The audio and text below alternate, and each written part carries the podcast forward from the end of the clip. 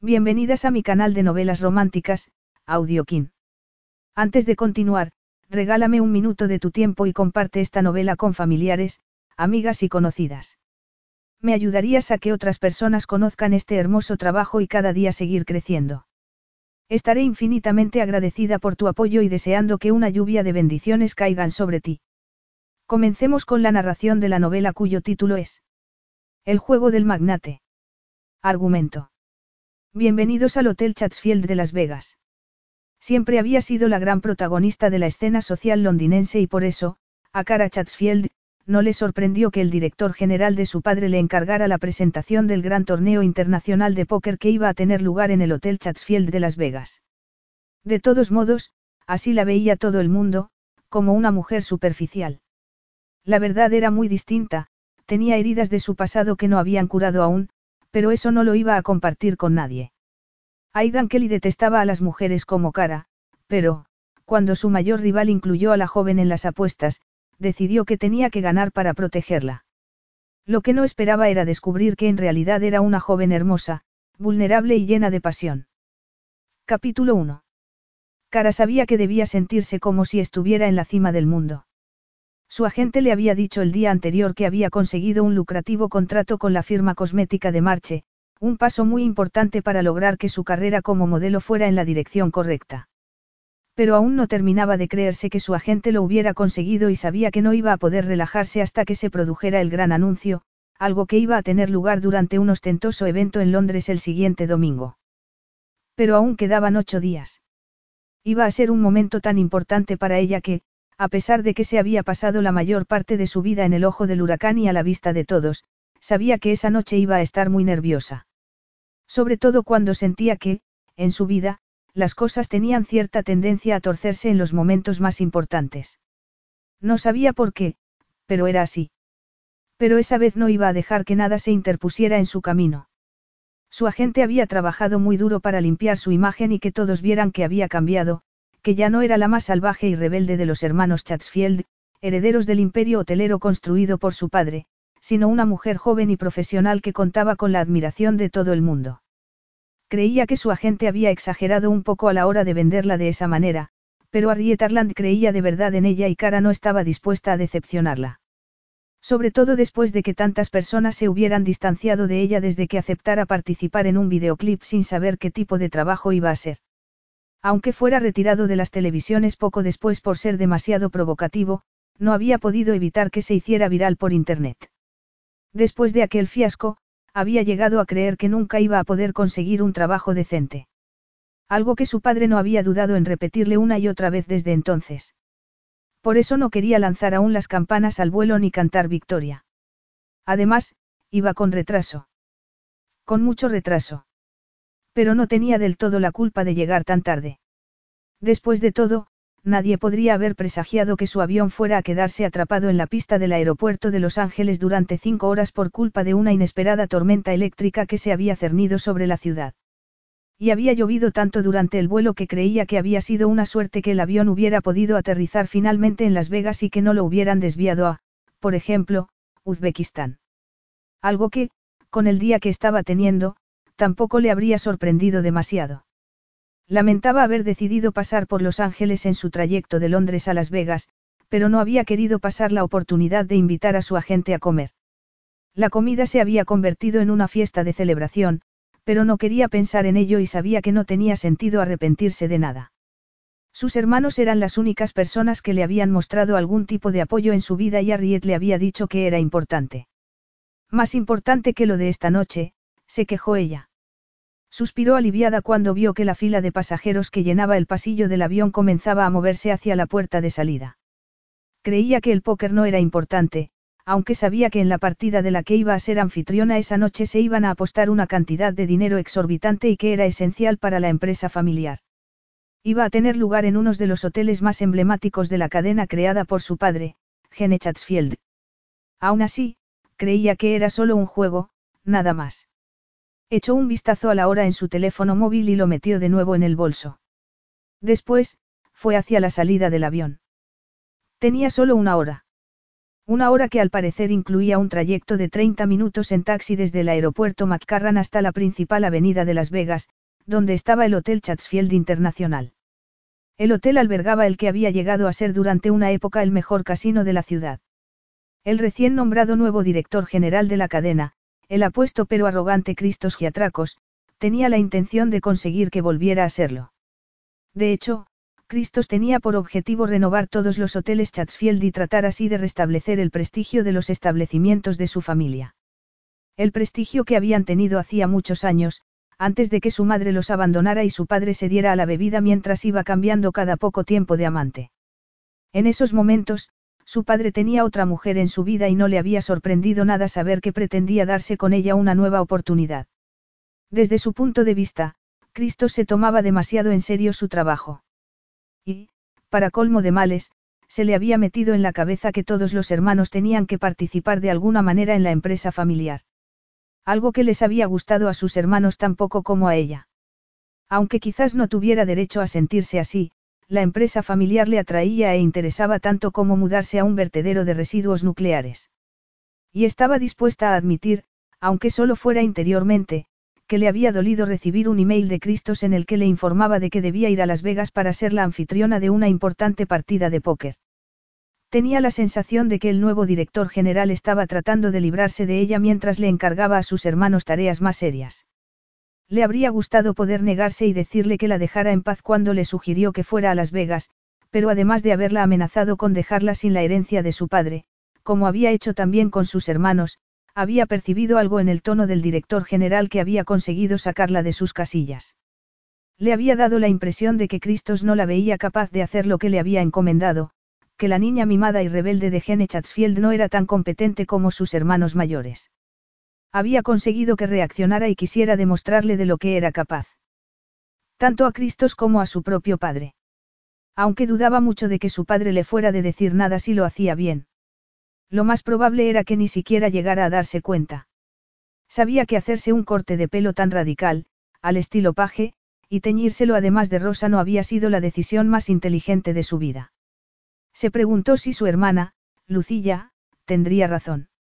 A lo mejor lo había hecho de manera inconsciente para vengarse de Cristos. No había podido olvidar sus palabras. El nuevo director general de la cadena hotelera le había dicho que ya era hora de que hiciera algo de provecho por el bien de su familia, que gracias a ella había tenido una buena educación y todos los caprichos que había deseado. Recordaba también cómo se había sentido al oírlo. Apenas había podido controlar su rabia. Le habría encantado poder decirle que, en realidad, no había tenido todo lo que había deseado. No había tenido a unos padres que la quisieran. Estaba decidida a demostrarle esa noche de lo que era capaz.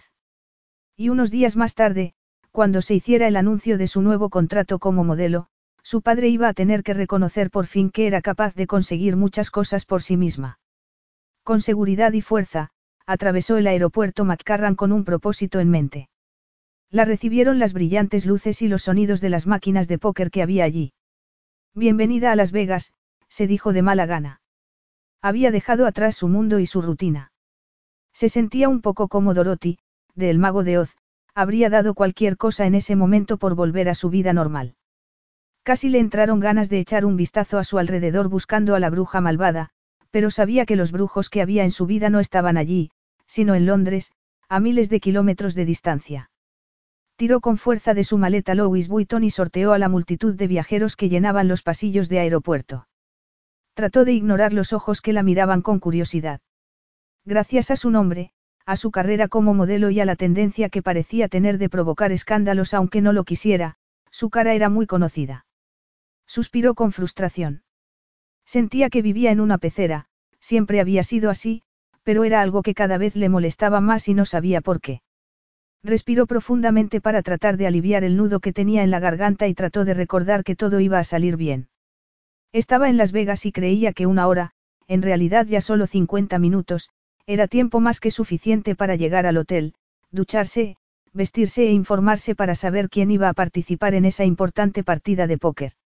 Algo que ya habría podido estudiar a esas alturas si el casino no le hubiera enviado un archivo dañado que había sido incapaz de abrir en su ordenador y desde el avión. Pero no quería agobiarse. Se le daba bien salir airosa de esas situaciones. De momento, solo iba a preocuparse por llegar cuanto antes al hotel y procurar que la noche pasara lo más rápidamente posible. Sabía que iba a ser una velada aburrida y complicada, pero estaba decidida a enfrentarse a ella y ganar la batalla. No pudo evitar sonreír levemente. Con sus delgados brazos y piernas y sus delicadas sandalias de tacón alto no parecía precisamente una guerrera preparada para la batalla, nunca lo había sido. Aún así, estaba decidida a conseguir que el evento de esa noche fuera un éxito. Era cuestión de orgullo. Su teléfono comenzó a sonar y Cara metió la mano en el bolso. Bajó la vista sin aminorar la marcha. Justo en ese momento, vio a un hombre alto y bien vestido que caminaba con prisa e iba derecho hacia ella. Él no dijo nada, pero Cara no pudo ahogar una exclamación al impactar con ese hombre y sentir que se le torcía el tobillo. Se habría caído al suelo si él no le hubiera agarrado los brazos para que no perdiera el equilibrio. La sujetaba con firmeza y no pudo evitar sentir una especie de corriente eléctrica atravesándola en ese preciso instante. Algo impresionada, levantó la vista hacia él y, por un momento, olvidó que debía respirar. Sus ojos azules la estaban fulminando. No parecía muy contento con la situación. Tenía un rostro anguloso y muy masculino, el pelo corto y castaño claro, una nariz recta y una boca que apretaba en una fina línea en esos momentos. No se le pasó por alto su barba de dos días. Tenía un rostro atractivo, masculino, le recordó al de los guerreros que luchaban en las tierras altas de Escocia y que solo contaban con un escudo y una poderosa espada para. No entendía qué le estaba pasando ni cómo podía reaccionar de esa manera ante un desconocido como ese hombre. La próxima vez, podría caminar con un poco más de cuidado, por favor. Le dijo ella con el ceño fruncido. Yo. Repuso perplejo Aidan Kelly mientras entrecerraba los ojos para mirar a esa mujer. Para llegar a Las Vegas desde Australia había tenido que pasar 33 intempestivas horas de viaje. Estaba cansado, hambriento y tenía mucha prisa. Lo último que necesitaba era que esa joven con el pelo rosa tuviera la audacia de acusarle de no andar con cuidado. Señorita, yo caminaba mirando por dónde iba. Era usted la que lo hacía con la cabeza metida dentro de su bolso.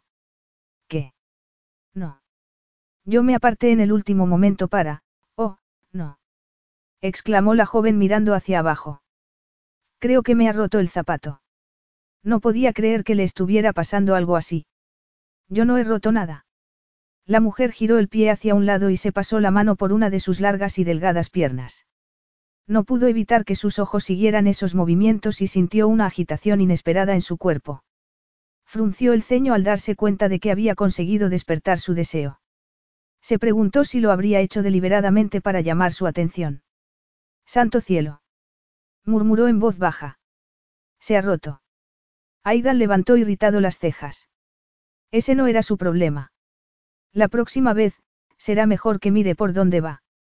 La joven lo miró con la boca abierta, como si no pudiera creer que le acabara de decir algo así.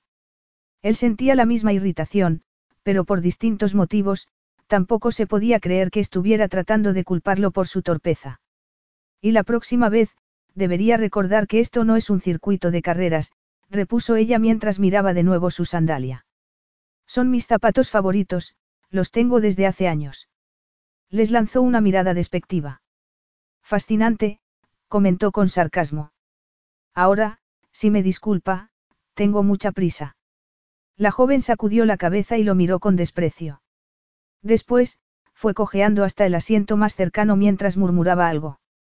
Le pareció escuchar, grosero, irresponsable, y, machista. Se enderezó al oírlo. Podía tener muchos defectos, pero era sobre todo responsable y no estaba dispuesto a que esa inglesa pomposa y presumida le echara la culpa de lo que le había pasado a su zapato. ¿Qué es lo que acaba de decir? Le preguntó en voz baja y amenazante. Tenía importantes asuntos de los que ocuparse en el casino Chatsfield y cada minuto que pasara con ella era un minuto que no estaba utilizando para concentrarse en su objetivo final. Vio que le comenzaba a temblar el labio inferior mientras él la fulminaba con la mirada. Ahora toca soltar unas lagrimitas, no. Comentó con desprecio. Ella lo miró y, por un momento, le dio la impresión de que había visto su cara en algún sitio. Pero le parecía poco probable. Estaba casi seguro de que no la conocía ni quería conocerla. ¿Cómo puede ser tan mala persona? Le recriminó ella. Suspiró y sacó la billetera del bolsillo. Tome, le dijo mientras le ofrecía 50 dólares. Con esto tendrá suficiente. La joven miró el billete e hizo una mueca. Ni de lejos, repuso ella levantando orgullosa la cara. El movimiento hizo que su pelo cayera hacia atrás y se quedó absorto mirando sus facciones. Tenía una barbilla pequeña, unos labios perfectos y rosados, pómulos altos y espesas pestañas. Estos zapatos me costaron más de mil libras. Se quedó atónito al oírlo y tardó en recordar de qué le hablaba. Había perdido momentáneamente el hilo de sus pensamientos mientras la observaba. Eso lo dudo, cariño, le dijo él con una mueca. Cariño. Repitió irritada. Mire, señorita, lo entiendo perfectamente. Trata de engañar al primer incauto que se encuentra para desplumarlo después. Conmigo le va a ser imposible, no soy tan crédulo. Desplumarlo. Aunque le parecía imposible, sus ojos se abrieron aún más y tuvo que hacer un gran esfuerzo para no dejarse cautivar por ellos. Tampoco quería fijarse en las deliciosas curvas de sus pechos ni en sus esbeltas piernas. Mire, no sé si es una turista que se ha arruinado jugando con las tragamonedas o si es una trabajadora sexual, lo que no me gusta es que me tomen por tonto. Trabajadora. Repitió ella entrecerrando los ojos. Vio que enderezaba los hombros y le pareció que se había ruborizado. Después, se levantó del asiento con dignidad y, por un momento, pensó que estaba a punto de darle una bofetada, pero no lo hizo. Es peor persona de lo que pensaba. Aidan sacudió con desesperación la cabeza. No tenía tiempo para sus juegos. No la conozco de nada. A lo mejor, el zapato ya estaba roto cuando me choqué con usted, respondió él. Lo que pasa es que no le importa nada de lo que les pueda pasar a los demás, replicó la joven. Espero que tenga una vida interesante, agregó con frialdad mientras agarraba el asa de su maleta. Le dio la impresión de que sus últimas palabras eran casi una maldición. Ese era al menos el tono en el que se las había dicho. Abrió la boca para decirle lo que pensaba de ella y recordarle una vez más que no iba a conseguir sacarle el dinero como si fuera tonto. Pero se quedó callado al oír que alguien lo llamaba. Señor Kelly. Señor Kelly. Se volvió y vio que era una azafata quien lo llamaba, la misma que había estado persiguiéndolo durante el último y larguísimo vuelo. Señor Kelly, cuánto me alegra haberlo encontrado. Le dijo la mujer con una gran sonrisa. Tengo algo para usted. Le dio tiempo a ver cómo la joven del pelo rosa ponía los ojos en blanco al ver la escena que estaba protagonizando con la azafata. Después, se dio la vuelta y desapareció entre la multitud. Lamentó no haber tenido la oportunidad de desahogarse con ella y decirle todo lo que pensaba de sus sucias tácticas para engañarlo. Suspiró y miró de nuevo a la azafata. Espero que sea importante. Cara se dio cuenta de que era el momento de alejarse de allí en cuanto vio a la azafata que llegaba corriendo y sin aliento. La mujer se detuvo cuando consiguió por fin alcanzar a ese cretino y se llevó la mano al pecho como si fuera una especie de escarlata o ara moderna. Le quedó muy claro que estaba controlándose para no echarse a los brazos de ese hombre y supuso que lo que quería era darle su número de teléfono.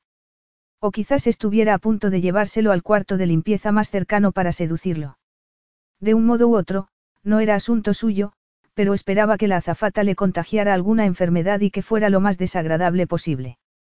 Qué hombre tan horrible, egoísta y repugnante, se dijo mientras caminaba. Frustrada y furiosa, hizo lo que mejor se le daba, se apartó de una situación que le incomodaba y se perdió entre el resto de la multitud que llenaba el aeropuerto. Fue cojeando hacia la salida de la terminal con toda la dignidad que pudo reunir, aliviada al saber que nunca iba a tener que ver la cara de ese hombre tan arrogante. El aeropuerto estaba repleto de gente y fuera llovía tanto que casi parecía un monzón. No podía creerse que hubiera estado lloviendo en Los Ángeles y también en Las Vegas. Había tenido la idea de que siempre hacía sol en California. Y sabía que esa ciudad dedicada al juego y al pecado estaba en medio de un desierto. Había esperado que fuera un lugar cálido y se quedó sin aliento cuando se abrieron las puertas automáticas de cristal y la recibió un viento gélido. Se frotó los brazos y trató de controlar sus rodillas para que dejaran de temblar. Vio entonces que había una gran cola de viajeros en la acera y ningún taxi. No entendía por qué en algunos países era tan difícil encontrar uno cuando hacía mal tiempo.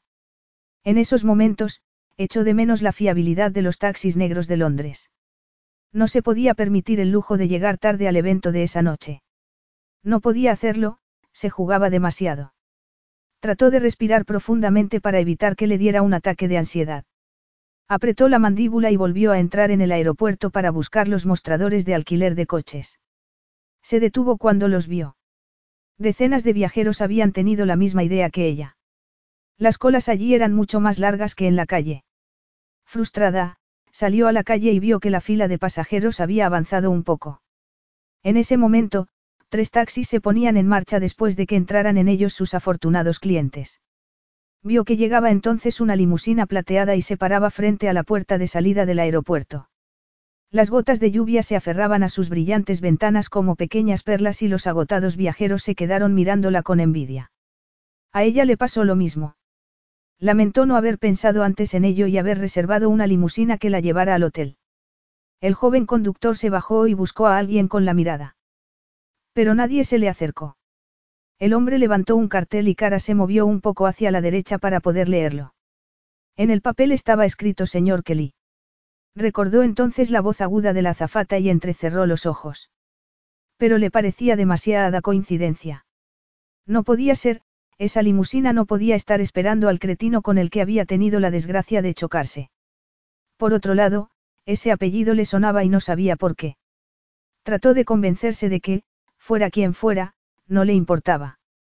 Debía de tratarse de un actor presumido o algo así. Se le pasó por la cabeza meterse en esa limusina. No podía dejar de pensar en lo cómodo que parecía ese Mercedes ni en lo cálido y lujoso que sería su interior.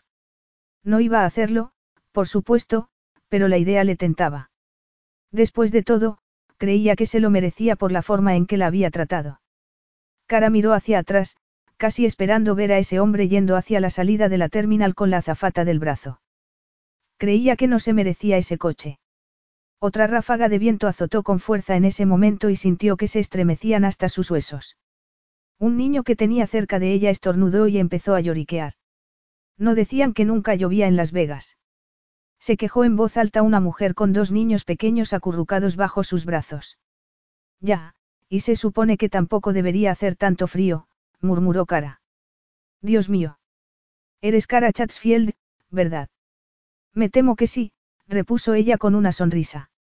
Contuvo la respiración para ver qué pasaba a continuación. O la mujer estaba a punto de mirarla con desprecio y alejarse de ella o iba a demostrarle con demasiado entusiasmo lo contenta que estaba de haberla podido conocer. Estaba acostumbrada a ese tipo de reacciones tan extremas. Pobrecita. Le dijo la mujer. Siento decirte que leí en las revistas lo del escándalo del año pasado. Bueno, muchas gracias. Me parece terrible la manera en la que la gente se aprovecha de los demás. Y si tuviste que enfrentarte a tantas críticas después de hacer ese vídeo fue porque eres mujer. Al hombre que sale en las escenas nadie lo mencionó y eso que no llevaba puesta mucha más ropa que tú. Es verdad. Lo siento, sé que estoy hablando más de la cuenta, le dijo la mujer sonrojándose y acariciando la cabeza de uno de sus niños. No, por favor, repuso cara sonriendo. Habla todo lo que quieras. La mujer le devolvió la sonrisa. Me encantaría que esa limusina me estuviera esperando a mí, dijo la señora. ¿A quién crees que esperará? A un príncipe. Todo lo contrario, susurró cara mirando a su alrededor. No estaba por ningún lado, pensó que quizás estuviera en el cuarto de limpieza, tal y como se había imaginado. A lo mejor nos está esperando a nosotras, le dijo a la mujer con una sonrisa. Ya me gustaría a mí, ya. Repuso suspirando. Cuando uno de sus hijos, el más pequeño, comenzó a estornudar de nuevo, Cara enderezó la espalda y se dirigió hacia el joven conductor de la limusina. Siento haberle hecho esperar, le comentó con seguridad y una gran sonrisa.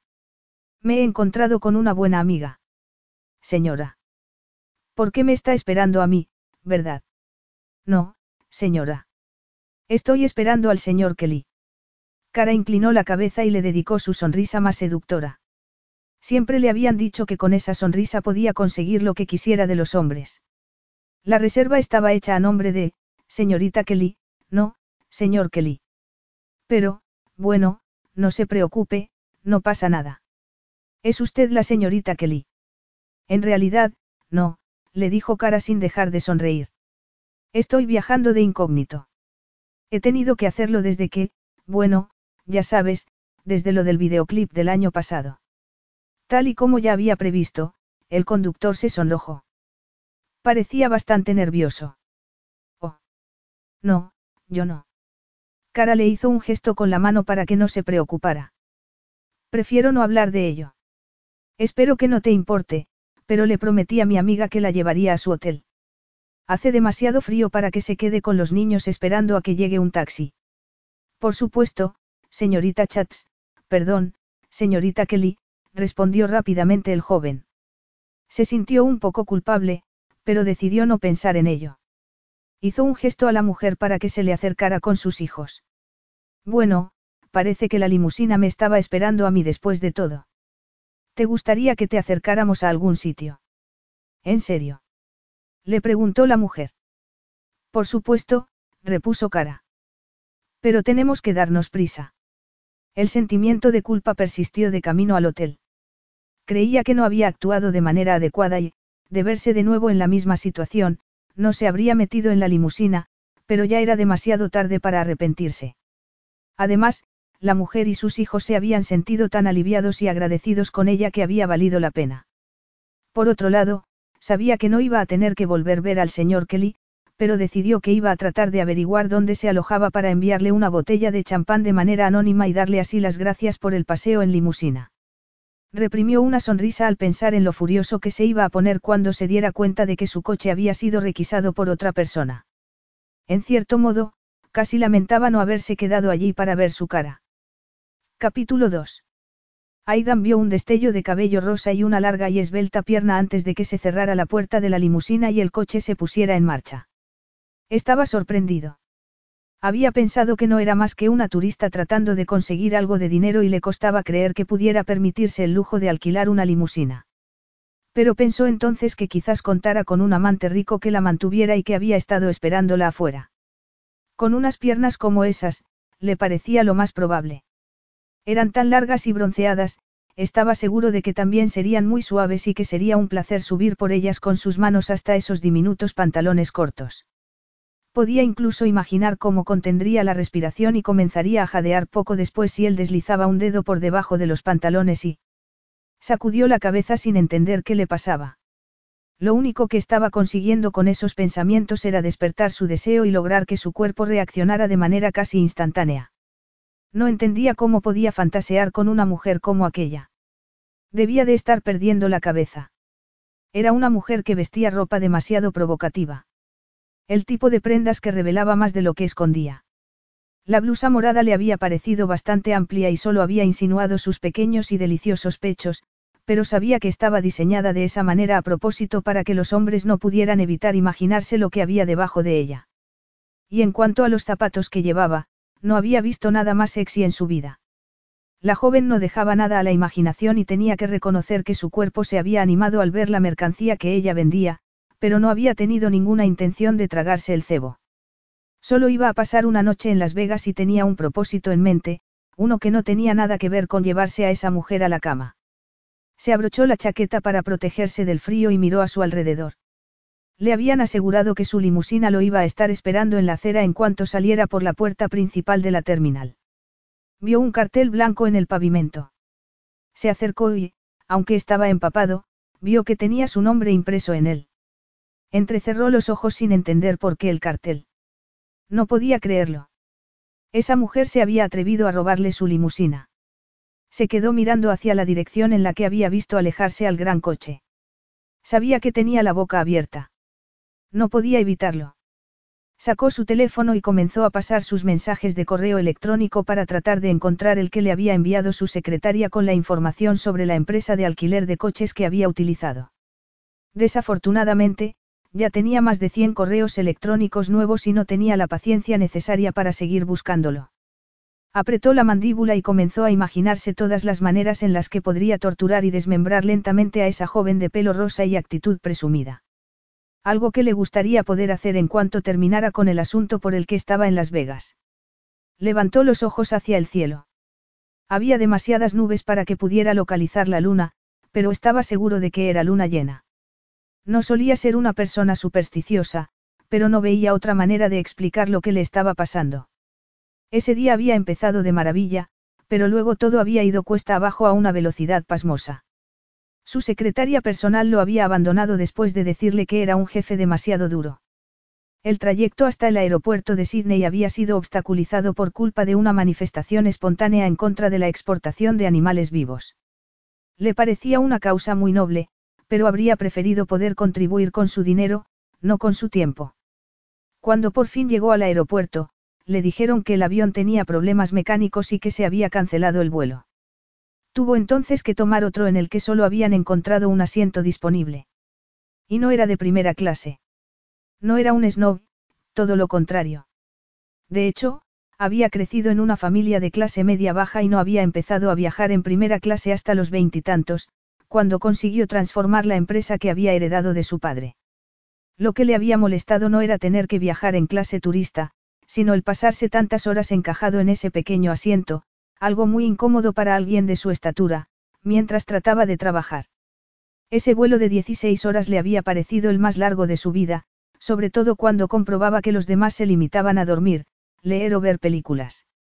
Para colmo de males, había tenido un niño bastante movido detrás de él que no había dejado de dar patadas a su asiento. Suspiró cansado. No estaba en plenas facultades y sabía que no debía de tener buen aspecto. No era exactamente la forma en la que había planeado verse las caras con su mayor enemigo, Martin Eyeri, pero decidió no preocuparse más por ello. Tendría que hacer que las cosas funcionaran de un modo y otro. Una parte de él llevaba 14 años considerando la mejor manera de vengarse de ese hombre y durante ese último año, desde que muriera su padre, no había pensado en otra cosa. Y esa noche era el momento por el que tanto había estado esperando. Por muchos obstáculos que se interpusieran en su camino, estaba decidido a triunfar. No toleraba el fracaso. De hecho, nunca había fallado en nada en su vida. Y no podía fracasar esa noche porque le había prometido a su padre en su lecho de muerte que iba a vengarse del hombre que había arruinado su vida. Y una promesa era una promesa. Algo que debía ser cumplido. Por desgracia, las normas de la casa para la partida de esa noche en el casino Chatsfield eran muy estrictas. Se iban a enfrentar algunos de los mejores y más ricos jugadores de póker y, si llegaba tarde, no iba a poder jugar. Miró su reloj y se puso aún más nervioso. Empezaba a contemplar la posibilidad de contratar un helicóptero cuando llegó una larga fila de taxis y los cansados viajeros estallaron en aplausos y vítores. Una mujer con aspecto de ejecutiva se detuvo antes de meterse en el primer taxi y lo miró. Aidan había visto esa mirada en los rostros de muchas mujeres y ya se había dado cuenta de que esa mujer lo había estado mirando durante los últimos cinco minutos. ¿Quiere que compartamos el taxi? Le sugirió ella. La oferta no se limitaba solo al trayecto en taxi y los dos lo sabían. Pero pensó que ya tendría tiempo de aclararle las cosas de camino al hotel. De acuerdo, le dijo él. Treinta y nueve minutos más tarde, estaba bien afeitado y se había puesto una camisa negra y un traje del mismo color. No llevaba corbata, las odiaba. Se detuvo frente a la puerta del prestigioso salón caoba del Hotel Chatsfield. Era una sala con una decoración opulenta. Las grandes lámparas de araña lo iluminaban todo. Se fijó en las paredes, cubiertas con paneles de caoba pulida, y en la elegante barra curva con taburetes forrados de terciopelo. La sala ya estaba medio llena y olía a humo de puros habanos mezclado con el dulce aroma de demasiados perfumes. No era su mundo habitual, pero en ese momento no pudo evitar recordar por qué estaba allí. Mirándolo, creía que nadie podría adivinar que su principal objetivo esa noche era el de destruir a un hombre. Oyó el sonido de unos hielos sobre el cristal y se fijó entonces en la gente que llenaba ya el salón. Algunos de los hombres contra los que iba a jugar ya estaban sentados a la mesa principal. Martín Eyeri no era uno de ellos. Lo buscó entonces con la mirada, preguntándose dónde estaría ese hombre al que tanto despreciaba. Fue entonces cuando lo vio y el corazón le dio un vuelco. No estaba solo. Se encontraba de pie al lado de la barra y, aunque le costara creerlo, estaba con la joven del pelo rosa que le había robado la limusina. La miró de arriba abajo. Tenía que reconocer que estaba muy elegante con un vestido negro ajustado que se ajustaba perfectamente sus curvas y le llegaba a medio muslo. Vio que llevaba medias y no pudo evitar preguntarse si le llegarían a la cintura o si serían ese otro tipo de medias que se aferraban a los muslos y no requerían de un liguero para sujetarlas en su sitio. Y, como no podía ser de otro modo, se había puesto unos zapatos de altísimo tacón. Su cerebro no tardó ni cuatro segundos en imaginarse a sí mismo tumbado en una gran cama con ella de pie delante de él y vestida solo con esas medias y sus zapatos de tacón. Santo cielo. murmuró. Creía que solo había dos razones por las que una mujer como ella podría estar en un salón como aquel, donde estaba a punto de jugarse una importante partida entre grandes apostadores. O tenía la esperanza de seducir a un millonario o ya tenía a uno en el bolsillo. Sabía que estaba siendo injusto al generalizar de esa manera y que era una manera de pensar muy machista, pero no le importaba. Llevaba siendo un hombre rico durante el tiempo suficiente como para saber de lo que hablaba. La mujer que le había robado la limusina esa tarde estaba allí para tratar de conquistar a algún incauto con mucho dinero en sus cuentas. Creía que había que ser muy estúpido para no darse cuenta de ello. Recordó las últimas palabras que esa mujer le había dedicado en el aeropuerto, las que le habían parecido casi una maldición. Estaba pensando en ello cuando vio que Jerry se inclinaba hacia ella y se preguntó si ya sería suya. De haber sido así, no le sorprendía. Se había quedado viudo hacía solo año y medio, pero ya se había rumoreado que había tenido amantes antes incluso del fallecimiento de su esposa. La lealtad no era una palabra que le importara demasiado a Martin Jerry. De hecho, a lo mejor ni siquiera sabía lo que significaba. Llevaban todo ese tiempo sin verse y no creía que fueran a tener mucho de lo que hablar esa noche. Esperaba que Jerry no fuera tan tonto como para tratar de hablarle como si nada hubiera pasado. Después de todo, sabía que Aidan lo odiaba. Y odiaba también la forma en la que ese hombre seguía acariciando el dorso de la mano de la joven. Un gesto que le dejaba muy claro a cualquiera que estuviera viéndolos que ella no estaba disponible. No pudo evitar sentir cierto malestar en el estómago. Si estaba allí porque la había llevado Yeri, sería con la intención de que le diera buena suerte. Por desgracia para ese hombre, iba a necesitar mucho más que esa joven con cuerpo de modelo para tener suerte esa noche.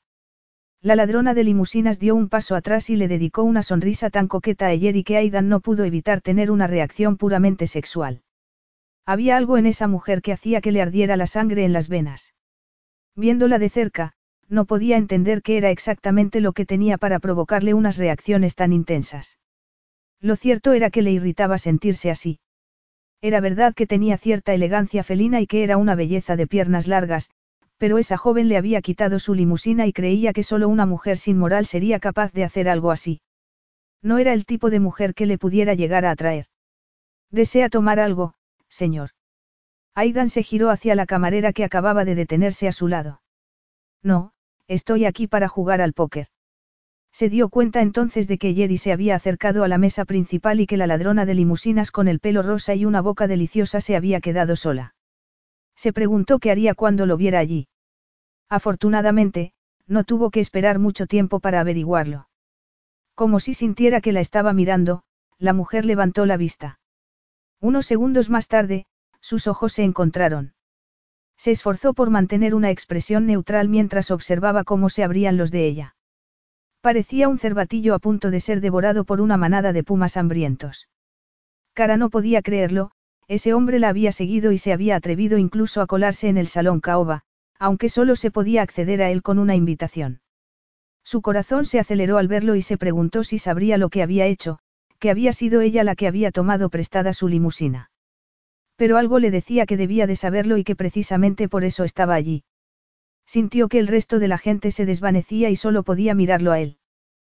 Tragó saliva. Solo era consciente de esos ojos y de los latidos de su propio corazón. De pie en el umbral de la puerta, su presencia dominaba el salón, a pesar de que éste ya estaba lleno de hombres mucho más importantes, ricos y famosos. Aún así, había conseguido atraer la atención de otras mujeres.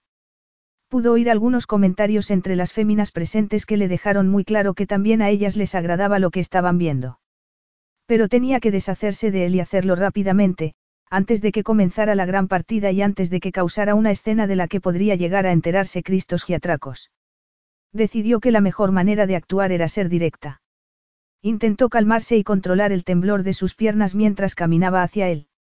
Le dio la impresión de que el salón se había hecho tres veces más largo, le estaba costando llegar hasta donde estaba él. Mientras lo hacía, rezó para que no supiera que había sido ella la que se había llevado su coche. Se preguntó si la compañía de alquiler de limusinas ya le habría informado. Lamentó una vez más la impulsiva decisión que la había llevado a teñirse el pelo de un color tan llamativo. Por una vez, le habría encantado tener su aburrido tono natural. Creía que habría sido mucho más difícil reconocerla con su habitual pelo castaño. Se le pasó entonces por la cabeza que quizás no supiera lo de la limusina y que estuviera allí porque pensaba que era una trabajadora sexual, como le había dicho él mismo. Tal vez quisiera contratar sus servicios para esa noche. No pudo evitar estremecerse al pensar en esa posibilidad. Le horrorizaba comprobar que, a pesar de todo, ese hombre la atraía y no podía hacer nada por controlarlo. Esperaba llegar en algún momento a reírse del día que estaba teniendo, pero temía que estuviera aún muy lejos de conseguirlo. De momento, tenía que ignorar sus hormonas y dejar de pensar en la forma en que le brillaban sus ojos, en sus labios y en su bronceada piel. Pero, con cada paso que daba hacia él, más nerviosa se ponía. Sentía un gran nudo en el estómago que iba cerrándose y haciéndose cada vez más grande. Y, cuando vio que recorría su cuerpo con la mirada, se sintió aún más insegura. Se detuvo justo delante de él. Lo siento, comenzó ella casi sin aliento.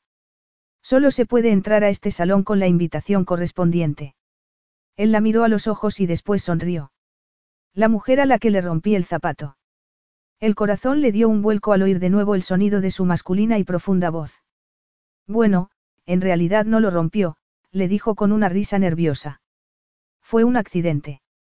Y tenía razón. Debería haber prestado más atención mientras caminaba.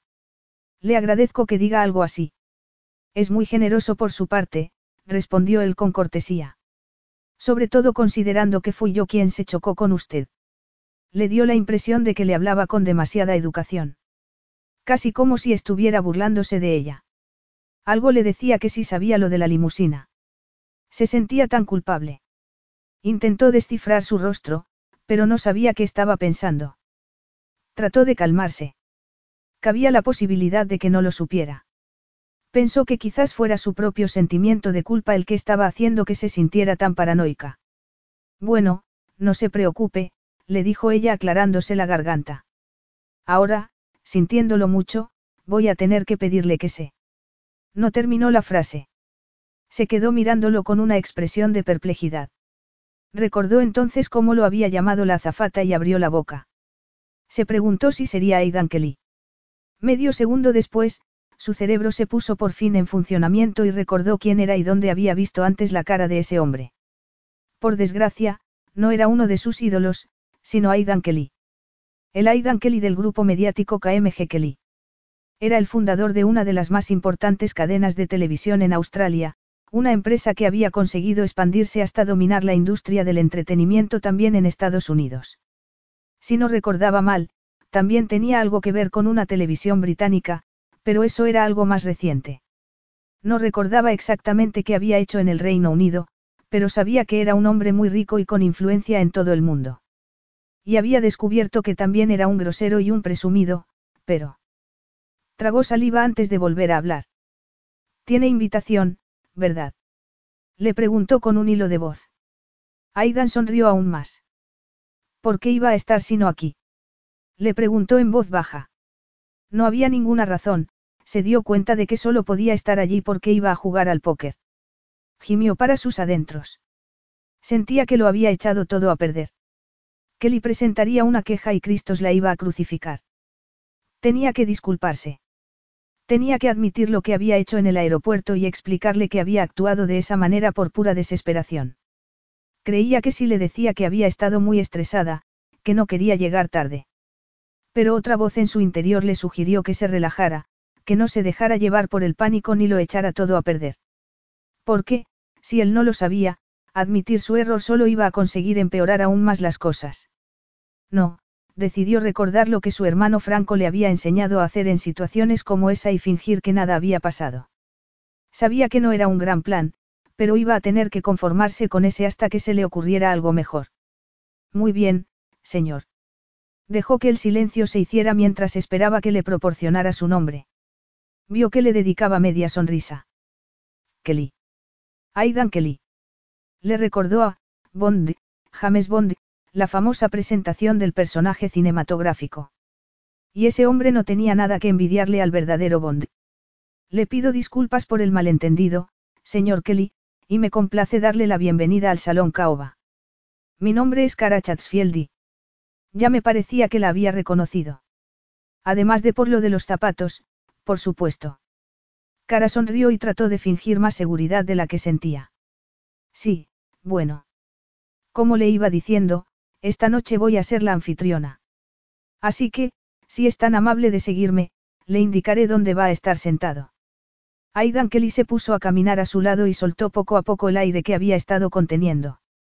Pensó que quizás, después de todo, fuera a salirse con la suya. Le pido disculpas por llegar tan tarde, le dijo él. Tuve. Cara lo miró sin aliento y él vaciló un segundo. Tuve un problema en el aeropuerto, añadió con una gran sonrisa. Dios mío, se dijo ella. Espero que no fuera nada importante, contestó ella con la voz entrecortada. No, repuso encogiéndose de hombros. Nada de lo que no pueda ocuparme, agregó con una mirada muy intensa. Sintió que le fallaban las piernas. Sabía que no había hecho bien quitándole su limusina. No estaba orgullosa de ello. Era inútil convencerse de que había actuado de esa manera por el bien de unos niños pequeños. Sí, le había gustado la idea de poder llevarlos al hotel junto con su madre para que no pasaran más frío, pero en realidad lo había hecho porque había estado desesperada y porque le había dolido la actitud condescendiente que había tenido con ella. Le empezó a doler el estómago al saber que tenía que admitir lo que había hecho. Estaba a punto de abrir la boca para confesarse cuando algo la detuvo.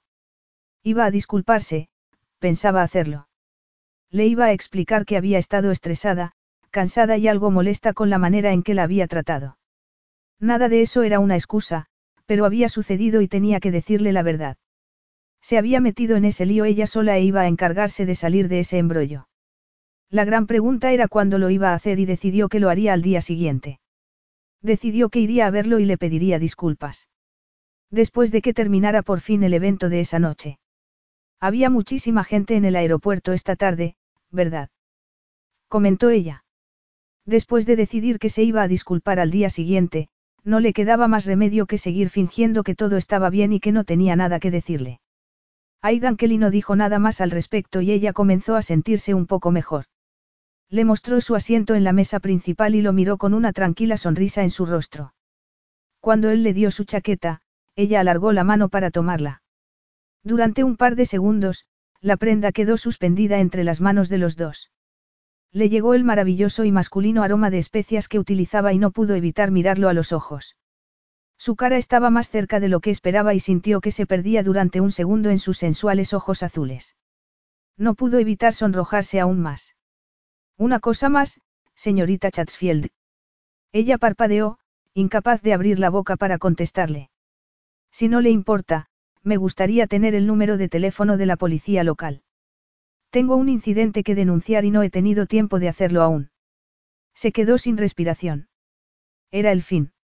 Una vez más, todos la iban a ver como la rebelde y alocada heredera de los Chatsfield. La pequeña de la familia iba a volver a protagonizar un escándalo. Y esa vez, no tenía a nadie a quien echar la culpa, se había metido ella sola en ese lío. Un incidente. Repitió débilmente. Se le pasó por la cabeza confesar la verdad en ese instante y pedirle clemencia. Pero recordó entonces el desdén con el que la había tratado en el aeropuerto. Sí, pero usted no tiene por qué preocuparse de nada. No le atañe, le contestó Aidan Kelly antes de sentarse. Capítulo 3. Aidan se acomodó en la silla de terciopelo. Supuso que el suspense debía de estar matándola. Él era el primer sorprendido al descubrir lo que se estaba divirtiendo con la situación. Había estado a punto de echarse a reír cuando ella palideció después de que mencionara a la policía. No tenía intención de denunciar nada, por supuesto, pero le parecía adecuado que la joven sufriera el castigo de estar preocupada toda la noche después de lo que le había hecho y que lo mirara cada dos por tres con el ceño fruncido. Pero esas miradas tenían un efecto secundario, iban a conseguir distraerlo y que no pudiera olvidarse de ella durante toda la noche. Algo que no podía permitirse, se jugaba demasiado y su atención tenía que estar en la partida. Pero, de momento, todo iba de acuerdo con el plan. Eyeri estaba lo suficientemente inquieto como para hacer algunas jugadas temerarias, pero no lo suficiente como para conseguir echarlo de la partida. Aidan sabía que a ese hombre le encantaba quedar bien delante de sus compatriotas y querría terminar la partida en lo más alto. Vio que Jerry no dejaba de distraerse de vez en cuando mirando el escote de cara Chatsfield. Trataba de convencerse de que era mejor así. Le convenía que tanto Jerry como otros hombres de la mesa estuvieran distraídos mirándola. Eso le ponía las cosas mucho más fáciles. Pero no pudo evitar apretar con frustración la mandíbula al ver cómo Cara sonreía a los participantes y atendía la mesa. Desprendía sensualidad con cada uno de sus elegantes movimientos. Todo en ella parecía prometer el placer que se podía llegar a alcanzar a su lado. Empezaba a darse cuenta de que se le daba bien el trabajo que se le había encomendado esa noche. Parecía tener mucha práctica para ser alguien tan joven. Y vio que se le daba especialmente bien tratar con hombres de cierta edad. Parecía estar disfrutando. Frunció el ceño. Por otro lado, no estaba tan seguro de que estuviera disfrutando de su compañía. Le había parecido ver de vez en cuando algo de incertidumbre en su expresión. Un indicio de que ella no estaba pasándoselo tan bien como les hacía ver. Pero otra parte de él creía que era tan superficial y seductora como parecía. No dejaba de tocar a los participantes. Cara jugaba con ellos. Algunos lo sabían y, aún así, se dejaban hacer, quizás con la esperanza de poder tener algo más con ella esa noche. Pero otros, los más incautos, pensaban que tenía verdadero interés por ellos y se les hacía la boca agua. Se preguntó si Cara estaría esperando el momento oportuno para decidir quién era el afortunado al que le iba a prestar toda su atención. A lo mejor pensaba esperar al final de la partida e irse con el ganador. Tenía mucha experiencia con mujeres de ese tipo. Por eso no entendía por qué la encontraba tan atractiva. Uno de los participantes, un millonario jeque de un país rico en petróleo, interrumpió sus reflexiones para sugerirles que hicieran un descanso mientras iba al baño. El croupier les dio 15 minutos y todos los hombres se levantaron para estirar un poco las piernas. Aidan no lo hizo. Estaba dispuesto a quedarse sentado sin moverse toda la noche si era necesario para destruir a Martin Eyeri. Ya estaba a medio camino de conseguirlo. Sabía que su destreza había conseguido sorprender a Eyeri. Después de todo, Aidan nunca había sido un jugador, Solía ser bastante conservador en los negocios y en su vida, igual que su padre. Pero sabía que el póker era la debilidad de Jerry y había dedicado mucho tiempo a aprender todo lo que pudiera sobre ese juego, hasta convertirse en un buen jugador. Le venía bien la tendencia que tenía de manera natural a ocultar sus emociones. Ese era también otro rasgo que había compartido con su padre. Pero su progenitor ya había muerto, después de 14 años sufriendo por culpa de las maquinaciones de ese hombre, Martín Eyeri. Sus acciones habían provocado que su padre se hundiera y Aidan pensaba hacerle lo mismo a él. Quería destruir su orgullo, su reputación y su seguridad. En resumen, quería que Jerry perdiera las ganas de vivir. Creía que ningún hombre se lo merecía más. Y Jerry sabía que estaba contra las cuerdas. Su menguante montón de fichas indicaba que sus pocas jugadas buenas estaban llegando a su fin. Un hombre inteligente se habría levantado y abandonado la partida, pero sabía que el ego de Jerry lo mantendría en la mesa hasta el final. Aidan contaba con ello. Estiró las piernas delante de él y pidió otro telado. No le gustaba demasiado, pero sabía que los otros jugadores pensaban que estaba bebiendo whisky y ese hecho hacía que se relajaran un poco más. Vio que Jerry se había levantado de la mesa y estaba con cara de nuevo, sosteniendo su brazo. No pudo evitar que se le hiciera un nudo en el estómago. Ese hombre había estado tocándola toda la noche y, a juzgar por la seductora risa de cara, a ella no le importaba en absoluto que lo hiciera. No entendía por qué se sorprendía. Esa mujer no era una ingenua, sabía que estaba acostumbrada a esos ambientes. Se dio cuenta de que se había equivocado al creer ver algo de vulnerabilidad en ella. Pensó que quizás hubiera visto en ella lo que quería ver, no lo que había en realidad. Y no comprendía por qué querría que esa mujer fuera distinta. No era su tipo, nunca podría serlo. Se fijó en su largo y esbelto cuello, en sus gruesos labios y unos ojos rasgados de color verde esmeralda que debían de ser tan falsos como su pelo. Aunque tenía que reconocer que empezaba a gustarle ese color rosa y el corte de chico. Hacían que pareciera una especie de duende, un duende muy erótico. Justo en ese momento, Cara se acercó más a Jerry para oír lo que tenía que decirle. Después, le dedicó una deslumbrante sonrisa y salió del salón con él. Era esa clase de sonrisa tan abierta y atractiva la que conseguía que una mujer se transformara en alguien simplemente bello al tipo de mujer que volvía locos a los hombres. No pudo evitar preguntarse a dónde habrían ido. Quizás a la suite de Jerry, aunque el descanso era de solo 15 minutos. Si tenía la oportunidad de estar con ella, no creía que Jerry se conformara con ese tiempo, querría disfrutar más de su compañía. Molesto con la dirección que estaban tomando sus pensamientos, sacudió la cabeza y se acomodó un poco más en su silla mientras estudiaba a la gente que llenaba el salón. Creía que solo había dos maneras de conseguir entrar allí. O con dinero o con promesas. Los hombres contaban con el dinero y las mujeres, con promesas. Así eran normalmente las cosas, aunque él no solía moverse en esos ambientes. Se limitaba a trabajar, hacer deporte y dormir. Y en ese orden. De vez en cuando, salía con alguien y era más raro aún que se animara a ir con los miembros de su equipo ejecutivo a tomar una copa. Pero desde la muerte de su padre el año anterior, había estado dominado por una intensa sensación de desasosiego e inquietud. Algo con lo que esperaba terminar esa misma noche, después de aplastar a Martín Eyeri. Quería arrebatarle lo que más quería, su empresa y su autoestima. Pero le estaba costando concentrarse para lograr su propósito. Miró con el ceño fruncido la puerta por la que habían salido Eyeri y Cara. Trató de recordar que no era asunto suyo lo que estuviera haciendo la heredera Chatsfield y que no era su cometido protegerla si la joven no era lo suficientemente lista como para ver qué tipo de hombre era Eyeri. Llevaba años siendo fiel a su intención de no involucrarse emocionalmente en nada y, además, Cara Chatsfield no le parecía el tipo de mujer que necesitara la protección de nadie. En todo caso, creía que era de ella misma de quien debía protegerse. Decidió que no le importaba en absoluto que el viejo Eyeri tuviera en esos momentos las manos bajo su vestido o la estuviera besando. No le importaba.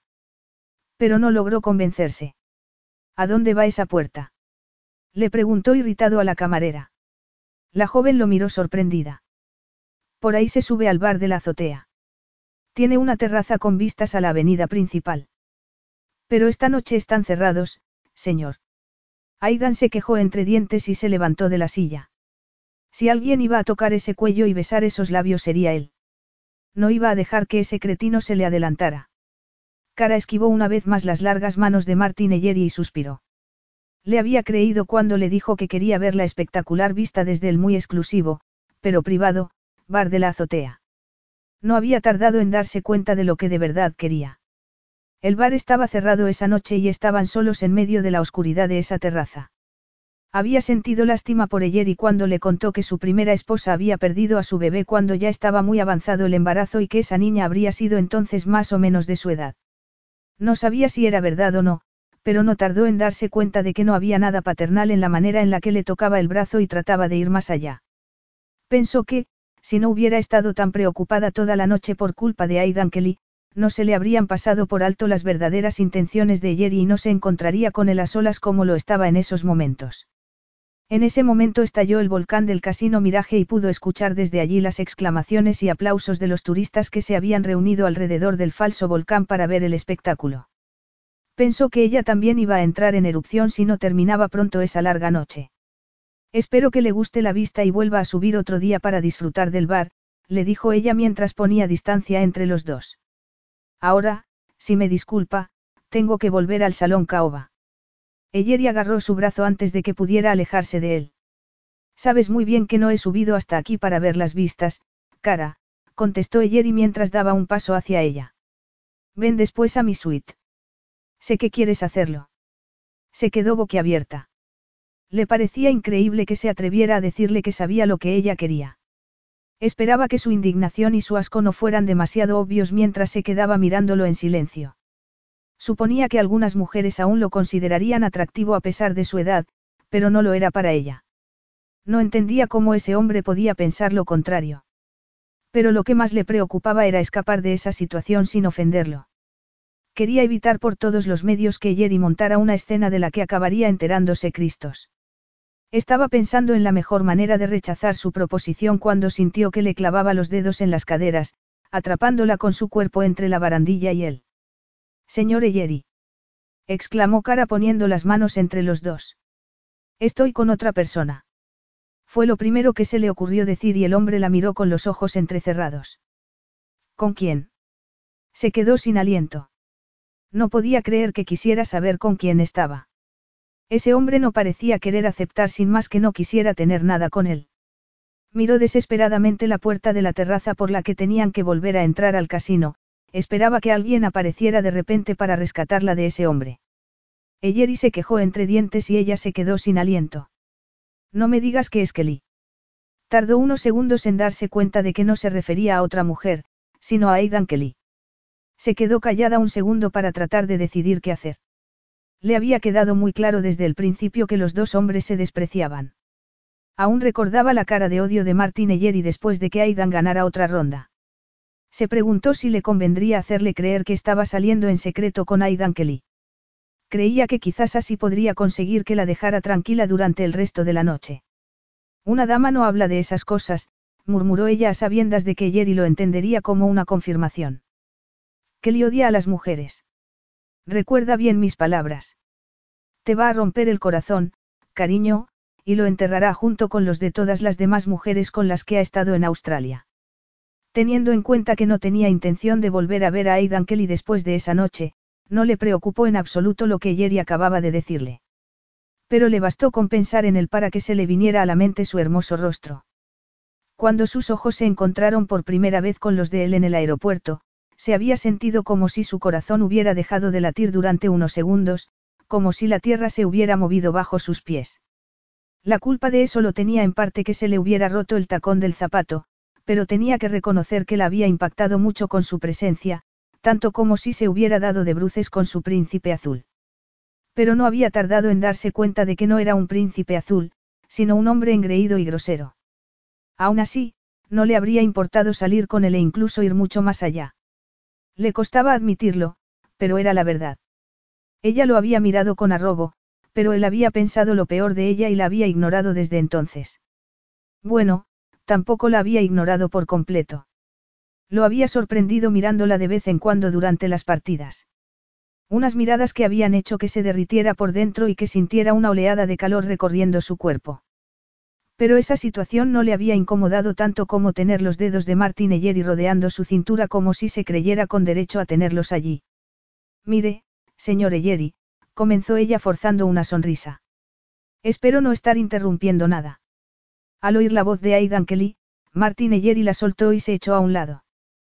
Cara suspiró con alivio. Bueno, bueno, mira quién ha venido, comentó Eyeri en tono burlón. Nada menos que tu amante. Cara esperaba que Aidan Kelly no lo hubiera oído, lo último que necesitaba era que averiguara lo que acababa de hacerle creer a Martin Eyeri. No entendía qué le pasaba con ese hombre, pero parecía tener una habilidad especial para sacar siempre lo peor de ella. Tú eres al que se le dan bien estas cosas, repuso Kelly. A pesar de tu avanzada edad. Cara se estremeció. El frío que había sentido frente a la puerta del aeropuerto no se podía comparar con la gélida indiferencia que emanaba de Aidan Kelly. ¿Qué quieres? Le preguntó Eyeri.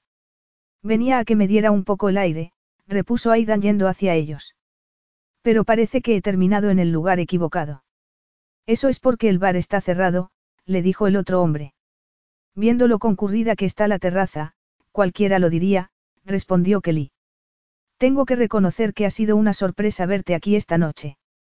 Aidan se apoyó contra la barandilla de la terraza y contempló las vistas. Sí. Repuso. Cara se dio cuenta de que la tensión que había entre los dos era más intensa de lo que había pensado, pero a Aidan Kelly se le daba mejor ocultarlo que a su oponente. Creo que estás mordiendo más de lo que puedes tragar, hijo, le dijo Eyer a Kelly. Aidan lo fulminó con la mirada. No vuelvas a llamarme, hijo, le advirtió en voz baja. Vamos. Deja ya las tácticas de intimidación, no te van a servir de nada, respondió Eyeri subiendo el tono. Hombres mucho más duros que tú lo han intentado y me temo que todos fracasaron. Aidan sonrió. Creo que estás un poco paranoico. He venido aquí para jugar al póker, como tú. Bueno, pues espero que hayas disfrutado de tu racha de victorias porque no va a durar, respondió Eyeri. Nunca duran, le dijo Aidan como si de verdad lo creyera. Cara tragó saliva. Empezaba a darse cuenta de que Kelly era un adversario de altura y supo que no le convenía enfrentarse a él. De todos modos, no era algo que se le pasara por la cabeza, odiaba todo tipo de conflictos, siempre trataba de evitar esas situaciones. Prefería esconderse y esperar a que pasara la tormenta. Sabía que era una cobarde. Pero, si le daban la posibilidad de elegir entre dejarse llevar por el deseo y comprobar cómo era sentir la boca de ese hombre sobre la suya o salir corriendo, siempre elegiría la huida. No podía evitarlo. Además, sospechaba que, si alguna vez llegaba a besar a Aidan Kelly, la experiencia la cambiaría para siempre. Sacudió la cabeza para tratar de centrarse, no podía dejar que su mente vagara de esa manera. Se preguntó qué haría Kelly si ella le pidiera que se quedara quieto un momento mientras ella lo besaba. Después, le sugeriría que olvidara lo que acababa de pasar. No entendía qué le ocurría ni dónde había metido esa noche su cerebro, pero no estaba pensando con claridad y necesitaba usar su sentido común.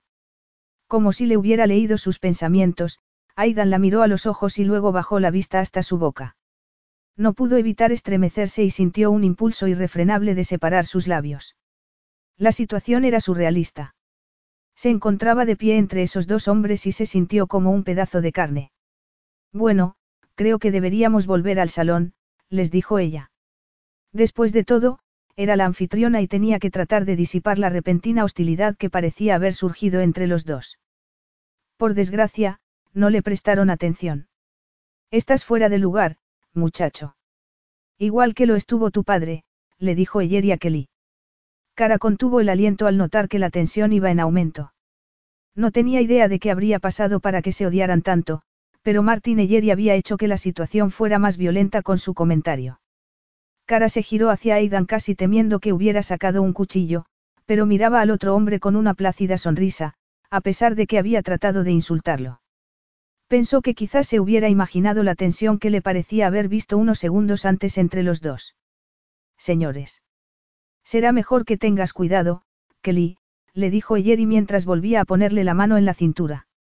No sea que termines perdiendo más de lo que esperas. Cara se quedó inmóvil al darse cuenta de lo que Jerry estaba insinuando. Y tú deja de preocuparte tanto, Martin, respondió Aidan de manera amigable.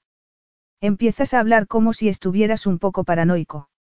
Notó que Jerry apretaba su cintura con más fuerza y dio un paso a un lado para apartarse de él. Si esos dos hombres querían pelearse, no pensaba quedarse allí. Pero, antes de que pudiera irse, Eyeri le cerró el paso. Nos vemos en la mesa, Kelly. Eso espero, respondió Aidan arrastrando las palabras. Eyeri lo miró con desdén mientras pasaba a su lado e ignoró por completo a cara. La dejó allí, de pie en la terraza con un hombre que tenía suficiente testosterona para dar y tomar. Bueno, ha sido, interesante, murmuró ella para llenar el incómodo silencio. Solo si le gustan los viejos verdes. Se quedó perpleja. No sé qué problemas tienen, pero creo que debería darle una tregua al señor Eyeri, le dijo en voz baja. Me ha dado la impresión de que le tiene miedo de verdad. Aidan Kelly no movió ni un músculo. Debería tenerlo. Se quedaron de nuevo en silencio. Entonces, ¿le gustan los viejos verdes, señorita Chatsfield? Le preguntó en un tono burlón. Por mucho que quisiera evitarlo, no podía dejar de mirarlo. Con sus mangas enrolladas hasta los codos y sus formidables hombros, creía que era el hombre más viril que había visto nunca. Bueno, eso depende de lo que usted considere viejo, repuso ella sonriendo para tratar de aligerar la tensión. Pero, como regla general, supongo que no. Entonces, manténgase alejada de Yeri. Ese hombre es puro veneno. Se hizo otro silencio. La brisa nocturna agitó su pelo y podía oír desde allí el ruido de la montaña rusa del casino Nueva York Nueva York y los gritos de los turistas. A pesar de que era una noche fresca, seguía sintiéndose acalorada y le sudaban las palmas de las manos. Gracias por la advertencia, le dijo ella tan alegremente como pudo. Ahora, si me disculpa, será mejor que vuelva al salón. Pero, por alguna razón, no se movió. ¿Qué quería Yeri? Le preguntó Aidan de repente. Nada. Nada. Repitió mirándola fijamente con sus ojos azules. Están juntos. ¿Cómo qué?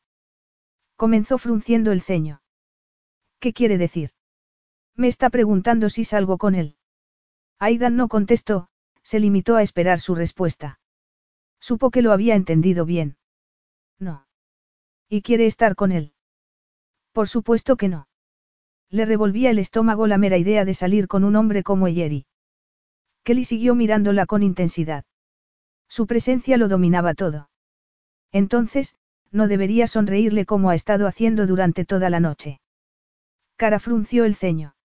Me he limitado a hacer mi trabajo. Ha hecho bastante más. Le ha estado seduciendo con esa sonrisa suya que promete un placer sin igual. Se quedó boquiabierta. Le sorprendieron sus palabras. Nunca se habría imaginado que alguien pudiera definir su sonrisa de esa manera y lo último que habría supuesto era que pudiera tener también un efecto sobre ese hombre. Pero viendo cómo la miraba en esos momentos y cómo entrecerraba los ojos, sintió una sacudida de inesperado deseo en lo más profundo de su ser. No podía dejar de comerse con los ojos su tentadora boca ni su fuerte cuello. Le resultaba imposible no tratar de imaginarse cómo sería sentir esos labios contra los de ella. Llevaba pensando en ello toda la noche. Creía que tendría un sabor celestial, tan delicioso como su masculino aroma. Aidan dio un paso más hacia ella, y sin pensar en lo que hacía, Cara retrocedió hasta tener la espalda contra la pared. Se dio cuenta en ese momento de que ese hombre no tenía siquiera que sonreír para prometer una noche de placer sin igual, solo tenía que mirar a una mujer como lo estaba haciendo en ese momento. La seguridad y el poder que emanaban de él eran el más potente afrodisíaco, lo que necesitaba para pedirle en silencio que la tomara en sus brazos y la besara. Sentía un anhelo profundo y un deseo en su pelvis que nunca había experimentado hasta ese instante. Mi sonrisa no. Se detuvo cuando se dio cuenta de que los ojos de Aidan estaban fijos en su boca y se quedaban allí. Sintió una oleada de calor y deseo recorriendo cada centímetro de su cuerpo. Sí, tienes esa sonrisa, le dijo Aidan con voz ronca. Y con ella puedes conseguir lo que quieras de un pobre chofer, pero un hombre como Jerry lo tomará como una invitación a algo más. Lo quieras tú o no. En cuanto oyó que le hablaba de un chofer, se quedó sin aliento. Lo sabes, ¿verdad? Susurró mortificada. Aidan estaba tan cerca de ella que tuvo que inclinar la cabeza hacia atrás para mirarla a los ojos. Lo que sé es que llevas toda la noche volviéndome loco, respondió Aidan. Dígame, señorita Chatsfield. ¿Es cierta esa reputación suya de gatita salvaje o suele decepcionar en cuanto se deshace del glamour que suele acompañarla? Se estremeció una vez más, pero esa vez lo hizo por culpa de unas palabras en las que había más verdad de la que habría querido admitir. Sabía que, si le preguntaban a su padre, él lo tendría muy claro. Cara Chatsfield siempre decepcionaba. Antes de que pudiera pensar en la manera de responder, Aidan dio paso más hacia ella. Estaba tan cerca que podía sentir su calor y ver el débil rastro de una incipiente barba en su fuerte mandíbula. El aire se hizo cada vez más irrespirable. No dejaba de mirarla, era como si ya la estuviera tocando. No podía moverse. Aidan bajó la cabeza y sintió que cada célula de su cuerpo estaba en alerta máxima mientras esperaba que la besara, mientras esperaba que su boca tocara la de ella. Era al mismo tiempo la peor y la mejor sensación del mundo. No podía aguantar más, sentía que estaba haciendo equilibrios en la cuerda floja y tenía un nudo en el estómago. Pero algo le decía que la espera iba a valer la pena, que él iba. Rozó entonces levemente su boca. Fue apenas una caricia, un contacto fugaz y suave. Por un segundo, se miraron fijamente con sus labios a un par de centímetros de distancia. Sus alientos se mezclaban. Antes de que tuviera tiempo de reaccionar, Aidan envolvió una mano alrededor de su cintura y agarró con la otra su pelo mientras atrapaba su boca con habilidad y hambre. Se sintió mareada, como si el suelo estuviera temblando. Tuvo que cerrar los ojos y agarrarse a él para no perder el equilibrio. Sintió la lengua de Aidan sobre sus labios cerrados y no tuvo que pensar en nada, se limitó a abrirse a él. Él dejó escapar una especie de gutural gruñido que hizo que se estremeciera. Después, la atrajo más cerca, presionando los pechos contra su firme torso. Era increíble sentir cómo se moldeaban sus cuerpos. No se le pasó por alto su excitación ni lo bien dotado que estaba, no pudo reprimir un gemido mientras Aidan seguía besándola apasionadamente. Sus labios eran cálidos y firmes. Y lo que estaba haciéndole con la lengua, era increíble. Tenía tantas sensaciones acumulándose en su interior, estaba consiguiendo que se derritiera entre sus brazos. Le devolvió el beso con la misma intensidad, dejando que sus lenguas y sus labios hablaran. Llevó las manos hasta sus anchos hombros y las subió después por su cuello, hasta enredar los dedos en su espesa mata de pelo. En ese momento, podría haber estado en cualquier lugar del mundo. Podría haber estado en París, en Roma o en Marte. Sabía que, de un modo u otro, No habría sido consciente de nada más, solo de sus besos. Por desgracia, oyeron de repente una fuerte explosión que los sobresaltó y devolvió a la realidad. Había sido de nuevo el volcán del otro casino. Se separaron casi de inmediato y le costó trabajo recuperar el aliento. Se llevó la mano al pecho, un gesto bastante parecido al que había hecho la azafata esa tarde. Miró a Aidan sin poder esconder lo aturdida que estaba. Él seguía mirándola con intensidad y su respiración era tan desigual como la de ella. Nos vemos esta noche. Después de la partida, le dijo él. No era una petición ni una sugerencia, Aidan se lo había dicho como si fuera una orden. Su voz reflejaba la necesidad que sentía. No pudo apartar los ojos. Había tanto deseo en su mirada que sentía que se le iba a salir el corazón del pecho. Lo único que quería hacer era volver a sus brazos y calmar el profundo anhelo que sentía en lo más profundo de su ser. Nunca había tenido una reacción tan visceral, nunca había sentido tanto deseo. Aún podía sentir la presión de sus besos en los labios. Y, aunque su mente le decía que no era buena idea, que debía mostrar cautela, que solo iba a conseguir que le hiciera daño, solo había una respuesta posible. Respiró hondo y asintió. Sí. Capítulo 4. Aidan no podía terminar de creerse que de verdad le hubiera pedido a Cara Chatsfield que se reuniera con él después de la partida de póker de esa noche. Pero no había lugar a dudas, aún podía sentir sus labios contra los de él y la sangre le hervía en las venas. Tenía que olvidarse de ese beso y tratar de concentrarse en el verdadero motivo por el que estaba allí. Besarla había sido algo espontáneo, se había dejado llevar por el momento, algo que no hacía nunca. Todo en su vida estaba completamente planificado, hasta el último minuto. Su ama de llave solía burlarse a menudo de él, pero sabía que en realidad le gustaba lo ordenada que era su vida. Como un reloj, le decía siempre. Así le gustaba vivir, con la fiabilidad que le daba llevar una vida bien organizada. Le gustaba saber que no iba a encontrarse ninguna sorpresa desagradable a la vuelta de la esquina. Nada que lo sacara de su camino. Pero no sabía por qué estaba pensando en esas cosas en ese momento, cuando debía estar más concentrado que nunca. Tenía muy claro que sentía cierta atracción por Cara Chatsfield. De eso no había duda. Lo que no entendía era cómo estaba reaccionando. No era la primera vez que se encontraba con una atractiva mujer y nunca había dejado que su libido lo controlara como le había pasado con ella esa noche. No podía ignorar su aroma ni dejar de mirar ese pequeño lunar marrón que tenía al lado de la oreja derecha. Eran muchos los atractivos. Pero trató de recordar que, por muy bella que fuera físicamente, nunca iba a poder estar interesado en alguien tan poco fiable. Ni siquiera para una relación pasajera. Cara Chatsfield era demasiado joven y demasiado superficial para su gusto. Aún así, por muchos defectos de personalidad que le encontrara y por muy mala que fuera su reputación, sabía que no iba a ser capaz de echarse atrás y que se reuniría con ella después de la partida de póker. No iba a poder resistir la tentación de tenerla en su cama. Por alguna razón, esa mujer había conseguido hechizarlo. No podía pensar en otra manera mejor de describir lo que sentía por cara. Por mucho que le frustrara la situación, no podía dejar de mirarla. ¿Cómo le estaba pasando en ese preciso momento? La observó mientras hablaba con uno de los camareros al otro lado del salón.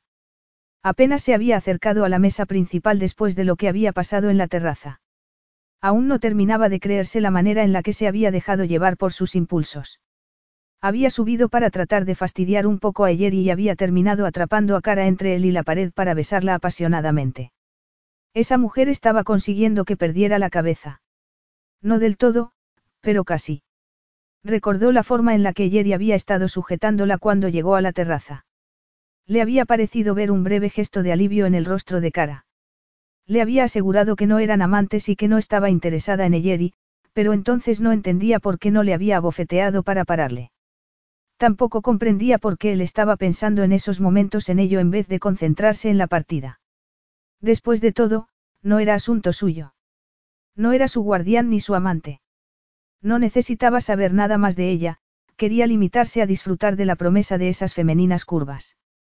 Solo se trataba de placer, nada más. Pensó en llamar a recepción para que le sirvieran una cena para dos de vuelta en su suite. Podrían tomar después una copa juntos y dejar que las cosas siguieran su curso.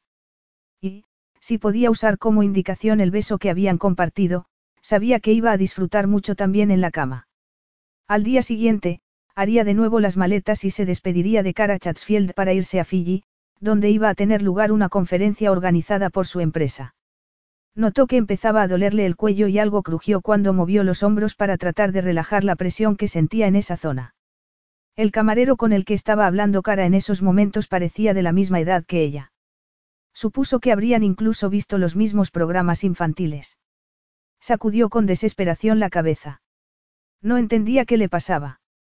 No conseguía concentrarse y tenía que hacerlo. Después de todo, su principal objetivo para esa noche era ganar una partida de póker. Miró entonces a Yeri, había formado una pequeña torre con las pocas fichas que le quedaban y estaba enderezándolas en ese momento. Esa era la razón por la que estaba allí. Por ese hombre, no podía olvidarlo. Llevaba mucho tiempo esperando la oportunidad de arruinarlo. Su conciencia no estaba del todo a gusto con esa idea, pero pensaba ignorarla por completo. Le había hecho una promesa a su padre en el lecho de muerte. Le dijo que destruiría a Yeri y él era un hombre de palabra que siempre mantenía sus promesas. El hecho de que su padre no se lo hubiera pedido no era para él más que una demostración de hasta qué punto la traición de Jerry había logrado dañar a su padre. De no haber sido así, creía que habría sido su propio padre el que habría tratado de vengarse. Pero, en vez de hacerlo, había terminado por rendirse. Se pasó una mano por el pelo, estaba sudando. Le llegó entonces el sonido de una risa de mujer flotando en el salón. Era la sexy risa de cara. Hizo un puño con la mano que había usado para sujetar su cuello. Recordaba a la perfección lo sedosa que era su piel y lo bien que se habían amoldado sus cuerpos. Y su sabor, no podía olvidar sus deliciosos labios. Señor Kelly. Le dijo el croupier mientras lo miraba con algo de impaciencia. Es su turno. Realice su apuesta. Se concentró entonces completamente en el juego. Respiró profundamente y se olvidó de cara Chatsfield y del resto del mundo. Tenía buenas cartas. Cartas ganadoras. Y, si su intención no le fallaba, creía que Jerry no las tenía. Aparte de Jerry y él, solo quedaba en la mesa el dueño de la mayor empresa de muebles coreanos, pero ya había renunciado a apostar en esa ronda. Después de cinco horas de juego, Aidan decidió que era hora de entrar a matar. Sobre todo porque empezaba a sentirse cansado y con sueño. Decidió que era mejor reservar la energía que le quedara para actividades más placenteras que esa. Lo ha puesto todo, repuso con decisión mientras empujaba su montón de fichas hasta el centro de la mesa. No se le pasaron por alto las exclamaciones de sorpresa de toda la gente que había empezado a reunirse alrededor de su mesa. Martín Eyeri lo miró con los ojos muy abiertos.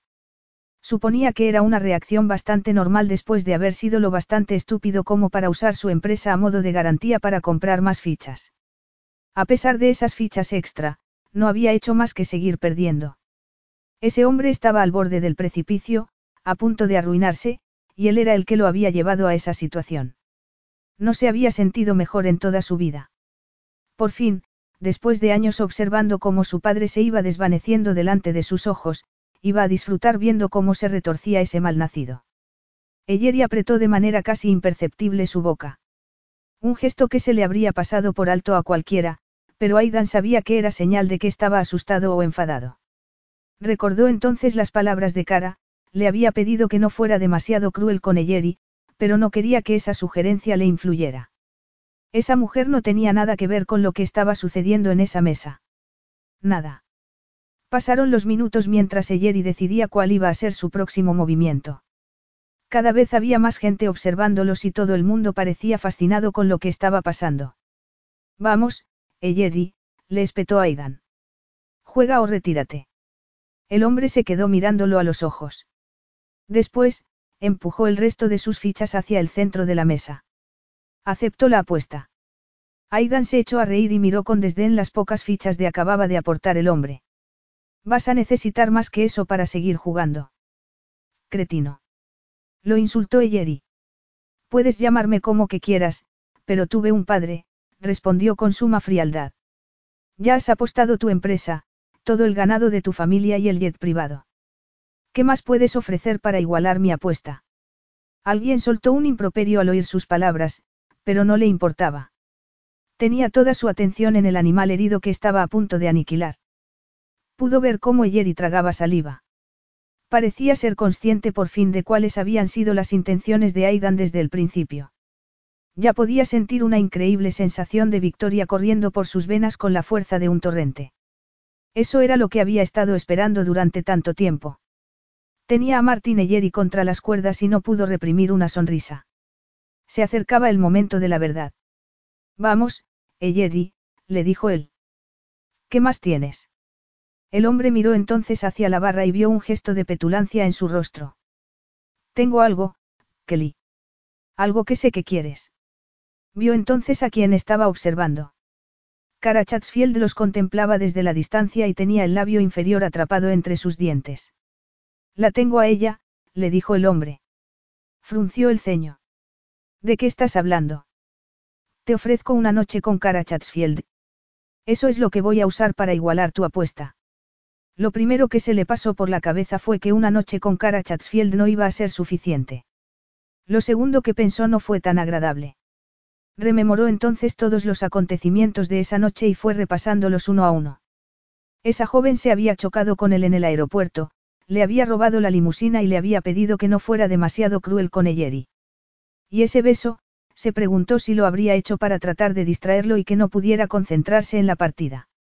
Miró hacia la barra y vio que Cara seguía observándolos desde allí. Tenía los ojos muy abiertos y, aunque estaba lejos, le dio la impresión de que respiraba con dificultad, como si ya estuviera pensando en lo que iban a hacer cuando salieran de allí. Tenía que reconocer que la joven se merecía un premio, era muy buena actriz. Tenía un nudo en el estómago, no podía creer que hubiera sido tan tonto como para caer en sus redes. Pero había recuperado el sentido común y estaba convencido de que ese beso había tenido la intención de distraerlo. Estaba furioso. La ira se apoderó de él. Había estado a punto de dejar que jugaran con él. Nos vemos esta noche. Después de la partida, le había dicho él. Y ella había accedido a pasar la noche con él. Le había hecho creer que lo estaba deseando. Habían intentado tomarle el pelo y, por desgracia, les había salido bien, pero ya no estaba dispuesto a que siguieran riéndose de él. Tuvo que controlarse para tratar de fingir tranquilidad y no transmitir su enfado. Si no se había dado cuenta antes del engaño había sido porque, cada vez que la miraba, pensaba en lo que pensaba hacer con ella y en nada más. Pero las cosas habían cambiado y no iba a volver a acercarse a esa mujer. ¿Lo dices en serio? Le preguntó ayer y con media sonrisa. Vas a tener que probar con otra cosa. No puedes igualar mi apuesta con una mujer. Las normas de la casa dicen que debes aceptar cualquier apuesta que te proponga, muchacho, repuso Yeri con aplomo y arrogancia. Siempre que se trate de una apuesta razonable y la tuya es absurda, le dijo con más dureza. Ofréceme otra cosa o retírate. Y reza para que encuentres un amigo que te deje un sofá para dormir esta noche. Llevaba mucho tiempo esperando la oportunidad de despojar a ese hombre de todo lo que tenía y mejor aún si podía hacerlo delante de otras personas. No quería pasar la oportunidad de humillarlo en público, quería hacerle sufrir por todo lo que su padre había pasado. Tenía que vengar el dolor de su progenitor al verse traicionado por el que había sido su gran amigo. El salón estaba en silencio. Tanto que se oía solo la respiración de la gente, el tintineo de los hielos en las copas y poco más. Eyeri se retorció en su silla, vio que le sudaba la frente. Estás acabado, Eyeri, le dijo Aidan en voz baja. Admítelo. El momento de la victoria estaba tan cerca que podía saborearlo. Por eso no entendía por qué se sentía tan tenso. Había esperado que ese momento de triunfo le aliviara de la insoportable carga que había estado llevando sobre sus hombros. Había creído que se sentiría feliz, aliviado, más ligero. Por desgracia, Cara Chatsfield eligió ese momento para acercarse lentamente a la mesa. Vio que había preocupación en su hermoso rostro. Se preguntó si sabría que su amante acababa de ofrecerla como parte de la apuesta. Pero quizás ya hubieran acordado también esa parte del plan cuando los sorprendió juntos en la terraza del hotel. Pensó entonces que se había equivocado por completo. No había sido alivio lo que había visto en el rostro de cara cuando se había acercado a ayer y a ella en el balcón, sino miedo. Miedo al ver que había estado a punto de pillarlo sin fraganti. El sentido común le decía que no era posible, le parecía un plan demasiado complicado y maquiavélico, pero, en ese momento, no podía fiarse de su sentido común. Solo confiaba en su instinto. Y su instinto le estaba diciendo que algo no encajaba, que estaba olvidando una parte importante del puzzle, aunque no supiera aún cuál era. Se había sentido así desde que se chocara con ella en el aeropuerto esa tarde. Pensándolo mejor, le dijo ayer y de pronto. Acepto tu apuesta. Iba a ganar la partida y a hacer la suya. Y pensaba hacerlo con tanta pasión e ímpetu que esa pobre joven iba a lamentar el día que decidió jugar con él. Cara se dio cuenta de que pasaba algo extraño en cuanto llegó a la mesa principal. No había querido estar cerca de Aidan Kelly desde que regresaran al salón después del beso que habían compartido en la terraza. Y, desde entonces, no podía pensar en otra cosa. En cuanto sintió que sus labios se rozaban, había estado demasiado hipnotizada para alejarse de él. Había sido incapaz de moverse después de sentir su calor, la pura masculinidad de su cuerpo esbelto y musculoso tan cerca del de ella, su intensa mirada, como si deseara devorarla, se había sentido tan cautivada que ni siquiera había tratado de apartarse de él y evitar que la besara, como habría hecho con cualquier otro hombre al que apenas conociera. Había hecho todo lo contrario. Se había dejado llevar. Aún recordaba sus propios gemidos y la fuerza de su excitación. Se había sentido casi mareada, como si estuviera a punto de perder el equilibrio. Aunque una voz en su interior le había dicho que no era buena idea y le había mostrado señales de peligro, las había ignorado por completo. Solo había podido pensar en él y disfrutar de lo que le estaba haciéndole sentir entre sus brazos. No podía creerse que hubiera accedido a reunirse con él después del póker. No sabía si iba a ser capaz de hacerlo, se había comprometido a tener relaciones sexuales con un hombre que era poco más que un desconocido, Alguien a quien le había robado la limusina. Pensó que tal vez formara todo parte de una jugada del destino. Era la única manera que encontraba de explicar lo bien que se había sentido entre sus brazos, de entender el deseo que había visto en el rostro de Aidan y que sin duda debía de haber sido un reflejo de su propio gesto. Por eso no entendía por qué parecía estar evitando mirarla. No pudo evitar estremecerse. Tenía un mal presentimiento. Era algo que ya había sentido desde el otro lado del salón. La manera en la que se había hecho el silencio. Eso había sido lo que había hecho que se acercara de nuevo a la mesa. Se quedó sin aliento al ver lo pálido que estaba Martin Eyeri y la expresión feroz con la que lo miraba Aidan Kelly. Vio que la mujer que tenía a su lado la miraba de reojo. Le pareció que la observaba con preocupación. ¿Qué ha pasado? Le preguntó ella en voz baja. ¿Qué es lo que se han apostado? La mujer levantó ambas cejas y dejó escapar una risa nerviosa. ¿A ti? ¿A mí? Preguntó con un hilo de voz cara mientras miraba a Aidan. Vio que la miraba con el ceño fruncido, como si esa situación fuera culpa suya. ¿En serio? Insistió cara. Me temo que sí. Fue el hombre mayor quien lo sugirió. No podía creer lo que le estaba contando. Se le hizo un nudo en el estómago. ¿Y? Y el otro aceptó. Acaba de hacerlo. No entendía nada, no sabía por qué Aidan habría accedido ni qué se le podía estar pasando ayer y por la cabeza para sugerir algo así. Trató de pensar en cómo salir de esa situación. Se le vino a la mente una imagen de su padre sacudiendo la cabeza con decepción. No sabía qué hacer. Si montaba una escena, podía echar a perder todos sus esfuerzos de esa noche. No quería que llegara a oídos de Cristos lo que se estaban jugando esos dos hombres a las cartas. Temía que el director general de la empresa familiar pudiera llegar a pensar que había sido ella la que había provocado deliberadamente esa situación o, peor aún, que había sido idea suya. Como no sabía qué hacer para salir de esa situación tan peligrosa, no dijo nada. Y se quedó sin aliento cuando oyó las palabras de Martin Eyeri. Estará encantada de hacerlo. Todos los ojos se volvieron hacia ella. Se quedó helada, no sabía cómo responder. Le parecía un comentario tan descarado que pensó que debía de haberlo entendido mal, que debía de estar refiriéndose a una cita o una cena con ella, nada más. Supuso que se trataba de algo parecido a lo que ya había hecho con anterioridad, cuando había participado en subastas con fines benéficos en las que los invitados pujaban para competir por el derecho a cenar con uno de las personas que se ofrecían en la subasta. Lo había hecho alguna vez para recaudar fondos que se dedicaban a personas sin hogar. Bueno, si se refiere a mi compañía para, comenzó ella con voz temblorosa y poca seguridad. Hecho, la interrumpió Martin Eyeri dando un fuerte golpe sobre la mesa. Enseña tus cartas, Kelly. El gutural gruñido que soltó Aidan Kelly mientras dejaba sus cartas en la mesa hizo que se estremeciera. Estaba haciendo todo lo posible por no mirarla y sintió que se le secaba la boca.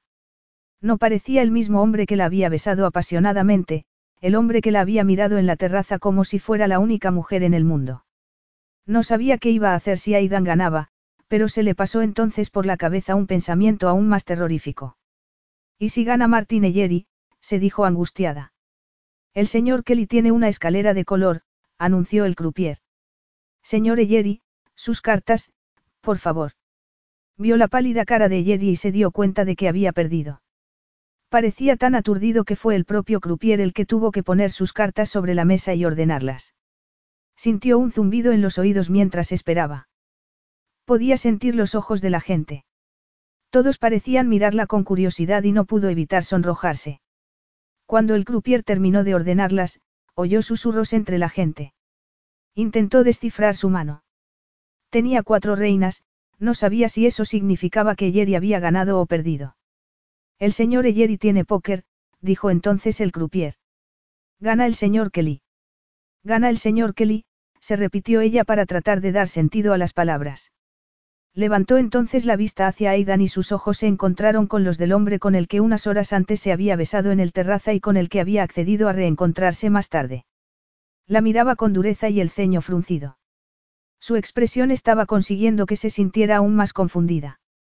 Le daba la impresión de que la miraba con desprecio, como si tuviera muy mal concepto de ella. Recordó entonces las palabras que le había dicho en la terraza. Dígame, señorita Chatsfield, ¿Es cierta esa reputación suya de gatita salvaje o suele decepcionar en cuanto se deshace del glamour que suele acompañarla? Aidan se puso de pie con orgullo. Entrecerró los ojos y miró a su contrincante con desprecio. Puedes quedarte con tu querida empresa, Eyeri. Y también con tu sucio dinero. No quiero nada de eso. Eyeri se quedó mirando a Aidan como un hombre destrozado que sentía que aún estaba frente a la soga de su verdugo. ¿Cómo?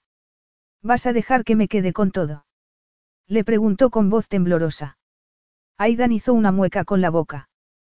Casi, repuso Aidan mirándola con sus penetrantes y fríos ojos azules. Con todo menos con ella. Capítulo 5. Aidan estaba furioso. Sentía una profunda amargura que parecía ir extendiéndose por su cuerpo. Y no solo era esa amargura la que lo dominaba, sino también la incertidumbre de no saber por qué había actuado como lo había hecho. No entendía por qué había permitido que Jerry se quedara con todo, por qué se alejaba de allí sin llevar a cabo su venganza. No tenía las respuestas, solo sabía que todo lo que había pasado esa noche había conseguido remover algo en su interior. Lo había hecho sobre todo la mujer que tenía a su lado. Su beso, su expresión inocente y sus mentiras le habían afectado más de lo que quería admitir. Pero había llegado el momento de que Cara Chatsfield pagara. Y no se refería a su cuerpo, ya no le interesaba. Lo que quería era enseñarle una lección por haberse atrevido a jugar con él. Cara tropezó mientras iban hacia la puerta del salón. La gente los observaba y él apretó con más fuerza su codo. Sonríe, preciosa, le susurró él. O la gente va a pensar que no estás deseando pasar la noche conmigo. Señor Kelly. Se detuvo y le dedicó una sombría sonrisa. No me llames así. Creo que ya debemos dejar atrás las formalidades, ¿no te parece? De hecho, estoy pensando que a lo mejor deberíamos mostrarles a todos de lo que eres capaz y que vean ahora mismo una escena similar a la que representaste antes en la terraza. Por lo que viene ese videoclip en el que participaste, eres bastante exhibicionista. No, yo no. Tiró de ella para aplastarla contra su cuerpo y cara colocó sus pequeñas y frías manos sobre su torso. Entonces, sigue andando, le susurró para que solo ella pudiera oírle.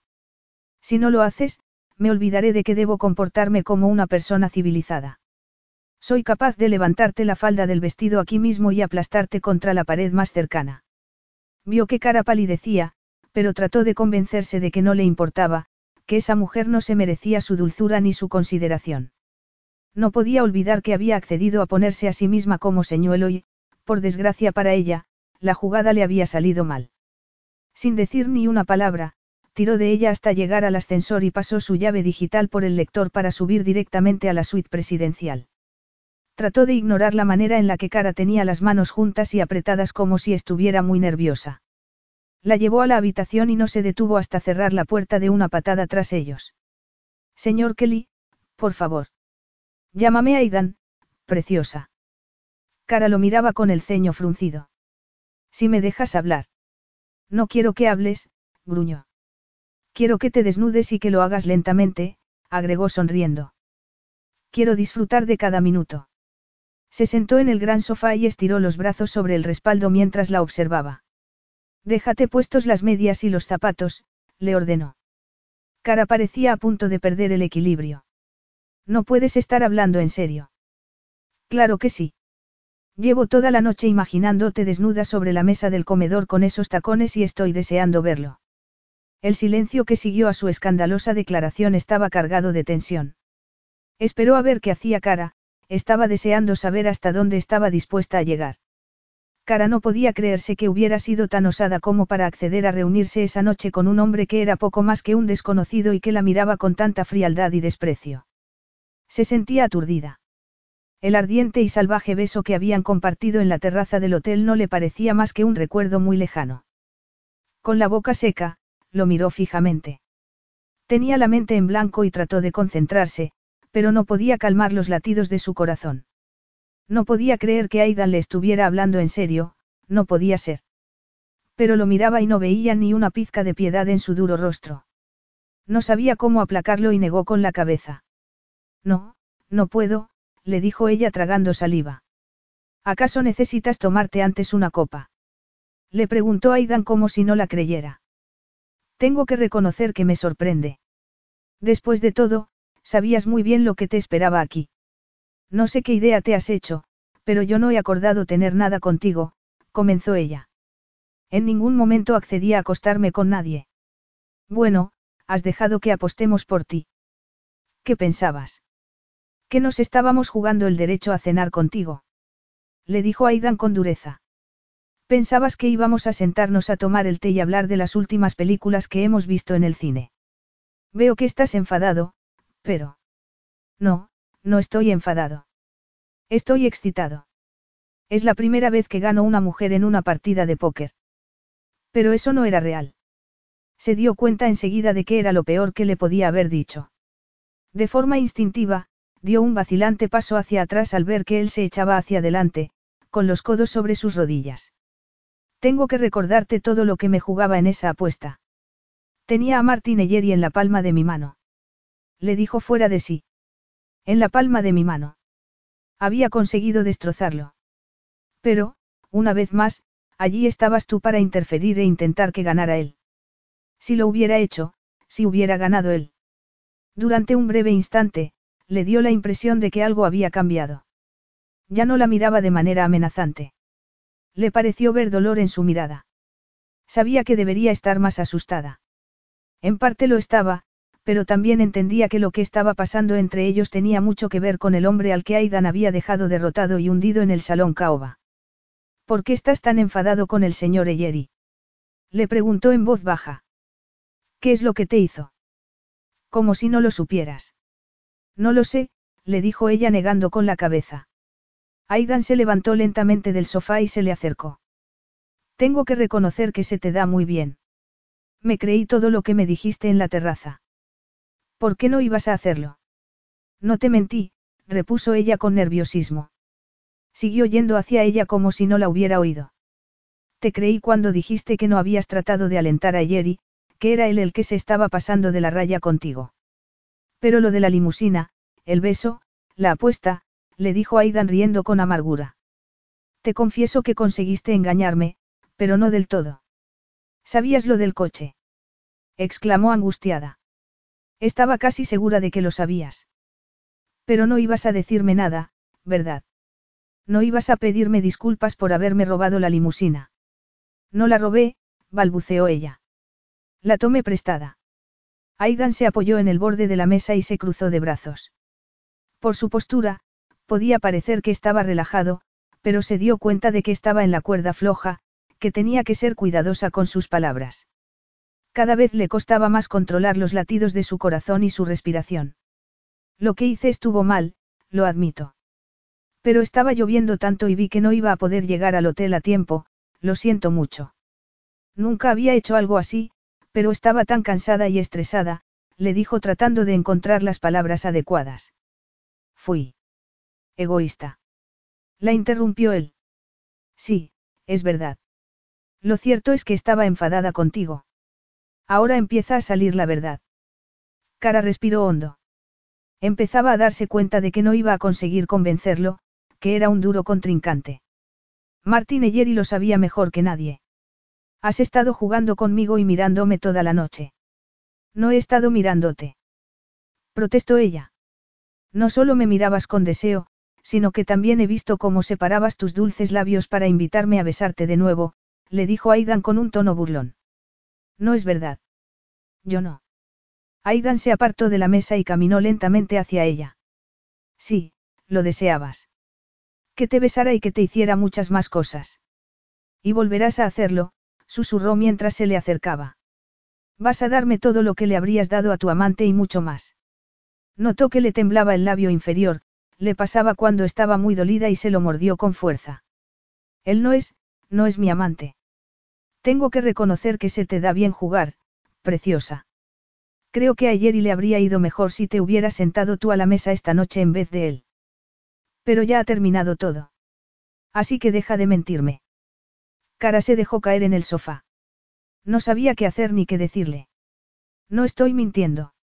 No sé de lo que me estás hablando, de verdad. Ya te dije que no estaba con él.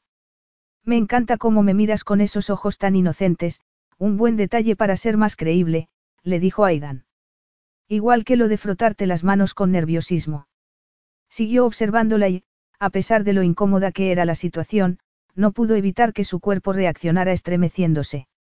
Reconozco que hoy he cometido un par de errores, le dijo ella. No debería haber hecho escala en Los Ángeles, ahora lo tengo claro. Pero quería ver a mi agente. Ya me parecía a mí que las cosas me estaban yendo demasiado bien, debía haber previsto que algo iba a suceder. Siempre me pasa algo. Pero, ¿cómo iba a saber que se iba a retrasar el vuelo? ¿De qué estás hablando? De mí, repuso con un hilo de voz y sin poder hacer nada ya para controlar sus lágrimas. Soy un desastre. Enterró el rostro entre sus manos y comenzó a sollozar. Sí, em, siempre me pasan estas cosas, todo me su, sucede a mí, le dijo tartamudeando. Lo sé, lo sé, es culpa mía. Yo. Aidan se quedó horrorizado al ver a esa mujer tan joven y bella llorando a lágrima viva en el sofá de su suite. Intentó entender lo que le acababa de decir, pero no pudo. Aún así, le hizo reflexionar. Lo que le había dicho sobre Los Ángeles, que todo le salía mal, que temía llegar tarde al hotel, estaba empezando a pensar que tal vez se hubiera equivocado con ella. Se le pasó por la cabeza que también Cara pudiera haber sido tan víctima de las maquinaciones de ayer y esa noche, como lo había sido su familia hacía 14 años. Se preguntó si de verdad sería posible. Al ver las lágrimas que resbalaban por sus mejillas y cómo Cara trataba de controlarlas, comenzó a desmoronarse el muro que había rodeado su corazón en cuanto Jerry se la ofreció como parte de la apuesta. No había sido su intención hacerla llorar. La verdad era que había creído que iba a ofrecerse a él y tratar de seducirlo. Había decidido que iba a dejar que empezara a quitarse la ropa delante de él y que, luego, cuando estuviera ya medio desnuda, iba a mirarla con el desprecio que se merecía y a echarla de allí. Tenía que reconocer que también era su intención asustarla un poco para que la próxima vez se lo pensara mejor antes de hacer algo parecido, para que tuviera más cuidado y no volviera a ponerse en una situación tan vulnerable. Pues misión cumplida, muchacho. Pudo oír la voz de Martín Eyeri diciéndole esas palabras como si lo tuviera al lado. Sacudió con desesperación la cabeza. Él no era como ese hombre y nunca lo sería. Cara se levantó y fue hacia ella, pero vio que se estremecía cuando la agarró por los hombros y trató de apartarse. Hizo entonces algo sin pensar en lo que hacía. Se sentó en el sofá y tiró de ella para que se acomodara en su regazo, como si fuera una niña pequeña. Ya, ya, cara, le susurró para que se calmara. No pasa nada, no me tengas miedo, agregó pasándole la mano por la espalda. No voy a hacerte daño, relájate. Poco a poco, sintió que su cuerpo iba perdiendo rigidez, sus sollozos se calmaron y se acurrucó entre sus brazos. Un par de minutos después, Cara se echó hacia atrás y lo miró a los ojos.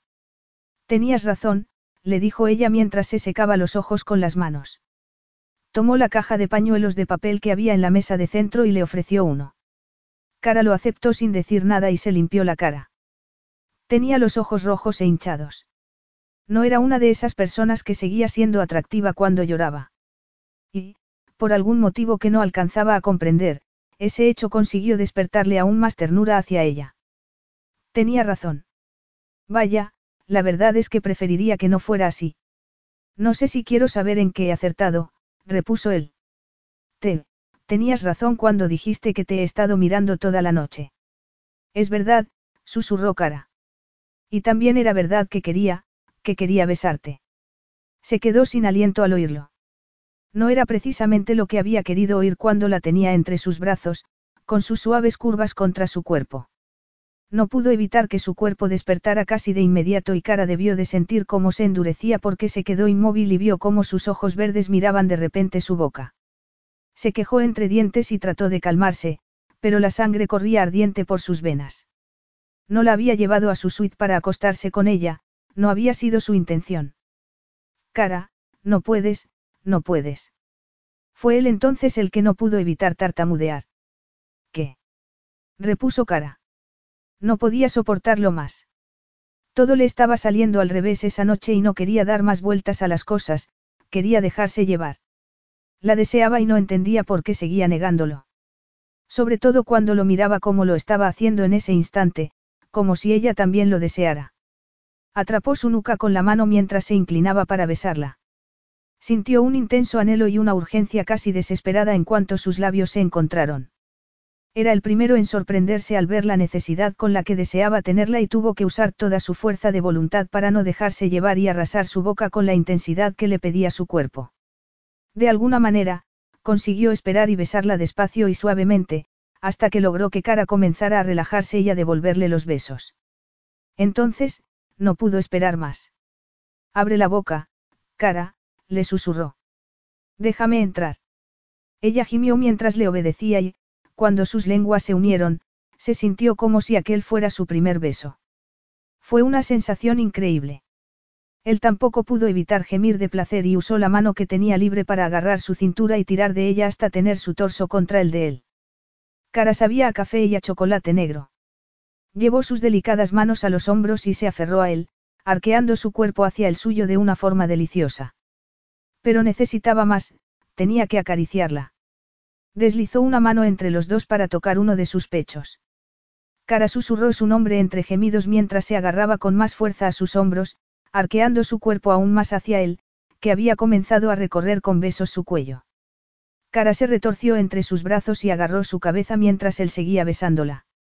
Deslizó una mano hasta su hombro y le bajó con ella la parte de arriba del vestido. Llevaba un sujetador de encaje de color melocotón y no se le pasó por alto lo tensos que estaban sus pezones, como si ya estuvieran anticipando lo que iba a pasar. Agarró sus pechos con las dos manos y arrastró sus pulgares por los pezones. Cara abrió la boca sin poder controlar después un gemido de placer cuando él reemplazó los pulgares con la boca, lamiéndolos y apretándolos entre sus dientes a través del encaje de su sostén. Siguió haciéndolo hasta lograr que Cara se retorciera desesperada entre sus brazos. Era increíble saborearla de esa manera, sentía que había perdido completamente la cabeza. Apartó a un lado su sujetador y tomó profundamente en su boca uno de sus deliciosos pezones, recorriendo con los dientes y la lengua esa parte de su anatomía. Cara se retorcía contra su cuerpo y él la guió hasta tenerla casi ahorcajada sobre su regazo. Estaba a punto de subirle la falda del vestido para que pudiera colocar las piernas a ambos lados de sus muslos, cuando oyó otra vez la voz de Jerry dentro de su cabeza. Así se hace, muchacho. Has llegado más lejos que yo. Aidan cerró brevemente los ojos y dejó caer la cabeza en el respaldo del sofá. Sujetó entonces su cintura entre las manos para detenerla. No sigas, cara, susurró él sacudiendo la cabeza. Para. ¿Qué? Cara lo miró con los labios hinchados y un gesto de confusión en los ojos. Se quejó entre dientes mientras la apartaba de él y se levantaba. La dejó sentada en el borde del sofá y fue hacia el pequeño bar del salón. Había un decantador de cristal y seis vasos sobre una bandeja de plata. Le daba igual lo que fuera, necesitaba beber algo para tratar de calmarse y recobrar un poco la compostura. Abrió la botella y se sirvió un trago. Aidan. Por fin conseguía que lo llamara por su nombre de pila, cuando menos lo necesitaba. Levantó el vaso y se terminó la copa de un trago. Esperó unos segundos a que el alcohol le quemara la garganta y se sirvió otra. Levantó la vista y vio que, aunque estaba de espaldas a ella, podía ver su reflejo en el espejo que había detrás de la barra. Cara se había puesto de pie y se había vuelto a poner la parte superior de su vestido. Estaba aún sonrojada por el deseo y tenía revuelto su corto cabello. En esos momentos, y muy a su pesar, le pareció la mujer más bella que había visto en su vida. No pudo evitar sentirse culpable. No había sido su intención dejar que las cosas fueran tan lejos. En realidad, sí lo había querido, pero antes de que Jerry la incluyera en la apuesta. Le bastaba con pensar en ese hombre para que se le revolvieran las entrañas. Necesitaba olvidar cuanto antes todo lo que había pasado esa noche. Tienes que irte. No se había dado la vuelta para mirarla mientras se lo decía y vio en el espejo que se había sonrojado aún más. Observó cómo Cara lo miraba desde donde estaba y su labio inferior empezó a temblar cuando vio que él la estaba mirando a través del espejo. Pero pensé que... Dejó de golpe el vaso sobre la barra de madera y Cara no terminó la frase. Estaba haciendo un esfuerzo inmenso para controlarse y necesitaba que se fuera. No sé qué pensaste, preciosa, pero tienes que reflexionar un poco más antes de actuar. No puedes ir por la vida quitándole a la gente sus limusinas ni permitiendo que unos hombres se jueguen al póker la posibilidad de pasar la noche contigo. Tampoco deberías dejar que un desconocido te lleve a su habitación ni, le dijo él deteniéndose al ver su cara. No llores, agregó enfadado al ver las lágrimas que caían por su rostro. No podía evitarlo, esas lágrimas lo estaban destrozando por dentro. Sin pensar en lo que hacía, fue hacia ella, pero Cara levantó las manos para detenerlo. Tenía un aspecto tan vulnerable con los pies separados y una expresión feroz en su cara, que consiguió conmoverlo. Era como si se creyera capaz de detenerlo si él trataba de acercarse más. No te acerques. No tenía intención de hacerlo, le dijo en voz baja él. Tienes la puerta detrás de ti. Te sugiero que la utilices. Con mucho gusto. El silencio que se hizo en la habitación después de que Cara saliera y cerrara la puerta de un portazo fue casi opresivo. Se acercó a los grandes ventanales y se quedó mirando las vistas. Miles de luces de colores adornaban la gran avenida de Las Vegas. Era como un brillante juguete que ocultaba un interior podrido. Se fijó en los destellos rojos, verdes, azules y dorados. También había luces rosas, como su pelo. Todas diseñadas para conducir a un hombre a la perdición.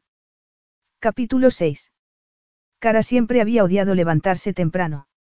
Sobre todo si tenía que hacerlo después de dormir solo dos horas y si se había pasado llorando casi todo ese tiempo. Había sentido tanta lástima de sí misma que no había sido capaz de controlar sus lágrimas durante toda la noche. Seguía sin entender cómo podía haber tenido algunos de los mejores momentos de su vida durante una de las peores noches que recordaba. Tampoco sabía por qué ese hombre, que había dejado muy claro cuánto la odiaba, le había hecho sentir tanto deseo y tanto placer.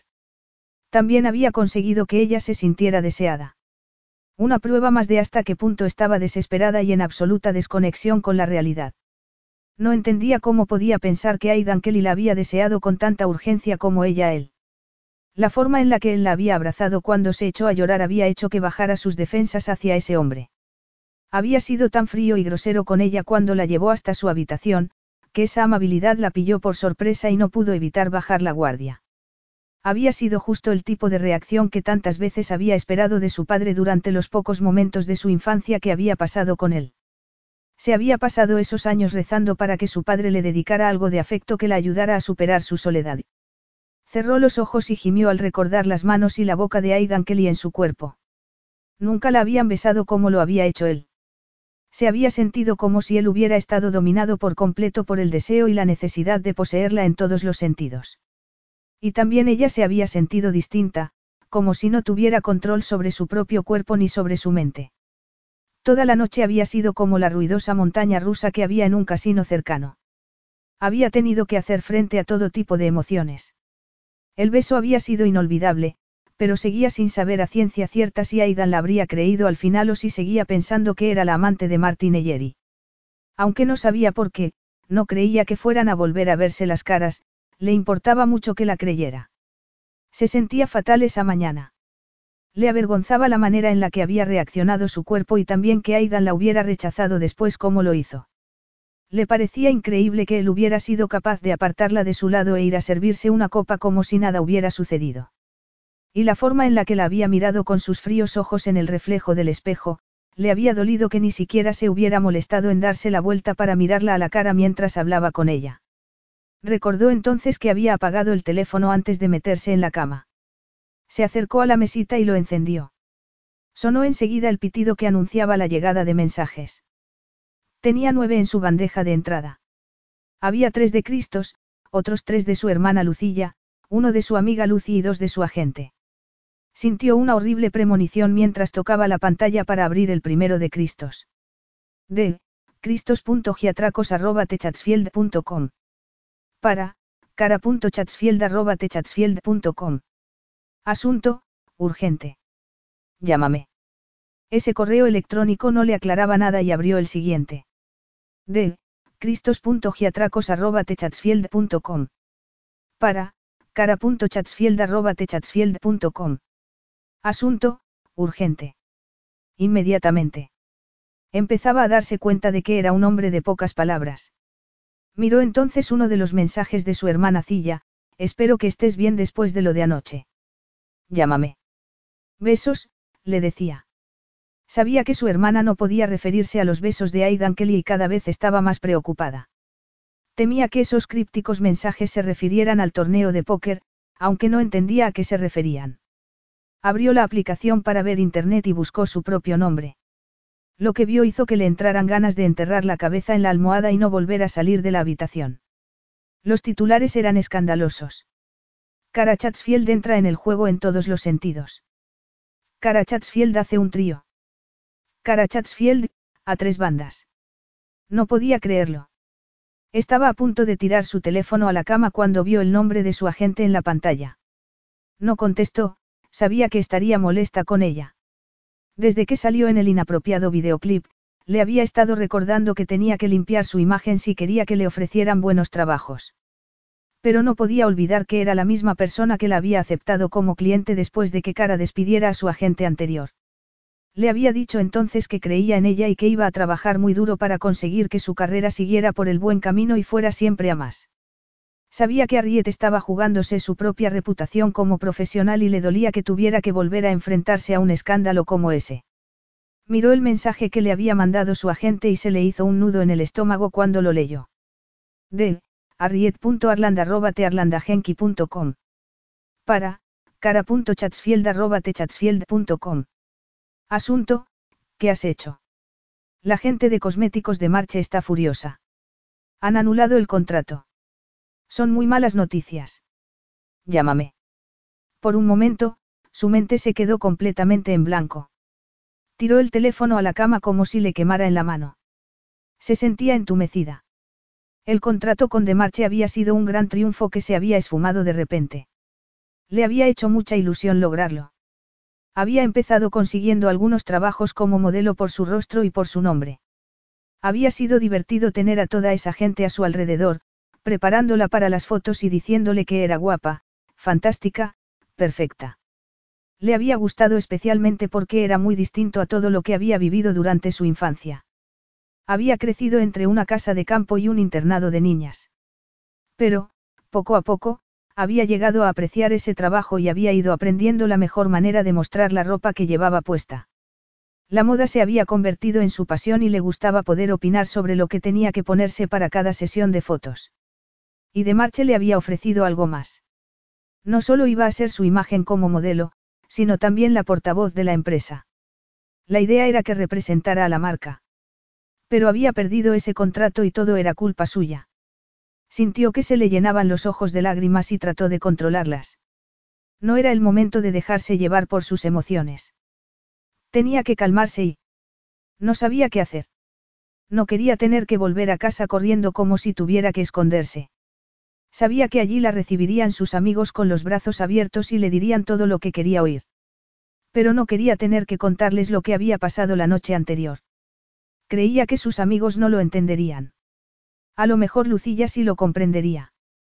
Pero Cilla, como la llamaban sus más allegados, tenía sus propios problemas en ese momento. Y no quería contárselo al resto de sus hermanos. No quería tener que oír a Antonio, el mayor, diciéndole otra vez que debía asumir la responsabilidad de sus acciones. Ya sabía que tenía que hacerlo. Después de lo que había leído en los titulares, sabía que la prensa volvería a acampar frente a su casa y a acosarla sin piedad. Era algo que se les daba muy bien a los paparazzis del Reino Unido.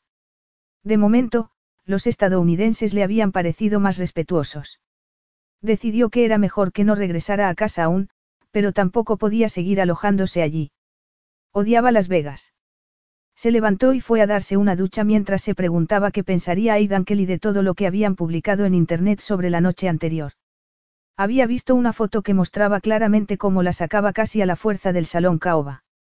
Era una maldición para ella que todo el mundo tuviera cámaras de calidad en sus teléfonos móviles. Supuso que Aidan estaría furioso y que ya habría hecho alguna declaración para dejarle muy claro a la prensa que no quería tener nada que ver con ella. Era lo que su padre solía hacer. Una vez más, le entraron ganas de llorar y se mordió su tembloroso labio inferior. Se dio cuenta de que, la noche anterior, cuando volvió a la habitación, debería haberse terminado el champán que había visto en el frigorífico. De haberlo hecho, en lugar de atiborrarse a chocolate, habría podido dormir mejor y no lo recordaría tan bien todo. Se le pasó por la cabeza esconderse en alguna de esas comunas hippies de artistas que había en Nuevo México. Allí podría aprender a hacer joyas de estilo azteca, una de sus pasiones. Pero sabía que así solo conseguiría que las revistas dieran por supuesto que estaba en una clínica de desintoxicación o algo peor. No entendía por qué le importaba tanto lo que dijeran de ella. Pero siempre le había dolido que dieran por supuesto que, gracias a su apellido, tenía una vida muy fácil. Y también estaba cansada de que la etiquetaran como la rebelde de la familia. También sus hermanos Orsino y Lupka, los gemelos, tenían fama de chicos malos, pero, en su caso, era casi un elogio. Le parecía muy injusto el doble rasero que usaba la prensa con ellos. La acusaban de llevar una vida escandalosa, casi promiscua, cuando era todo lo contrario. Aunque nadie la creería, solo había tenido dos amantes en su vida. Le dolía que fueran tan injustos con ella, le dolía mucho. Cilla siempre le decía que no podía seguir siendo tan sensible, pero no podía evitarlo. Era su manera de ser. Se sentía atrapada. Decidió ir al aeropuerto, mirar el panel de salidas y escoger el lugar más alejado que pudiera encontrar. Sabía que no era un gran plan, además odiaba estar sola. Prefería tener compañía y estar entretenida para no pasarse horas reviviendo la noche anterior una y otra vez, hasta perder por completo la cabeza. Le mandó un mensaje a Harriet, su agente, para pedirle que la dejara pasar un par de días con ella. Le pareció el lugar más seguro para esconderse, aunque sabía que iba a tener que explicarle todo lo que había pasado. Harriet le contestó de inmediato para decirle que sí, que podía ir, pero no consiguió sentir alivio. Sabía que iba a estar decepcionada con ella. No quería ni pensar en ese primer encuentro, cuando viera la cara de Harriet. Trató de pensar en qué le iba a contar de la noche anterior. Mientras hacía las maletas, decidió que no podía decirle cómo Aidan Kelly la había besado y tocado la noche anterior ni que, a pesar de todo, Aún lo deseaba. Sabía que era patético. Aunque creía que su padre la veía como alguien sin oficio ni beneficio, sabía que en realidad sí tenía potencial y mucho que ofrecer, pero a veces se sentía tan perdida. No quería seguir pensando en cosas tan negativas. Se puso unos amplios pantalones de lino y una blusa. Iba a necesitar sus grandes gafas de sol para ocultar sus ojos, enrojecidos por las lágrimas y la falta de sueño. Se puso también una gorra para cubrir el pelo y que nadie la reconociera. Cerró después las maletas y llamó a recepción. Si no hubiera estado tan cansada y preocupada, habría previsto que iba a tener que encontrarse con decenas de paparazzis en cuanto salió del hotel. Pero su presencia la sorprendió por completo y, antes de que tuviera tiempo de parpadear, se encontró atrapada entre ellos y la pared de cristal del hotel. La gorra y las gafas acabaron en el suelo y tuvo que agacharse rápidamente para recuperarlas mientras se protegía los ojos de las indiscretas cámaras. Volvió a ponerse las gafas y trató de esconder su miedo, pero la tenían completamente atrapada y no pudo hacer otra cosa que quedarse inmóvil mientras la bombardeaban con preguntas y le hacían fotos. Aidan era bastante madrugador, lo había sido desde que asumiera el control de la empresa de su padre. Solía comenzar el día en su gimnasio o corriendo por los jardines botánicos de Sydney, cerca de su casa. Después, se tomaba el café que le preparaba su ama de llaves y dejaba que su chofer lo llevara al trabajo. Al principio, cuando empezó en la empresa familiar, iba a la oficina conduciendo su viejo coche. Entonces, soñaba con poder algún día comprarse un llamativo Ferrari rojo. Pero nunca había llegado a tenerlo. No le había parecido lógico comprarse un coche así cuando no iba a tener tiempo para conducirlo y disfrutarlo. Su Mercedes había sido una adquisición más lógica. Mientras su chofer lo llevaba de un sitio a otro, podía hacer llamadas, trabajar desde su portátil o tener reuniones. Había llegado incluso a utilizar ese asiento una noche para tener relaciones sexuales cuando el tiempo no le había permitido otra opción. Pero no había sido una experiencia demasiado placentera, no como la de la noche anterior. No entendía por qué no podía quitarse a cara Chatsfield de la cabeza. Era como una herida dolorosa que no terminaba de cicatrizar. Lamentaba haberla tocado. Se había pasado toda la noche arrepintiéndose y tratando de convencerse de que no quería volver a verla. Había estado tan obsesionado por su sed de venganza que no había sido capaz de ver lo que era real y lo que no. Y seguía sin estar seguro. Creía que le debía una disculpa, pero no le parecía buena idea tratar de verla de nuevo para decírselo. Había sido lo bastante estúpido la noche anterior como para dejar que ella le distrajera y había terminado por permitir que Jerry no recibiera ningún castigo. Miró el despertador, eran las siete de la mañana, pero estaba destrozado. Apenas había dormido. Aún así, se levantó y su teléfono móvil sonó justo en ese momento. Era la editora de su periódico más importante. Casi nunca lo llamaba, así que contestó algo preocupado. Dana, ¿qué pasa? Buenos días, jefe. Pareces cansado, como si hubieras tenido una noche dura. No me sorprende. Tuvo un mal presentimiento. ¿De qué estás hablando? De tu gran noche con la chica más rebelde de Inglaterra. La gente está bastante molesta. No se creen que hayas permitido que la competencia se haga con la exclusiva. No he tenido una gran noche con nadie, repuso de mal humor. Dana le leyó algunos titulares y se sintió estúpido al no haber anticipado que iba a suceder algo así. Supuso que todo el mundo había oído cómo ayer y él se apostaban a la joven. Que no hubiera sido consciente de lo que iba a pasar era una buena indicación de hasta qué punto había dejado que le afectara todo lo que había ocurrido la noche anterior. Aunque sabía que no era su problema, no pudo evitar preguntarse cómo estaría cara. Algo le decía que estaría encantada, que ese tipo de mujer vivía por y para ese tipo de atención. ¿Quieres que escriba un comunicado en tu nombre? Le preguntó Dana. Odiaba lo que estaban diciendo de él, pero sabía que lo mejor que podía hacer era no decir nada. No, vamos a ignorarlo. ¿Qué era, después de todo, lo que él mismo había decidido hacer? Capítulo 7. Aidan llamó a recepción para que un coche lo recogiera frente a la salida trasera del hotel. Entró en el ascensor y dio la espalda a una joven pareja que estaba besándose apasionadamente en la esquina. La chica sujetaba unas flores de color rosa. Le recordó al pelo de cara Chatsfield. No entendía por qué, pero no parecía capaz de olvidarla. A diferencia del chico del ascensor, él no tenía nada de romántico. Las puertas del ascensor se abrieron poco después y salió rápidamente. Ya había pagado la cuenta, así que solo le quedaba salir de allí y olvidar la noche anterior. Y lo habría hecho si no hubiera visto en ese momento a la mujer que con tanto empeño estaba tratando de olvidar. Estaba aplastada contra la pared de cristal del hotel. Tenía una mano en la cara y la otra frente a ella para tratar de abrirse camino entre una furiosa horda de paparazzis. Pero no lo estaba logrando. Se quejó entre dientes y fue hacia ella dando grandes zancadas. Se abrió paso a través de los reporteros hasta llegar a ella y la tomó en sus brazos. Como se estaba cubriendo la cara con la mano, no supo que se trataba de él y se resistió, tratando de apartarse. Pensó entonces con tristeza que quizás habría intentado apartarse con más fuerza de saber que era él quien la sujetaba. Cariño, soy yo, le dijo en voz alta para que lo oyeran los periodistas. Siento haberte hecho esperar. Si hubiera sabido que te iban a atacar así, no te habría dejado bajar sola. Cara se calmó y levantó el rostro hacia él. Vio que le temblaban los labios. No podía soportar la idea de verla llorar de nuevo e hizo lo primero que se le ocurrió. Agachó la cabeza y la besó. Fue muy breve, solo quería tranquilizarla y que viera que estaba de su parte. Nada más.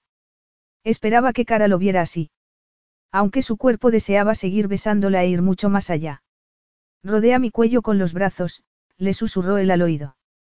Cara lo hizo, se aferró a él. Aidan la tomó en sus brazos y la llevó de vuelta al hotel, fulminando a su paso con su mirada a todos los paparazzis que se encontraba. No se detuvo hasta estar de vuelta en su habitación. Después, la dejó en el sofá. Cara lo miró, le caían las lágrimas por las mejillas. Toma, le dijo él dándole un pañuelo de papel. Esto empieza a ser un hábito. Suénate la nariz. Ella lo hizo y se limpió la cara. ¿Estás bien? Le preguntó después. No, la verdad es que no. ¿Qué estaba pasando ahí abajo? Pensé que estarías acostumbrada a ese tipo de situaciones. Me equivoqué al pensar que la prensa americana era menos agresiva que la inglesa. Además, reconozco que no estaba pensando con demasiada claridad cuando salí de mi habitación, le confesó Cara. Debes de pensar que soy patética. Frunció el ceño, pero no le respondió. Parecía una gatita asustada. Es horrible, murmuró ella. Supongo que ya sabrás lo que dice la prensa de lo de anoche. Mi editora me llamó esta mañana con la maravillosa noticia. Quería saber por qué dejé que otros medios lograran la exclusiva. Cara le ofreció una sonrisa algo llorosa. ¿Qué le dijiste? Nada. No tengo por costumbre alimentar ese tipo de tonterías. Tienes suerte. Yo no quiero ni pensar en lo que van a escribir después de que me rescataras como lo has hecho. Van a decir que estamos juntos, le advirtió Cara. Por cierto, ¿Por qué lo hiciste? Era una buena pregunta que prefería no responder. No había pensado en cómo se iban a percibir sus acciones, solo se había concentrado en sacarla de esa situación. Estabas atrapada y nadie te estaba ayudando. Lo habría hecho por cualquiera, le dijo. ¿Por qué te importa tanto lo que diga la prensa? No es eso, repuso Cara mientras seguía limpiándose las mejillas. Entonces, ¿por qué lloras? No, no estoy llorando. Sí, lo estás, le dijo pacientemente. Y está claro que te importa y preocupa lo que digan.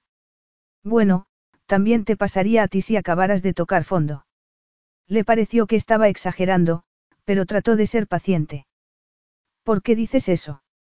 Se suponía que anoche debía portarme mejor que nunca, le mandé un mensaje a Cristos esta mañana diciéndole que iba a permanecer escondida unos días, hasta que la prensa se olvidara de todo. Va a estar muy enfadado conmigo. Y cuando vea las fotos de hace un rato.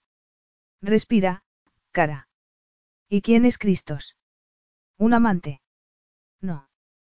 Replicó con fuerza mientras miraba durante un segundo su boca.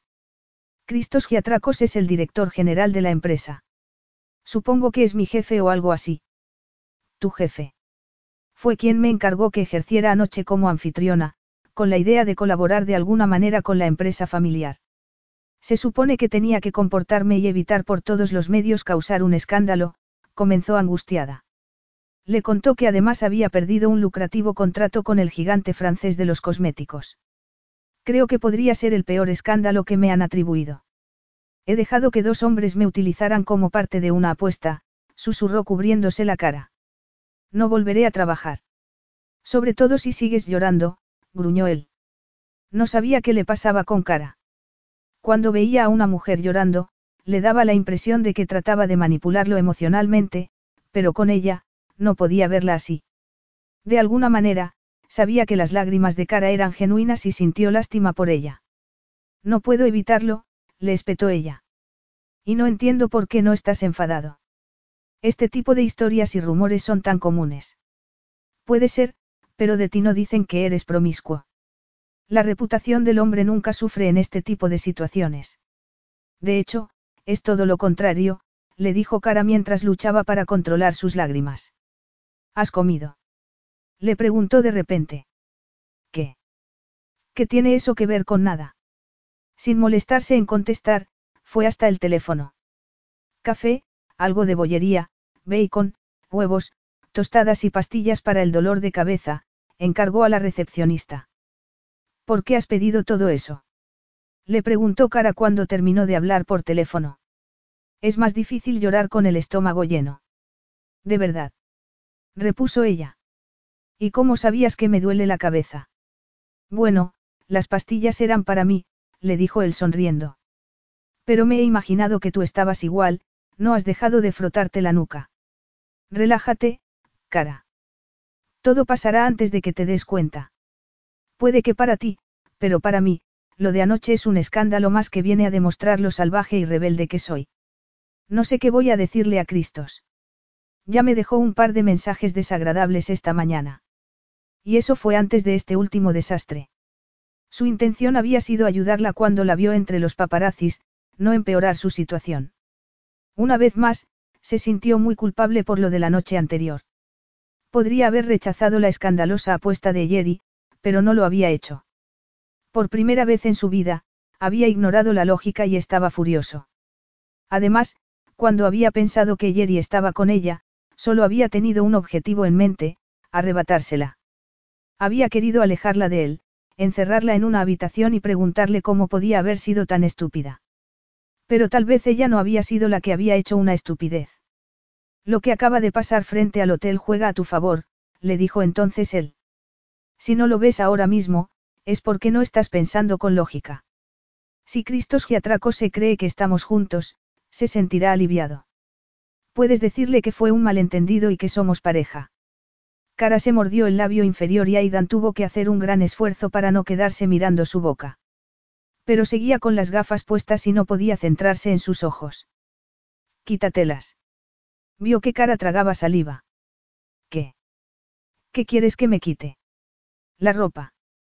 Quiero verte de nuevo, tocarte, saborearte, pensó él sin poder evitar que su mente se llenara de las imágenes más eróticas. Las gafas, contestó con la voz entrecortada. Me cuesta hablarte cuando sigues con las gafas puestas. Cara sintió que se estremecía al notar algo distinto en su voz y se preguntó si Aidan le habría leído el pensamiento. Al mirarlo, mientras él daba vueltas por la habitación, solo podía pensar en lo atractivo que era. Alto, masculino, seguro de sí mismo y tan poderoso, había sido increíble que la tomara en sus brazos para rescatarla de la prensa. Se había sentido como la princesa de un cuento de hadas. Pero sabía que solo eran cuentos, que no había nada real en esas historias. Pero las necesito, tengo los ojos irritados. Antes de que pudiera detenerlo, Aidan se acercó y se las quitó. Agachó rápidamente la cabeza, pero él agarró su barbilla. Se estremeció y cerró los ojos, tratando de apartarse sin éxito. Aidan se quejó entre dientes y la soltó. Veo que has sufrido de verdad por todo esto, le dijo. Le había dolido el escándalo, pero lo peor había sido sentirse rechazada y humillada por él. Sí. Espera, susurró Aidan agarrándole la barbilla de nuevo. Tus ojos son azules hoy, no verdes. Me he puesto lentillas de color para tratar de animarme. Se supone que debían parecer violetas, como los ojos de Elizabeth Taylor. ¿Las necesitas? No, pero me gusta usarlas para cambiar un poco. ¿De qué color son tus ojos? De un color aburrido. Antes de que Aidan pudiera decirle nada más, alguien llamó a la puerta. Mientras él se acercaba a abrir, ella se puso en pie y corrió a la habitación más cercana. Se dio cuenta entonces de que estaba en el dormitorio. Todavía olía a él. Se miró en el espejo y vio que sus ojos estaban menos hinchados, pero seguían enrojecidos. Cara. ¿Dónde estás? La llamó Aidan. Aquí, repuso ella abriendo la puerta y tratando de parecer más tranquila y segura. Aidan estaba al lado de un carro lleno de comida y se dio cuenta entonces de que tenía hambre. No quería que me viera nadie aquí. Creo que es un poco tarde para eso, no. Repuso él sonriendo. ¿Cómo tomas el café? Con arsénico. Aidan sonrió aún más y aceptó la taza de café que le ofrecía con una mano temblorosa. No será para tanto, le dijo él. Para ti no, le recordó ella. Yo aún tengo que decidir qué le voy a contar a Cristos. No le digas nada, respondió Aidan. O dile que estamos juntos y lo de anoche fue solo una especie de juego sexual. Desafortunadamente, se creería lo segundo y no lo primero. ¿Por qué no? Tienes que preguntarlo. ¿Quién se va a creer que el respetable Aidan Kelly pueda estar con la oveja negra de los Chatsfield? Aidan le dio a elegir un paquete de aspirinas y otro de paracetamol. No, gracias. Soy una fanática de la salud. Prefiero curarme de manera natural. Muy admirable, pero tómate algo. Puso los ojos en blanco al oírlo, pero hizo lo que le pedía. Siempre eres así de mandón. Aidan dudó un momento. Luego, se encogió de hombros. Eso parece, repuso él ofreciéndole un croissant. No como nada con mantequilla. Eso es ridículo. No me extraña que llores tanto. No pudo evitar sonreír y miró los bollos. Hacía años que no se tomaba un croissant. Aidan vio cómo lo miraba y le acercó el plato. Escucha, cara, le dijo. No puedo evitar sentirme responsable por el aprieto en el que te encuentras y creo que deberías decirle a Cristos que somos pareja. No te importa lo que van a decir de ti. Puedo defenderme solo, cara. No sabía por qué, pero le encantaba cómo decía su nombre. No se lo creería, le dijo. Pero gracias. Entonces, ¿qué vas a hacer? Se me pasó por la cabeza irme a algún sitio, perderme durante algún tiempo. ¿Tú sola? Sí, esa es la parte que menos me atrae, voy a esconderme unos días en la casa que mi agente tiene en Los Ángeles. Ya sé. Replicó él dejando su taza de café en la mesa. ¿Te vienes conmigo? ¿A dónde? Repuso ella frunciendo el ceño. Tengo una conferencia durante los dos próximos días en Fiji. Puedes venir, relajarte en la playa o ir al spa del hotel. Tómate esos días para reflexionar y pensar en tu próximo plan. Pero, ¿qué iba a arreglar eso? Además, tú me odias. No te odio, respondió Aidan mientras iba a las ventanas y se quedaba mirando las vistas. Además, ese viaje hará que nuestra relación parezca lo suficientemente real como para que Cristos te crea. Le dolía que sintiera lástima por ella, pero tenía que admitir que la idea de perderse en una isla tropical la atraía mucho. ¿Habrá algún paparazzi allí? Nos alojaríamos en un complejo exclusivo que valora mucho la intimidad de sus huéspedes. No voy a aceptar un no por respuesta, cara. Lo miró a los ojos. Le estaba lanzando un salvavidas. Sabía que debía estar contenta, pero le preocupaba pasar los próximos días en compañía de un hombre que la atraía más de lo que la había atraído cualquier otro hombre. Nunca lo haces, ¿verdad? Le preguntó ella. No, repuso Aidan con una sonrisa que la dejó sin aliento. Capítulo 8. Nada más aterrizar en Fiji, lo primero que le llamó la atención a Cara fue lo diferente que era a Las Vegas. La ciudad había estado llena de luces y rodeada de un desierto. En Fiji, había pocas edificaciones, pero era exuberante. No había otra palabra para describir el verde intenso de su vegetación tropical, el aire húmedo que los recibió y las profundas aguas azules del Pacífico. Llegaron al atardecer. Nada más aterrizar, los llevaron a la lancha en la que los iban a trasladar a la pequeña isla donde estaba el complejo hotelero. Para entonces, ya se había ocultado el sol y comenzaban a salir las estrellas. Había tantas y parecían estar tan cerca que casi podía tocarlas. Fue increíble sentir el azote del viento en el pelo y las gotitas de agua en su cara. Pasaron cerca de otras islas de playas blancas y bellas palmeras. Una vez más, se preguntó si habría hecho bien aceptando su invitación. Le había atraído la oportunidad de esconderse de sus problemas, pero no podía evitar pensar que debería haber ido a Los Ángeles o a Londres para poder refugiarse en sus amigos.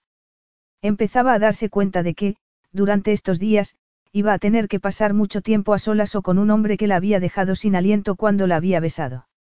Un hombre al que seguía deseando. La lancha aminoró la velocidad al llegar a una de las islas. Había antorchas clavadas en la arena de la playa donde se bajaron. Marcaban un camino que se perdía poco más allá entre la maleza tropical.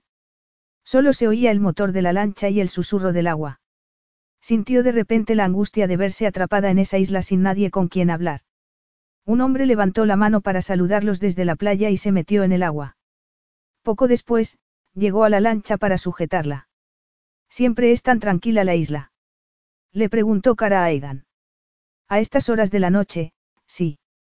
Será mejor que te quites los zapatos y te subas los pantalones. Tenemos que caminar por el agua.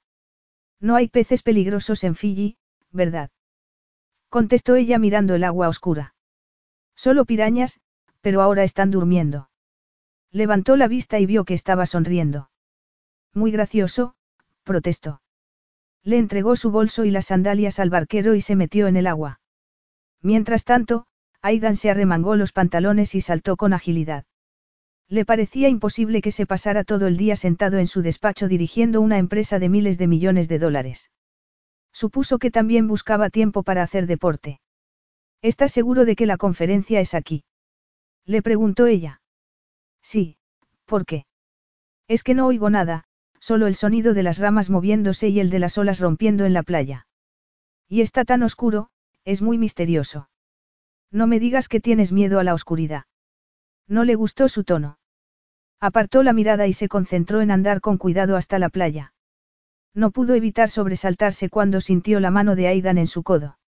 Había una química entre ellos que no podía seguir ignorando. Es verdad, tienes miedo a la oscuridad. No es a la oscuridad en sí. Pero si tengo una fobia, odio estar sola. Necesito tener siempre gente alrededor.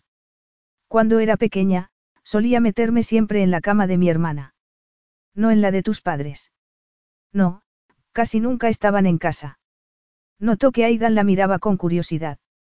No solía hablar con nadie de sus padres. Y, menos aún, de lo duro que había sido crecer sin su presencia. Bula, bienvenidos al Coco Beachfront Resort, les dijo un hombre. Gracias, respondió ella con una sonrisa. Dines. Lo saludó Aidan con afecto como si fuera un viejo amigo. Me alegra verlo de nuevo, jefe. Ha pasado demasiado tiempo. Se preguntó si lo llamaba así de manera amistosa o si Aidan de verdad era su jefe. Dines, te presento a Cara Chatsfield. Será mi invitada mientras estemos aquí. Un placer conocerla, señorita Chatsfield. Espero que disfruten de su estancia, le dijo el hombre antes de señalar un punto más allá de la playa. Vengan por aquí, les mostraré su bungalow. Los llevó a un pequeño coche y, pocos minutos después, estaban frente a una pintoresca cabaña de playa. Era de madera y tenía techo de paja. Le encantó. Una mujer vestida con un pareo tradicional y una blusa blanca les entregó un vaso de zumo. Se sintió mucho mejor en cuanto tomó un sorbo de la dulce bebida. El interior era más lujoso de lo que había esperado. Había cómodos sofás, suelos de madera oscura con bellas alfombras de cáñamo. Le llamaron la atención las flores exóticas que llenaban los jarrones de la gran sala de estar. Al lado de la puerta, había un pequeño baño de pies para que pudieran quitarse la arena de la playa antes de entrar. Es preciosa. Dio un paso atrás para que pudiera pasar Dines con su equipaje e inesperadamente sintió unas grandes manos en su cintura. Se dio cuenta de que había estado a punto de chocarse con Aidan. Por un instante, sintió que su trasero rozaba los duros muslos de ese hombre y se quedó sin aliento. Rápidamente, dio un paso hacia adelante para apartarse de él. Lo siento, le susurró. Ha sido culpa mía, repuso Aidan mientras entraba en la cabaña sin mirarla. Ninguno de los dos había hablado de lo que había pasado la noche anterior, pero sabía que los dos recordaban perfectamente lo que había ocurrido. Echó un vistazo a la cabaña mientras Aidan hablaba con Dinés. Vio un baño de oro y mármol que parecía una casa de baños turca, dos habitaciones individuales y una habitación más grande con una enorme cama con dosel. Parecía tan cómoda, oyó a Dines detrás de ella con el equipaje y se dio la vuelta para decirle que esa no era su habitación. Se quedó con la boca abierta al ver que era Aidan y que la miraba con el ceño fruncido. Tus maletas. Ah. Gracias, repuso ella. Pero quédate en esta habitación. No iba. No pasa nada, la cortó Aidan. Además, yo apenas duermo. Tenía tal necesidad de alejarse de la gran cama y de él, que cometió el error de moverse justo en el instante en que lo hacía él y acabó chocándose con Aidan. Perdón, lo siento, susurró aturdida. Sintió una fuerte oleada de calor por todo su cuerpo y se quedó sin aliento. Aidan la miraba con intensidad y no pudo evitar que se le acelerara el pulso mientras esperaba que la besara. Pero no lo hizo. Vio que apretaba los labios algo contrariado. Duerme un poco, le sugirió Aidan. Se fue antes de que pudiera abrir la boca y, sintiéndose de nuevo rechazada, fue al cuarto de baño. Le entraron ganas de meterse en la gran bañera, pero terminó dándose una rápida ducha antes de meterse en la cama. Una hora más tarde, aunque estaba agotada, se dio cuenta de que no iba a poder dormirse. No podía dejar de pensar en la cantidad de gente a la que había decepcionado la noche anterior. Se puso boca arriba y se quedó mirando las cortinas del dosel. Se preguntó si Aidan estaría dormido. Estaba segura de que lo estaría. Había dormido tan poco como ella la noche anterior y estaría exhausto. Le parecía un hombre tan práctico y poderoso que quizás pudiera incluso ordenarse a sí mismo cuando quería quedarse dormido y durante cuántas horas. No había muchos hombres que tuvieran esa aura de poder que había visto en él, ni siquiera su padre. Recordó entonces los crueles comentarios de otras niñas durante sus años en el internado. Había tenido que oír muchos rumores sobre por qué los había abandonado su madre y sobre las muchas amantes de su padre. Había creído entonces que tenía que competir con esas mujeres por el afecto de su progenitor, pero al final había llegado a darse cuenta de que nunca iba a tener su cariño. No le gustaba pensar en esas cosas. Apartó la sábana y se levantó. Siempre buscaba la manera de estar ocupada con otras cosas para no tener que pensar en el pasado. Esa silenciosa y remota isla estaba haciendo que se sintiera aún más sola. Y no ayudaba a estar en esa cama tan grande. Se dio cuenta de que no iba a poder dormirse y decidió que un vaso de leche tibia podría ayudarla. Abrió despacio la puerta de la habitación y fue de puntillas hacia el salón. Se había imaginado que Aidan estaría profundamente dormido, pero no era así. Estaba en el sofá, con una vieja camiseta y unos pantalones de chandal grises. Estaba algo despeinado y tenía el portátil encendido en su regazo. Se quedó sin aliento al verlo. Lo siento, le dijo ella. Creí que estarías acostado. Aidan sintió que se tensaba su cuerpo cuando vio a Cara en el umbral. La sala estaba en penumbra y apenas podía distinguir sus facciones. Pero, muy a su pesar, sí podía ver que solo llevaba un breve camisón de tirantes de color claro. Con el pelo corto y rosa, volvió a parecerle un duendecillo. Un sexy duendecillo. ¿Qué quieres? Le preguntó él. Vio que Cara retrocedía un poco ante la dureza de su tono. Por desgracia, había aparecido justo cuando él estaba reflexionando sobre por qué no la había besado antes en el dormitorio, cuando había sentido la fuerte atracción que había surgido entre ellos. Algo lo había retenido entonces, algo que había visto en la expresión de cara. Pero, en ese instante, contemplando su delicioso cuerpo en la penumbra, no recordaba por qué no la había besado. Lo siento, no quería molestarte, le dijo cara. No lo has hecho, repuso él con más amabilidad. ¿Te pasa algo? No, pero no consigo dormirme y pensé que me vendría bien un poco de leche caliente. De acuerdo, respondió de nuevo con dureza. Pero seguro que puedo pasar sin tomarla, lo siento. Puedes dejar de decir, lo siento. Gruñó él. Lo siento, replicó ella automáticamente. Al darse cuenta de lo que acababa de decir, sonrió. Vaya, olvida lo que he dicho, agregó Cara. No pudo evitar sonreír. Prepárate la leche, anda, le dijo él. Gracias. La vio yendo hacia la pequeña cocina que había en un extremo del salón y trató de concentrarse de nuevo en la hoja de cálculo que había estado estudiando. Como estuviste trabajando en el avión, no he tenido la oportunidad hasta ahora de darte las gracias por tu ayuda, le dijo ella. Siento que soy una imposición, la verdad. No te preocupes. Además, fui yo el que empeoró aún más la situación. Sí, pero solo estabas tratando de ayudarme y te lo agradezco. Bien, le dijo cortante. Quería. ¿No estará ya demasiado caliente la leche? Le preguntó con brusquedad. Se dio la vuelta para comprobar cómo estaba la leche que había puesto en el cazo. Aidan tuvo que controlarse para no gemir cuando el movimiento hizo que se le levantara un poco más el camisón. Se preguntó qué haría cara si se le acercara por detrás y deslizara las manos por su pequeña cintura y la apretara contra él. Ella se dio la vuelta en ese instante y lo miró mientras agitaba una cuchara de madera en su dirección. No te entiendo, protestó. Tan pronto eres amable conmigo como me hablas con desprecio. No es culpa tuya. Cara resopló al oírlo. Ahora hablas como si estuvieras rompiendo conmigo. Supongo que es una frase que has utilizado a menudo, ¿verdad? Le preguntó él. No, la han utilizado más conmigo. No puede ser. Replicó sorprendido. Pues lo es. Mi hermana Lucilla dice que siempre salgo con el tipo de hombre equivocado para poder así reforzar mi visión del mundo. ¿Y cuál es esa visión? La miró de arriba abajo. Pensó en todas las razones por las que no debía acostarse con ella y no se le ocurría ninguna. Era joven, frívola e impulsiva, pero eso no le importaba. Después de todo, no quería casarse con ella. De hecho, no quería casarse con nadie. Cilla piensa que me han roto el corazón demasiadas veces y ahora solo elijo hombres que no quieren o no pueden comprometerse.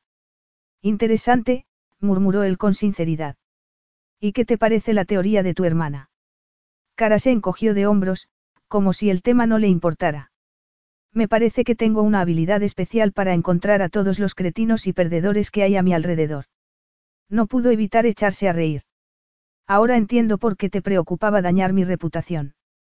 Nunca me habían descrito como lo acabas de hacer. Bueno, las relaciones falsas no cuentan. Por suerte para mí. Cara se quedó mirándolo. ¿Y tú? No tienes novia ahora mismo, ¿verdad? No te habría traído conmigo si la tuviera. Además, las mujeres no se quedan conmigo el tiempo suficiente como para convertirse en novias. ¿Por qué no? Esa vez, fue él quien se encogió de hombros como si no le importara. Dicen que trabajo demasiado. Y es verdad. Echó un vistazo al ordenador que tenía en su regazo y se echó a reír. Posiblemente. Cara volvió a señalarlo con la cuchara de madera. Tengo una teoría sobre eso. Otra teoría. No entendía por qué seguía sentado en el sofá con una mujer como aquella en la cocina. Se le pasó por la cabeza deshacerse del portátil y poner a cara en su regazo. Sí. Tengo la teoría de que, cuando uno conoce a su media naranja, no puede estar sin esa persona. ¿Crees que entonces lo dejamos todo y nos olvidamos del trabajo, de dormir y de comer? Que solo ansiamos pasar la vida en los brazos del otro para siempre jamás. Le dijo él con ironía. No, por supuesto que no. Pero, cuando encuentras a esa persona, la quieres tanto que no puedes soportar estar lejos de ella. El amor verdadero, resumió él con un tono burlón. Recordó entonces la razón por la que no iba hacia ella, el motivo por el que no la había besado antes en su habitación. Cara, aunque no lo reconociera, quería todo lo que él trataba de evitar. Te estás burlando de mí, protestó ella con un mohín. Le sorprendió sentirse algo decepcionado después de ver cómo era cara en realidad y que sus objetivos en la vida eran completamente distintos a los de él. Solo un poco, reconoció él. ¿De verdad me estás diciendo que solo sales con hombres que crees que pueden llegar a ser tu media naranja? Bueno, no salgo con hombres y creo que nunca podrían llegar a ser esa persona. Algo le decía que tampoco se acostaba con esos hombres. Una vez más, se dio cuenta de que la había juzgado muy mal. ¿Cómo va la leche? Le preguntó de nuevo. Estaba deseando que regresara a su habitación. Vaya. exclamó girándose y apagando la cocina. Se me había olvidado. ¿Quieres un vaso? Aidan negó con la cabeza, había conseguido desconcertarlo con su ofrecimiento. No, gracias. Te ayudará a dormir. Creía que nada iba a conseguir que conciliara el sueño después de verla con ese camisón. Así que ni crees en el amor verdadero ni has estado enamorado nunca, no. Le dijo ella. Tuvo que esforzarse para apartar la vista de sus pechos. He salido con muchas mujeres en mi vida y te puedo asegurar que me ha alegrado decirles después adiós. Eso demuestra que he dado en el clavo con mi teoría. No veo cómo, pero, por favor, acláramelo. Nunca has estado enamorado y te alegras cuando tus breves relaciones terminan. Si hubieras estado enamorado, no estarías tan contento. Tienes razón, repuso fríamente. Pero, dime una cosa, ¿estabas tú enamorada de ese artista con el que te escapaste a Ibiza en vez de quedarte en casa a estudiar tus exámenes finales? Se dio cuenta de que la pregunta le había dolido, pero necesitaba recordarse a sí mismo la clase de mujer que era en realidad. Sé que la prensa dijo que fui allí con el artista, pero no lo hice. Fui allí por ese artista. Sacudió la cabeza, no sabía por qué había hecho esa distinción. Bueno, espero que valiera la pena. Tienes una idea equivocada de lo que ocurrió, solo tienes la versión que salió en la prensa, le dijo Cara. No lo conocía personalmente. Fui a Ibiza para ver su obra porque era verdaderamente inspiradora y se estaba muriendo. Vi su última exposición y, en ese momento, me pareció más importante que un examen de matemáticas. Le estaba costando controlar su libido y no quería seguir escuchando sus excusas. Bueno, ahora supongo que tendrás las cosas más claras. Sí. Ahora sé que no importa lo que hagas en la vida, si cometes un error te acechará para siempre y nadie te lo va a perdonar, repuso Cara. Sé que tú eres perfecto y no cometes errores, pero los demás no tenemos esa suerte, hacemos las cosas mal de vez en cuando. Lo que he aprendido es que, si todos perdonáramos los errores de los demás en vez de tratar de moldearlos en personas que consideramos aceptables, el mundo sería un lugar más feliz. Es la gente que deja que el dolor se convierta en resentimiento e ira la que hace el mayor daño. Después de terminar su monólogo, vio que parecía algo avergonzada y que le temblaba el labio inferior. Vete a la cama, cara. Había bastante indignación en sus ojos y pensó que estaba a punto de reprocharle que fuera tan crítico con ella, pero no lo hizo. Se limitó a darle las buenas noches y a volver a su dormitorio. Suspiró en cuanto se quedó solo. Hacía mucho que su cuerpo no despertaba como lo había hecho. Y Cara no había tenido que hacer nada para seducirlo, él se había limitado a mirarla. Había llegado a la conclusión de que no solo la había invitado a ir con él para ayudarla, sino con otro objetivo en mente. No podía dejar de pensar en terminar lo que habían empezado la otra noche en el casino. Pero acababa de darse cuenta de que Cara creía en el amor eterno y en los finales felices. Y él no tenía nada que ofrecerle. Así que iba a tener que seguir atrapado en una isla con ella tratando de controlar las reacciones de su cuerpo y evitando tener nada más con ella. Iban a ser días muy complicados. Lo único positivo era que, con ella a su lado, ya apenas se acordaba de Martin Eyeri. Capítulo 9. El discurso de apertura ha sido fabuloso, le dijo Benjames a Aidan. Ha sido buena idea traerlo. No tenía idea de que Smithy pudiera ser tan carismático. Ben era un viejo amigo y el vicepresidente de la empresa. Me alegra que te haya gustado. Aidan, en cambio, no había oído nada después del chiste con el que había empezado Smithy su discurso. Iban en ese momento a la siguiente sesión y no sabía de qué se trataba.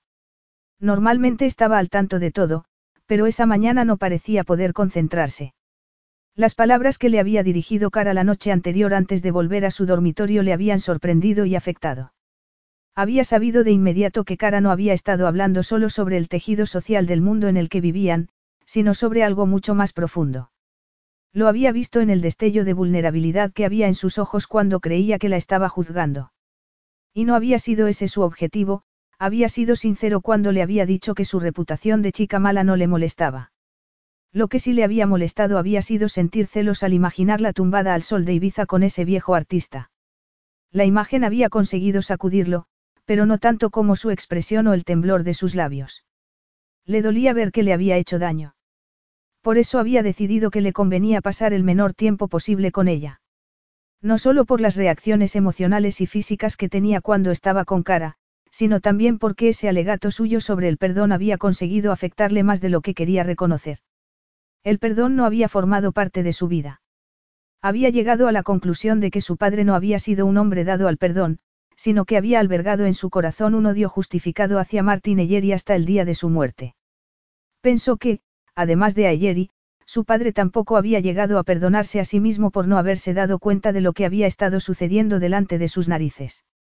Por otro lado, tampoco le dejaba a él en muy buen lugar que hubiera decidido heredar el resentimiento de su padre. No sabía por qué de repente se cuestionaba esas cosas. Por extraño que le pudiera parecer, llegó a la conclusión de que Cara Chatsfield era la culpable. Hablar con ella estaba resultando tan peligroso como mirarla. Los recibió el sol en cuanto Ben y él salieron del edificio principal, pero también la arena del camino y los insectos.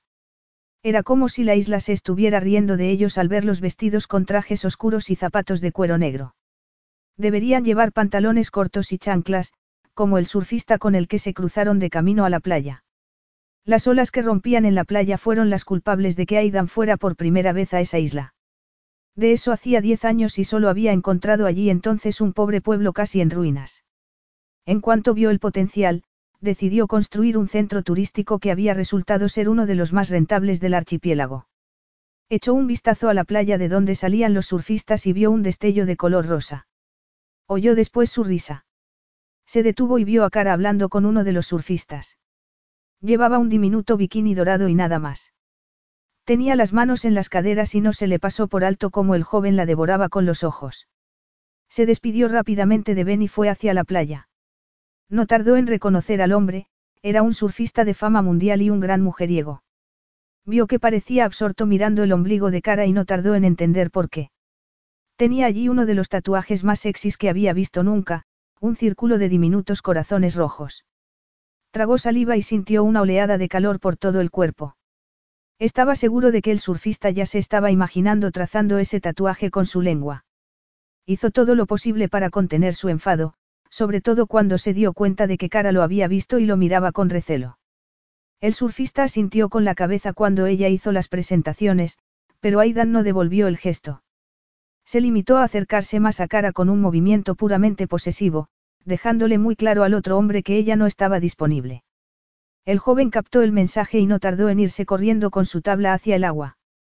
¿Qué has estado haciendo toda la mañana? He estado leyendo y respondiendo correos electrónicos. Por fin he escrito a Cristos y también a mi hermana. ¿Qué les dijiste? Nada, decidí seguir tu consejo. Solo que estaba bien y que ya les explicaría todo más adelante. Se le estaban llenando de arena los zapatos. Los dos bajaron la vista. Se sentía como un idiota allí de pie, completamente vestido al lado de una mujer que solo llevaba un diminuto bikini. Preferiría que no coquetearas con otros hombres mientras estés aquí, le dijo él. No estaba coqueteando con nadie, se defendió cara. Solo estábamos hablando. Este es mi complejo hotelero y se supone que estás aquí como mi pareja. Por favor, compórtate como tal. No sabía que era tuyo. ¿Por qué no me lo dijiste? No me pareció relevante. Bueno, el caso es que no estaba coqueteando. Jonjon se ha ofrecido a darme lecciones de surf. Estas olas son demasiado peligrosas para ti, repuso el de mala gana. Pues parece divertido. Deberías probar tú también. Vive peligrosamente, disfruta un poco. Le hablaba como si no lo viera capaz de hacer algo así y su ego se reveló. Había vivido peligrosamente antes de tomar las riendas de la empresa. No siempre había sido tan aburrido. Hay cosas más importantes en la vida que pasarlo bien, replicó él. Eso ya lo sé. Seguro. Claro. De hecho, estaba pensando en ir a buscarte para ver si necesitabas ayuda con algo. Ayuda. Vestida así. Respondió sin poder dejar de mirar su bikini. En ese momento, se le ocurrían muchas cosas que podía hacer por él, pero prefería no decírselo. Sí, repuso Cara poniendo las manos en jarras y mirándolo con rebeldía. A lo mejor no te has dado cuenta, pero casi todo el mundo en la isla se viste así. Incluso algunos asistentes a la conferencia llevan pantalones cortos. ¿Por qué me quieres ayudar? No sé, me gusta mantenerme ocupada. No puedo dejar de pensar en esa horrible apuesta. Además, ayer me rescataste. Y, después de quitarte la limusina en el aeropuerto, me siento como si tuviera que hacer algo para compensarte. Sé que te has quedado sin secretaria y, bueno, no importa. Ya veo que te parece una idea estúpida. No recordaba la última vez que una mujer se había ofrecido a ayudarlo. Una vez más, temió haberla juzgado mal desde el principio. ¿Qué puedes hacer? Le preguntó. Su rostro se iluminó de inmediato. Podría atender tus llamadas mientras estés en las sesiones de la conferencia. Pero nadie tiene mi número personal. Solo me llaman si es algo urgente y prefiero contestar directamente. Bueno, entonces puedo mirar tu correo electrónico y avisarte si hay algo urgente. La información contenida en mis correos electrónicos es privada, no puede verla nadie que no trabaje para la empresa. Claro, lo entiendo, no tienes que escribir algo. ¿Sabes escribir a máquina? Por supuesto, repuso ella. Bueno, pero no muy rápido. ¿Sabes utilizar Excel? Pensándolo bien, olvida que me he ofrecido. No puedo hacer nada para ayudarte. Me limitaré a tomar el sol en la playa. Pero no quería imaginarla tumbada en una playa con ese bikini. Bueno, hay una cosa que puedes hacer por mí. Necesito a alguien que eche un vistazo al edificio de la escuela que hay en la isla. No era cierto. De hecho, ya había organizado la visita de un experto que iba a realizar una evaluación independiente, pero prefería mantenerla lejos de él y de los surfistas de la playa. No podía mirar esas largas piernas sin querer envolverlas alrededor de sus caderas. Hubo grandes daños en la escuela el año pasado por culpa de unas inundaciones. Ha sido reconstruida y aún no he tenido tiempo de evaluar el trabajo realizado. Podrías ir, ver cómo ha quedado y darme después tu impresión. Me parece una idea genial, le dijo con una gran sonrisa que hizo que se sintiera muy culpable. Estupendo. No te llevará más de una hora.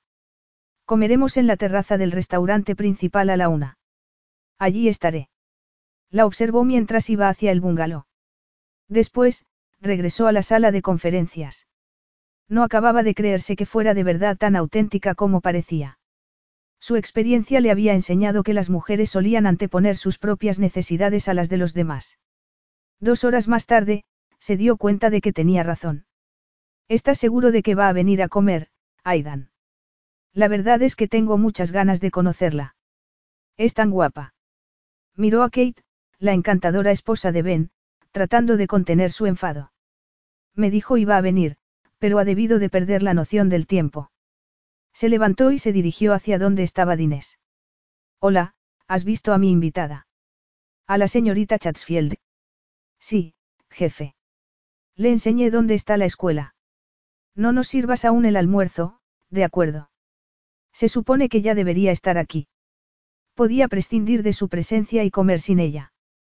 Después de todo, no necesitaba que estuviera en la mesa, pero había accedido a comer con él y esperaba que los demás mantuvieran su palabra, igual que hacía él siempre. Cara estaba en el cielo.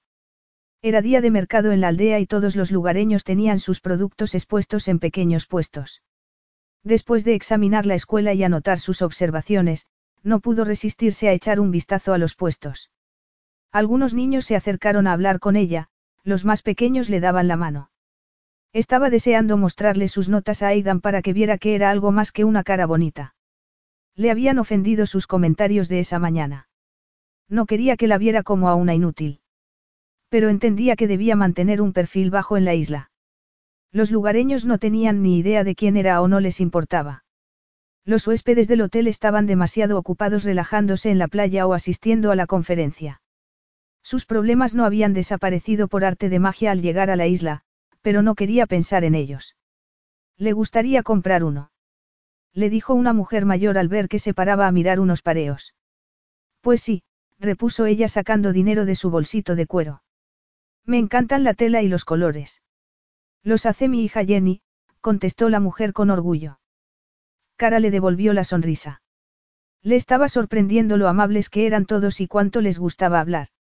Ya se había dado cuenta de que Aidan era su tema favorito. Hablaban de él como si fuera el rey de la isla, el hombre perfecto. Tenía que admitir que le había impresionado saber que Aidan invertía en el pueblo el 80% de los beneficios obtenidos por el complejo hotelero. Le había sorprendido que fuera tan solidario y ético, sobre todo después de ver que no había mostrado ningún remordimiento al tratar de arruinar a Martin y la otra noche. Al menos hasta el final, cuando dejó que se fuera sin pagar la apuesta. Recordó entonces el dolor que había visto en sus ojos cuando hablaba de Martin Eyeri. Estaba claro que era un tema delicado. Le había preguntado dos veces y él no le había contestado. Tenía tantos sentimientos encontrados cuando pensaba en ese hombre que prefería no pensar en él y verlo solo como alguien que podría llegar a ser un amigo. Ese hombre no le convenía y ella se había prometido que no iba a estar nunca con nadie si sabía a ciencia cierta que no era el hombre de su vida. Además, su vida ya era demasiado complicada como para perder el tiempo imaginando que esa falsa relación pudiera llegar a ser algo más. Creía que solo eran dos personas que se habían encontrado por casualidad y que se iban a separar para siempre en cuanto terminara la conferencia. Sabía que debía alegrarse. No quería tener en su vida a otra persona a la que parecía encantarle criticarla. Jenny también trabaja con perlas negras de Fiji. ¿Quieres verlas? Le preguntó la mujer. Me encantaría. La señora sacó una caja de metal y, cuando la abrió, Cara se quedó sin respiración. Dentro había racimos de perlas de todos los tamaños y colores. Había perlas negras, grises y marrones. Casi todas estaban ensartadas en delicadas y finas tiras de cuero. Dios mío, son increíbles. ¿Puedo tocarlas? Por supuesto. Metió la mano en la caja y sacó una pulsera de perlas ensartadas de tres en tres y separadas por pequeños nudos en el cordón de cuero. Ese tipo de artesanía era elegante y sencilla al mismo tiempo. Eso era lo que más le gustaba hacer, encontrar piezas extravagantes de ropa y joyería y combinarlas. Soñaba con la idea de llegar a abrir una tienda en la que pudiera vender ropa de alta costura y también piezas vintage. Después de ver esas joyas, se le pasó por la cabeza ofrecer en una misma tienda una amplia gama tanto de ropa como de joyas procedentes de diferentes culturas. Pensó en sus piezas favoritas. Le encantaban los fulares de París, las zapatillas y chales de Nepal, los pendientes aztecas y las botas de vaquero que compraba en Texas. Una visión comenzó a desarrollarse en su mente. Vende Jenny estas joyas fuera de la isla. No, no. Acaba de terminar sus estudios en Australia gracias al señor Kelly, mire. Ahí está. Qué casualidad. Cara miró por encima del hombro y vio que se les acercaba a Aidan Kelly y que parecía enfadado. Bula, Esther, ¿cómo está? Mejor que usted, repuso la señora. Parece enfadado. Tiene que reducir el ritmo, señor Kelly. Eso me dice cada vez que la veo, Esther. Y sigue sin hacerme caso. Es la única persona que nunca se adapta al tiempo de Fiji. ¿Qué es el tiempo de Fiji? Preguntó Cara. La gente aquí tiene su propio tiempo y su propio ritmo, le dijo Aidan con una breve sonrisa. Eso es lo que atrae a la gente. Vienen a relajarse. Hay que disfrutar de la vida, repuso la señora. Aidan miró a cara de reojo. A algunas personas se les da mejor que a otras. ¿No se te ha olvidado algo? Sea cual sea, no. Había quedado en comer contigo. Sí, hace 20 minutos. Lo siento mucho, le dijo antes de devolverle la pulsera a la mujer. Gracias, Esther. Dígale a su hija que creo que es una gran artista. Esther se le acercó y tocó cariñosamente su brazo. A los hombres no les gusta que nos distraigamos con las compras, pero se le pasará. Cara no estaba tan segura. Tuvo que andar deprisa para seguirle el ritmo de vuelta al complejo hotelero. Andaba sin mirar el paisaje ni las aguas cristalinas.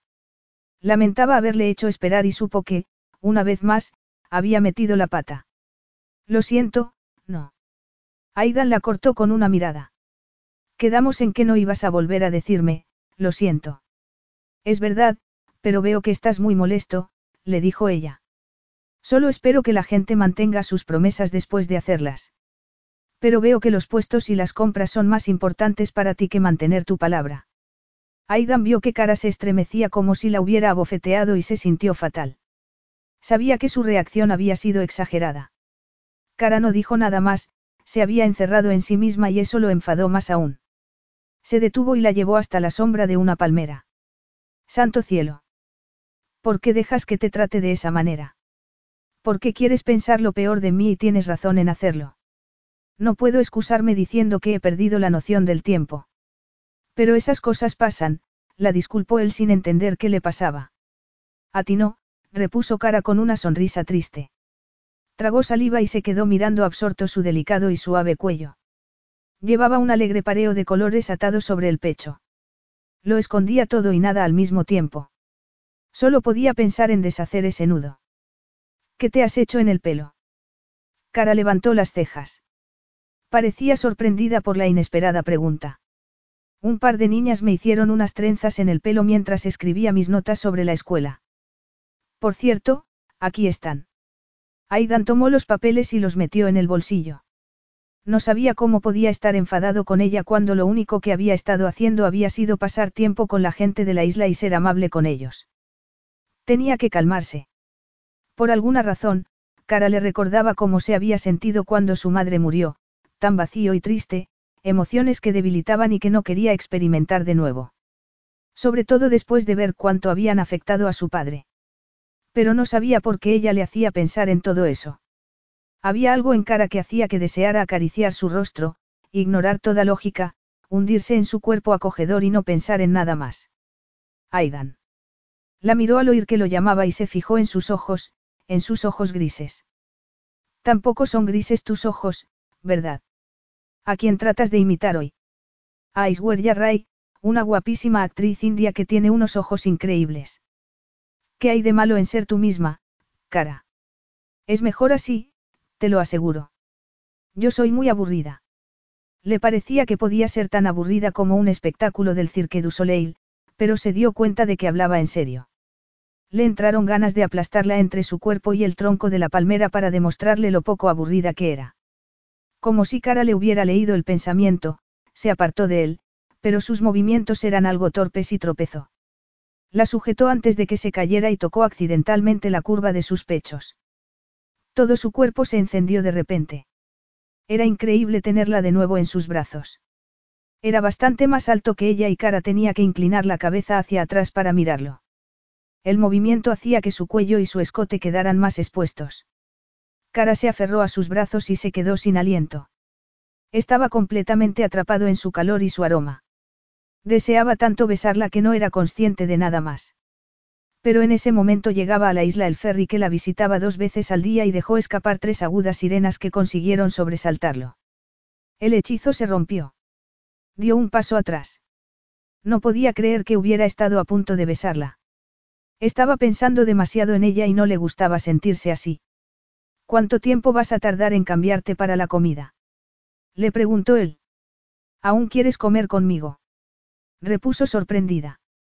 ¿Acaso ya has comido? No, pero.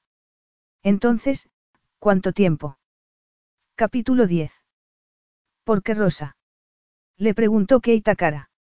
Las dos mujeres se habían puesto a charlar animadamente en cuanto se conocieron. El restaurante era muy agradable y tenía unas vistas maravillosas al mar. De camino allí, había recibido una llamada de su agente que le había hecho reflexionar. Al parecer, Cristos no era el único al que le había impresionado saber que estaba saliendo con el prestigioso empresario australiano. La compañía de Marche había vuelto a proponerle el contrato, aunque esa vez iba a tener que competir con otra modelo. Las dos tendréis que asistir a la cena de gala del domingo. Tomarán una decisión esa misma noche, le había dicho Ariet. Iba a tener que pasar por esa última prueba, pero no podía quejarse. En un primer momento, le había ofendido la idea de tener que desfilar por una sala llena de gente mientras los ejecutivos de la empresa la observaban y calificaban, pero recordó entonces que la carrera de modelo era competitiva y que, si quería el contrato, iba a tener que renunciar a su orgullo y hacerlo. Entendía que la empresa no quisiera arriesgarse con ella y quisiera darse unos días más de margen, pero no se le ocurría qué más podría pasarle entre ese día y el domingo. Después de todo, estaba en una apartada isla con un empresario muy respetado. Afortunadamente, él parecía tener más sentido común que ella. De camino al restaurante, Aidan había bromeado diciéndole que al menos la reputación de uno de ellos estaba beneficiándose de esa falsa relación, pero su comentario le hizo pensar, no quería dañar el prestigio de ese hombre. Aunque tratara de negarlo, sabía que Aidan no iba a poder olvidarlo fácilmente y que, si hubieran llegado a hacer el amor la otra noche, habría sido inolvidable.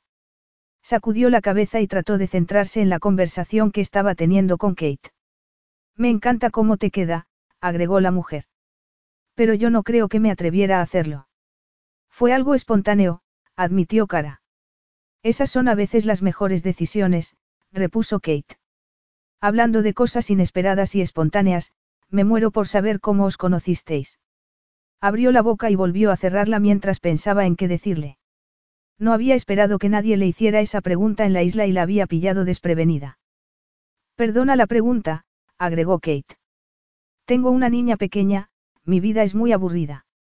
Había visto el amor con el que Kate y Ben miraban a su hija.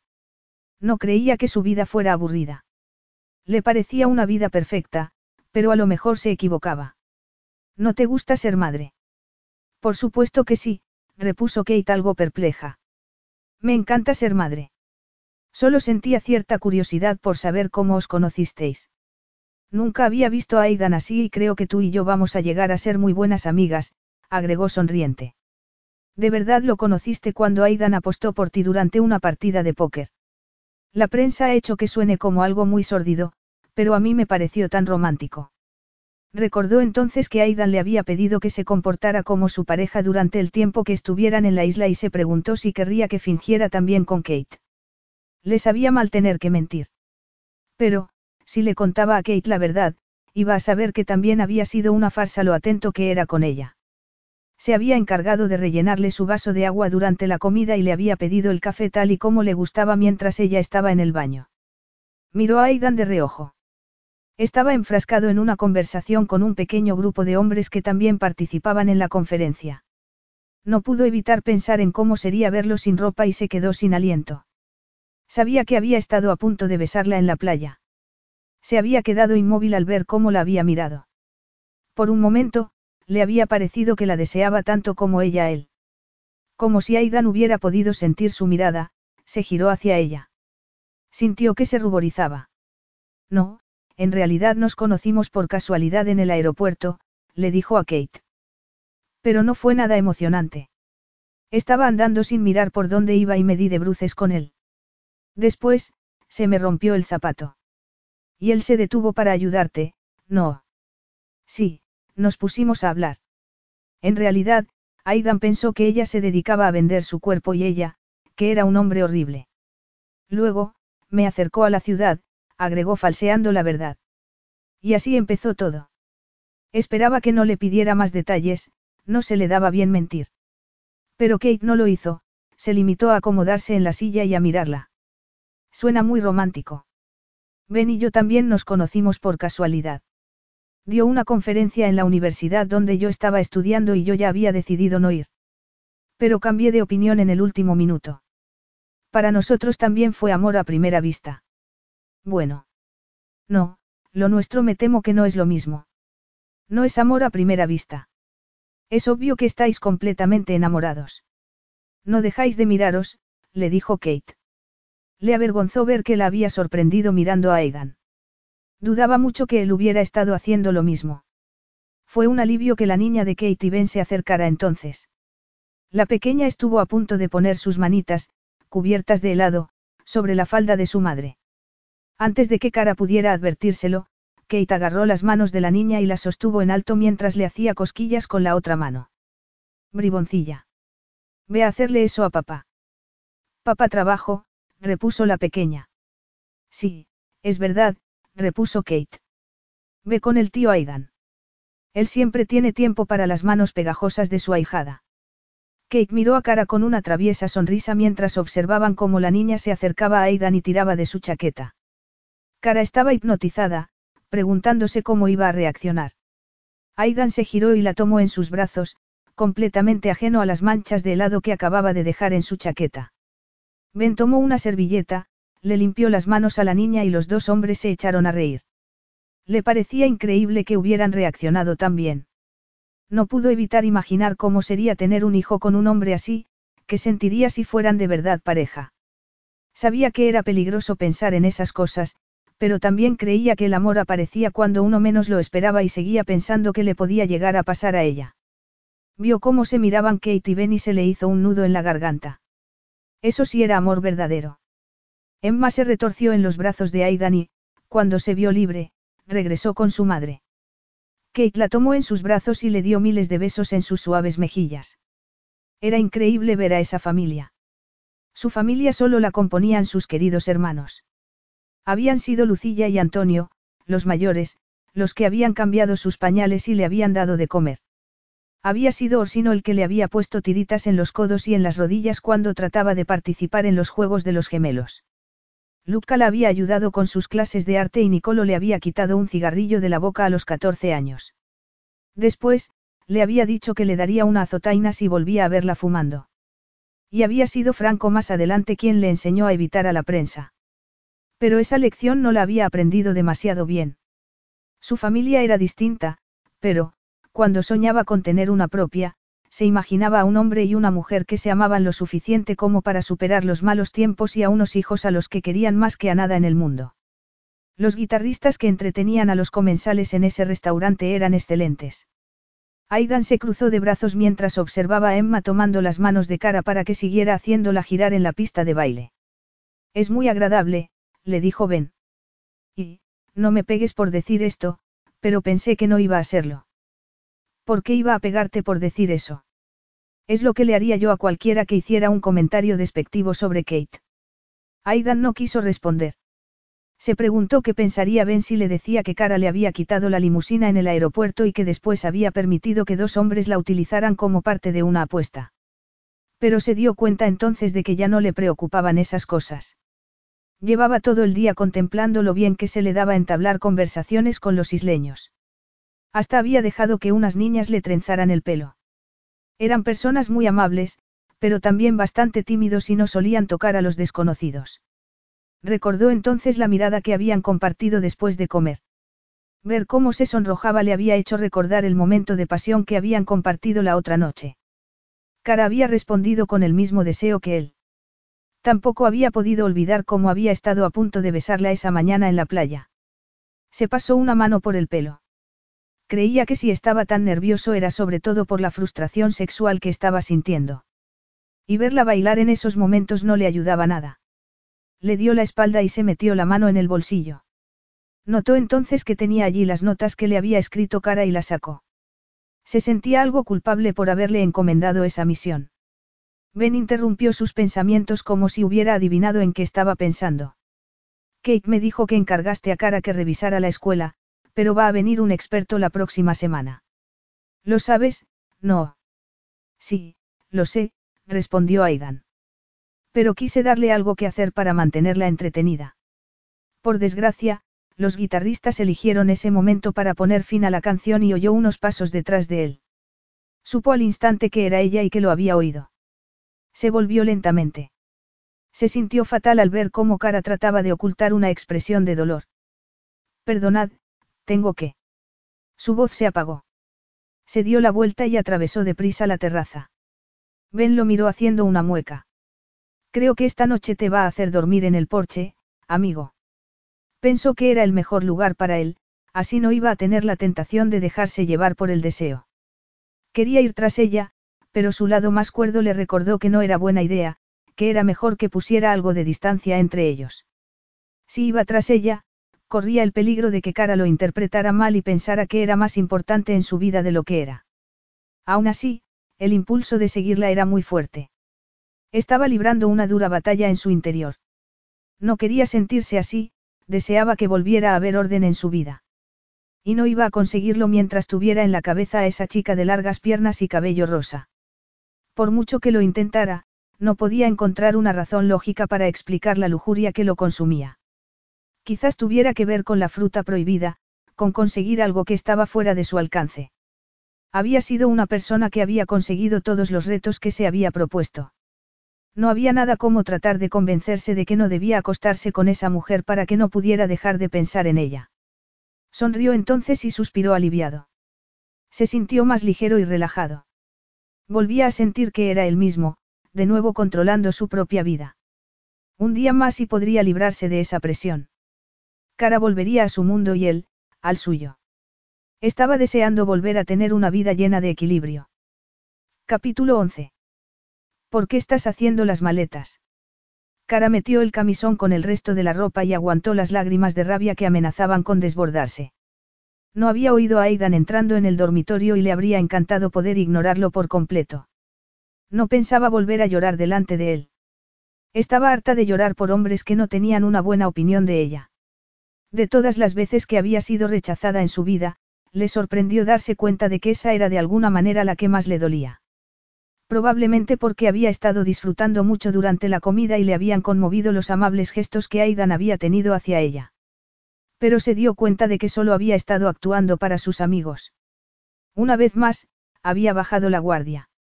E incluso había llegado a gustarle. O quizás solo le había gustado su cuerpo. Le costaba creer que pudiera llegar a gustarle un hombre que le había ofrecido 50 dólares por su zapato en el aeropuerto. El mismo hombre que la había llevado casi a rastras a su habitación del hotel, pero que luego la había abrazado con ternura. Y el que la había besado. Pero no quería seguir pensando en él. Una vez más, había conseguido humillarla. Al menos, le alegraba haberse dado cuenta de lo que pensaba de ella antes de que algo más pasara entre ellos. Porque, aunque sabía que habría sido excitante y apasionado, no tenían futuro y no quería que le rompiera el corazón. Lamentó no haber seguido su plan original. Debería haber ido a casa de su agente en Los Ángeles. Aidan tenía razón, no podía permitir que la gente hiciera lo que quisiera con ella. Le había dolido mucho oír que solo le había sugerido que fuera a la escuela del pueblo para tenerla entretenida. Aidan la había tratado como Cristos y ambos, como su padre. Aunque su padre había ido más lejos y se había limitado a mandarla a un internado. Había tenido el apoyo de sus hermanos, pero se llevaban muchos años y ellos habían estado ocupados con sus propias vidas. Cara no había querido molestarlos con sus preocupaciones y sentimientos. Ese debería haber sido el papel de su madre. Pensó en Kate y en su hija. Se le llenaron de nuevo los ojos de lágrimas y se preguntó dónde estaría su madre en ese momento, qué estaría haciendo. A lo mejor tenía otra familia, otros hijos a los que había querido más que a ella. Te he hecho una pregunta, insistió Aidan. Déjame, repuso con frialdad. Me voy a casa. Pero me dijiste que era el peor sitio donde podías estar. Ahora me he dado cuenta de que el peor sitio es este. Siento haberte hecho daño, le dijo Aidan. Ella se encogió de hombros. Me sorprende que te dieras cuenta. Pues lo he hecho. Felicidades, repuso ella. Cara, me gustaría que te quedaras. Sorprendida por la sinceridad en su voz, se volvió hacia él. Parecía muy pensativo. ¿Por qué? Te prometí un par de días de descanso y no los has tenido. Y tú siempre cumples tus promesas, claro. No era una pregunta, pero Aidan contestó que de todos modos. Sí. Has hecho que me sienta fatal, peor incluso que Cristos. De él al menos me lo esperaba. Lo siento. Tenemos que utilizar esas dos palabras con demasiada frecuencia entre nosotros. Es verdad, murmuró Aidan algo incómodo. El caso es que no estaba preparado para que me hicieran preguntas sobre ti y no supe reaccionar. Yo tampoco estaba preparada. ¿Cómo crees que me sentí? Protestó Cara. Me ha encantado conocer a Kate, hemos hecho buenas migas. ¿Crees que me gustó tener que mentirle? ¿Por qué lo hiciste? ¿Por qué me pediste que me comportara como tu pareja y, nada, no importa? Se sentía tan tonta. Aidan se sentía perdido. No había esperado volver al bungalow y ver que hacía las maletas. No fue mi intención herirte, le dijo a cara. Lo que dije fue muy desconsiderado. Pero era la verdad. Si quieres la verdad, te sugerí que fueras a la escuela porque no quería que estuvieras todo el día sola en la playa. Sobre todo después de ver ese sexy tatuaje que debería haber sido solo para sus ojos. Cara lo miró con sus ojos grises llenos de lágrimas. ¿Por qué no iba a estar en la playa? Tú mismo me dijiste que no había paparazzis y que. No es eso, reconoció él. Te vi con ese bikini y sabía que no iba a poder concentrarme imaginándome a todos los surfistas de la playa tratando de ligar contigo. ¿Por qué no ibas a poder concentrarte? Pensó en decirle la verdad, en admitir que había conseguido afectarle tanto que no podía dejar de pensar en ella y que, cuando estaba a su lado, se moría de ganas de tocarla. Pero prefirió una respuesta más neutra y segura. Eres mi invitada y, por lo tanto, mi responsabilidad, le dijo él. Sus ojos se encontraron brevemente. Después, siguió haciendo el equipaje. Cada vez estaba más desesperado. No sabía qué decir para convencerla. Mira, la verdad es que estos días no soy yo mismo, masculló entre dientes. ¿Por qué no? Respiró hondo antes de contestar. No quiero entrar en ello, pero... Se trata de Martín Eyeri. Oí a Ben mencionándolo durante la comida y me pareció que desde entonces has estado más pensativo. Le sorprendió no haber sido capaz de esconder su reacción cuando Ben le dijo que Jerry podía estar tratando de conseguir los derechos de la Liga de Fútbol Australiana, el mayor contrato de televisión que había en su país. Era la joya de la corona de su padre. Lo único que Jerry no le había arrebatado. No, Jerry no me importa, le dijo secamente. Cara lo miró como si no le creyera. Después, cerró la maleta más grande y empezó con otra. He leído las notas que tomaste en la escuela, le dijo para probar otra táctica. No quiero saber lo que piensas, me da igual. Con impaciencia, la agarró por los hombros y la hizo girar hacia él. Me han gustado mucho tus comentarios. No tienes que decir eso, sé que va a inspeccionarla un profesional. Si te lo he dicho, es porque lo pienso. No solo te diste cuenta de que el director había escatimado bastante en las habitaciones de la maestra, sino que los niños necesitan más materiales de arte y libros actualizados. El inspector comprobará la solidez estructural del edificio, pero sin tu ayuda no me habría percatado de todas las áreas en las que el director ha tratado de reducir gastos. Cara frunció el ceño. ¿Por qué ha hecho algo así en una escuela? Es perjudicial para los niños. Es un hombre ambicioso y ha tratado de reconstruir la escuela con menos dinero del presupuestado para impresionarme. Bueno, Supongo que eso tiene sentido. No en un proyecto comunitario. Pero ha aprendido su lección y no volverá a hacerlo. ¿Lo has despedido?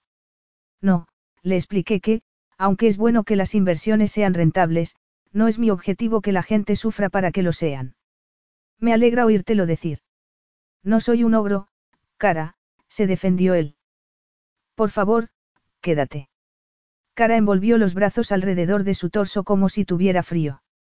No lo sé, no creo que sea buena idea, le dijo apartando la vista hacia la ventana. Pero la verdad es que no sé lo que quiero ahora mismo. Aidan dio un paso hacia ella. Puedes tener lo que quieras en esta vida. Cara se volvió hacia él con una expresión vulnerable en sus ojos. Tal vez sea así en tu mundo, Aidan, pero no en el mío. Casi pierdo un contrato por lo que pasó el otro día. Aún podría perderlo. La gente siempre me juzga y decide que no estoy a la altura de las circunstancias. Y supongo que tienen razón. Ni mi propia madre me soportaba. Notó dolor en su voz y la miró con el ceño fruncido. ¿Qué? ¿Te dijo eso? No directamente. Se fue de casa cuando yo era un bebé. Se dio cuenta de que era un tema muy sensible para ella. Era una niña muy difícil. No digas eso. Ninguna madre abandona a sus bebés porque sean difíciles. Yo era horrible, susurró Cara. Lloraba todo el tiempo, no dormía ni comía bien. No te puedes culpar por lo que hizo, le dijo él. No, ahora sé que ella tenía depresión posparto y que mis padres tenían problemas. Aidan se acercó a ella. Le angustiaba ver cuánto sufría. Cara, no se fue por tu culpa. Ya te he dicho que lo sé, repuso ella levantando las manos entre ellos. Quería una vida diferente y yo no habría encajado en ella. No pasa nada. Pero se dio cuenta de que no creía sus propias palabras. Levantó suavemente su barbilla para que lo mirara a los ojos. No se fue por tu culpa, cara. Ella apartó su mano y se alejó de él. Eso no puede saberlo a ciencia cierta. Si hubiera sido mejor, más bonita. Si hubiera sido más inteligente, más fuerte, si el mundo hubiera sido cuadrado, no sigas por ahí, cara. Tu madre era una mujer adulta con otros seis hijos. Nadie sabe por qué se fue, solo ella. Bueno, si no fue culpa mía, porque tampoco mi padre me soportaba. Le preguntó. ¿Por qué ni siquiera me miraba? Ahora lo sé. ¿Por qué me parezco a ella y él la odiaba por lo que hizo? Ella sufría tanto que usaba esa frustración y dolor contra sí misma. Pensó que quizás por eso cambiaba a menudo de imagen, para tratar de ocultarse, para proteger a esa niña que había crecido sin padres. Yo lo quería, le dijo Cara. Aún lo quiero. Fue inmediatamente hacia ella y, sin pensárselo dos veces, la abrazó. Se quedó rígida un instante. Después, enterró el rostro en su cuello. Me había prometido que no iba a llorar más, susurró Cara. Está bien, cariño. Todo irá bien. Oyó que sollozaba. Se agachó hacia ella y la besó. Fue la cosa más natural del mundo. Todo irá bien. Fue un beso suave y tierno. Trató de ignorar lo mejor posible la sensación que sentía al abrazarla, como se le había encogido el corazón. Cara sentía tantas emociones creciendo dentro de ella que no podía analizarlas. Era como si estuviera mareada, a punto de perder el equilibrio. Quería apartarse de él, pero no podía. Sin saberlo, Aidan había encontrado su mayor miedo. El miedo que tenía a que la gente la conociera de verdad, viera lo que había dentro de ella, y decidiera después que no valía la pena quedarse a su lado, que no tenía nada que la hiciera digna de ser querida. Había descubierto que podía contrarrestar ese miedo cambiando cada poco tiempo su aspecto y fingiendo que no le importaba lo que los demás pensaran de ella. Al menos, se había dado cuenta de que eso la ayudaba a lidiar con el rechazo de sus padres. Aidan seguía abrazándola y besando su cabeza. Estaba haciendo que se sintiera especial, querida. Sintió que se le retorcía el estómago. No podía soportar su contacto, le hacía desear cosas que sabía que no iba a poder tener nunca. Aidan, susurró con voz temblorosa mientras colocaba las manos en su torso. Para, por favor. Lentamente, levantó la cabeza y la miró. Ella se quedó inmóvil, era como si temiera romperse si se movía. Sé lo que debo hacer, le dijo Aidan con voz ronca, y sé lo que quiero hacer. Son dos cosas completamente diferentes. Su confesión hizo que se le acelerara el pulso casi de inmediato y sintió que se sonrojaba. Se sentía como si sus emociones estuvieran en una especie de montaña rusa. Sabía que no era buena idea, que no podía, pero cuando pensaba en la suavidad de su boca, en los firmes músculos de su cuerpo, instintivamente, sabía que Aidan era el tipo de amante que se preocupaba por su pareja y, por una vez, le encantaría experimentar lo que era estar con un hombre así y saber hasta dónde podía llevarlos esa química que había entre los dos. Pero no quería sentir tanta atracción porque sabía que ese hombre podía llegar a hacerle mucho daño, más del que había sufrido nunca. Creía que ya había cometido el error de darle más importancia de la que debía tener en su vida y, en ese momento, no tenía suficiente control de sí misma como para evitar que la atracción física que sentía por él le pareciera algo más. El último hombre con el que había tenido relaciones íntimas le había roto el corazón cuando le dijo que la dejaba porque la encontraba demasiado necesitada, demasiado dependiente. Podía sentir esos mismos sentimientos creciendo de nuevo en su interior, pero con mucha más fuerza. De ese hombre se había creído enamorada. Pero la había dejado y no había vuelto a pensar en él desde entonces. Sospechaba que, si dejaba que las cosas fuera más lejos con Aidan, no iba a poder olvidarlo nunca. Saber que sería así fue lo que le dio la fuerza necesaria para apartarse de él. Lo siento, Aidan, susurró. Por favor no.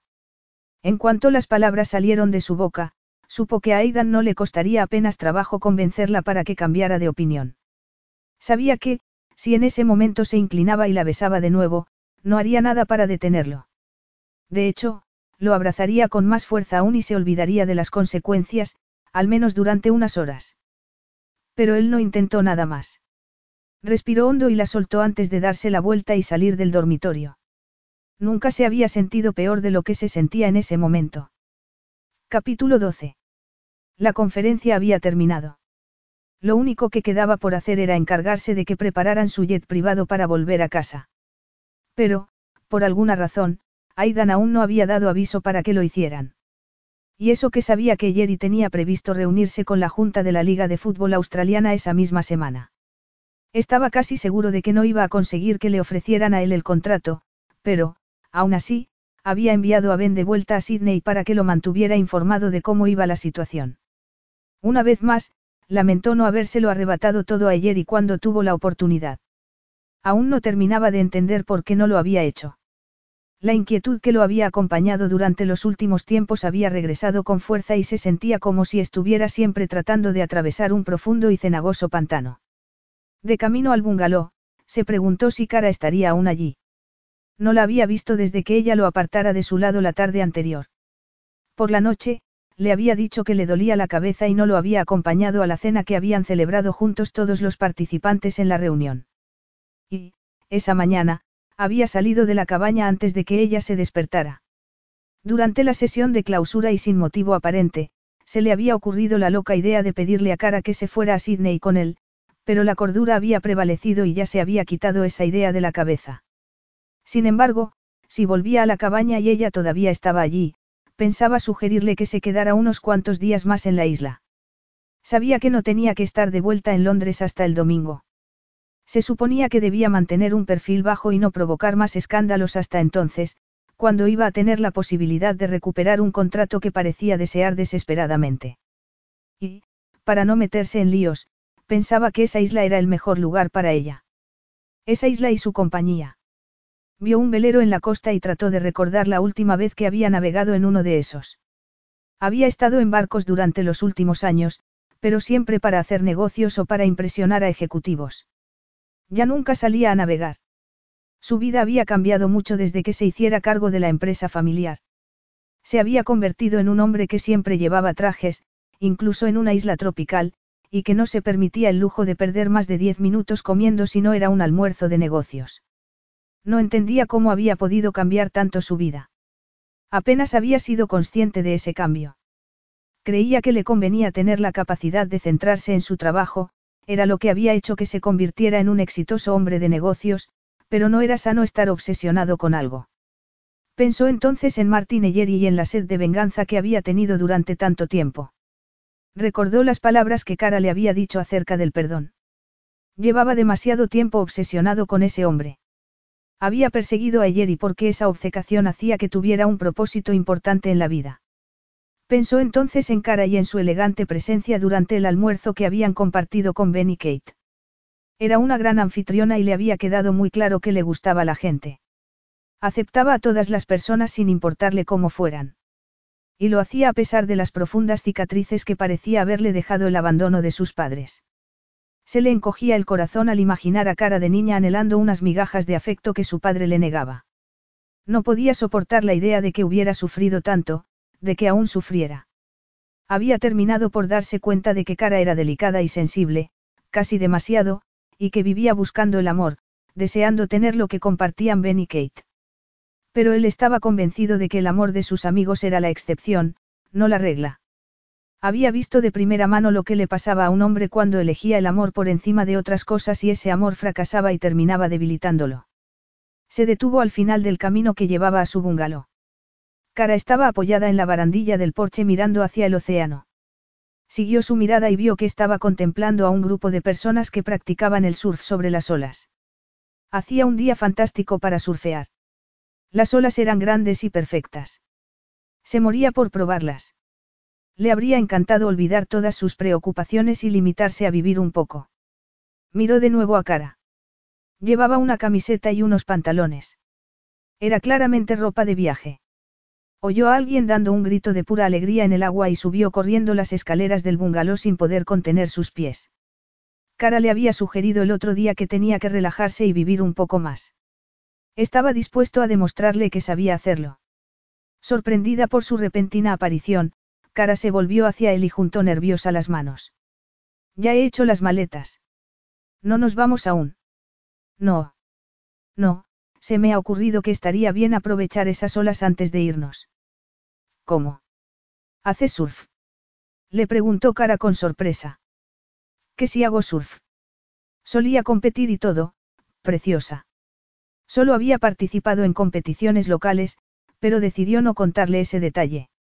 Una hora más tarde, se sentía más ligero y vivo de lo que se había sentido en mucho tiempo, notaba cómo bombeaba la sangre por sus venas y era una delicia sentir el azote del agua y del viento. Sabía exactamente dónde estaba Cara en ese momento. De hecho, no había un hombre en la playa que no lo supiera. Con su pelo rosa y ese cuerpo, se las había arreglado para distraer a los demás lo suficiente y Aidan estaba casi solo en el agua. Había logrado montar unas cuantas olas fabulosas. Pero también había perdido el equilibrio cuando se distraía mirándola desde el agua. Con la adrenalina corriendo por sus venas, fue corriendo hacia ella. Me has asustado. Pensé que te ibas a matar sobre esas olas tan altas, le dijo ella. Ya te dije que solía competir, repuso él sonriendo. Cara le devolvió el gesto. Es divertido. ¿Por qué no vienes y lo averiguas por ti misma? Le sugirió. ¿Cómo? En estas aguas. Repuso con los ojos muy abiertos. No, aquí las olas son demasiado grandes, le dijo él. Hay una pequeña cala en el otro lado de la isla que está más protegida. No creo que haya mucha gente allí un día como hoy. ¿Te atreves? Cara dio un salto de alegría. ¿En serio? Tragando agua salada, Cara gruñó con desesperación cuando se cayó de la tabla de surf por enésima vez. Los poderosos brazos de Aidan la atraparon contra él para impedir que se sumergiera en el agua. Era un hombre tan fuerte, pero prefería no pensar en eso. Ni tampoco en la excitante sensación de su piel desnuda deslizándose contra la suya.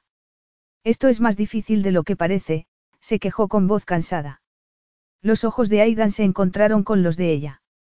Una oleada de deseo la recorrió al instante y sintió el calor directamente entre sus piernas. Limítate a tratar de sentir el empuje del océano y a escuchar el sonido de la ola detrás de ti. No te preocupes por mantenerte en pie. No pienses en ello. Pero quiero ser capaz de permanecer de pie. Esa vez, decidió concentrarse y no dejar que el cuerpo de Aidan la distrajera. Pero solo llevaba un bañador bastante ajustado y era difícil no mirarlo. No tenía ni un gramo de grasa en todo su cuerpo y era muy musculoso. Tenía una leve capa de vello en el torso. No podía dejar de admirar sus abdominales ni la fina línea de vello que bajaba desde ellos hasta esconderse bajo la cintura del bañador. Muy bien, pero tienes que remar con más fuerza.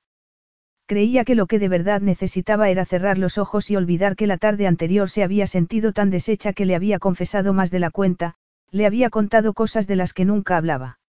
Aún se sentía bastante avergonzada. Después de que Aidan la dejara sola, ella se había encerrado en su habitación para continuar con las maletas. Incluso había llegado a sacar su móvil para pedirle a Dines que se encargara de alquilar una lancha que la llevara al continente. Pero había dado después un largo paseo por la playa que le había servido para reflexionar. Se había dado cuenta de que no podía huir de nuevo de todo sin tener un plan.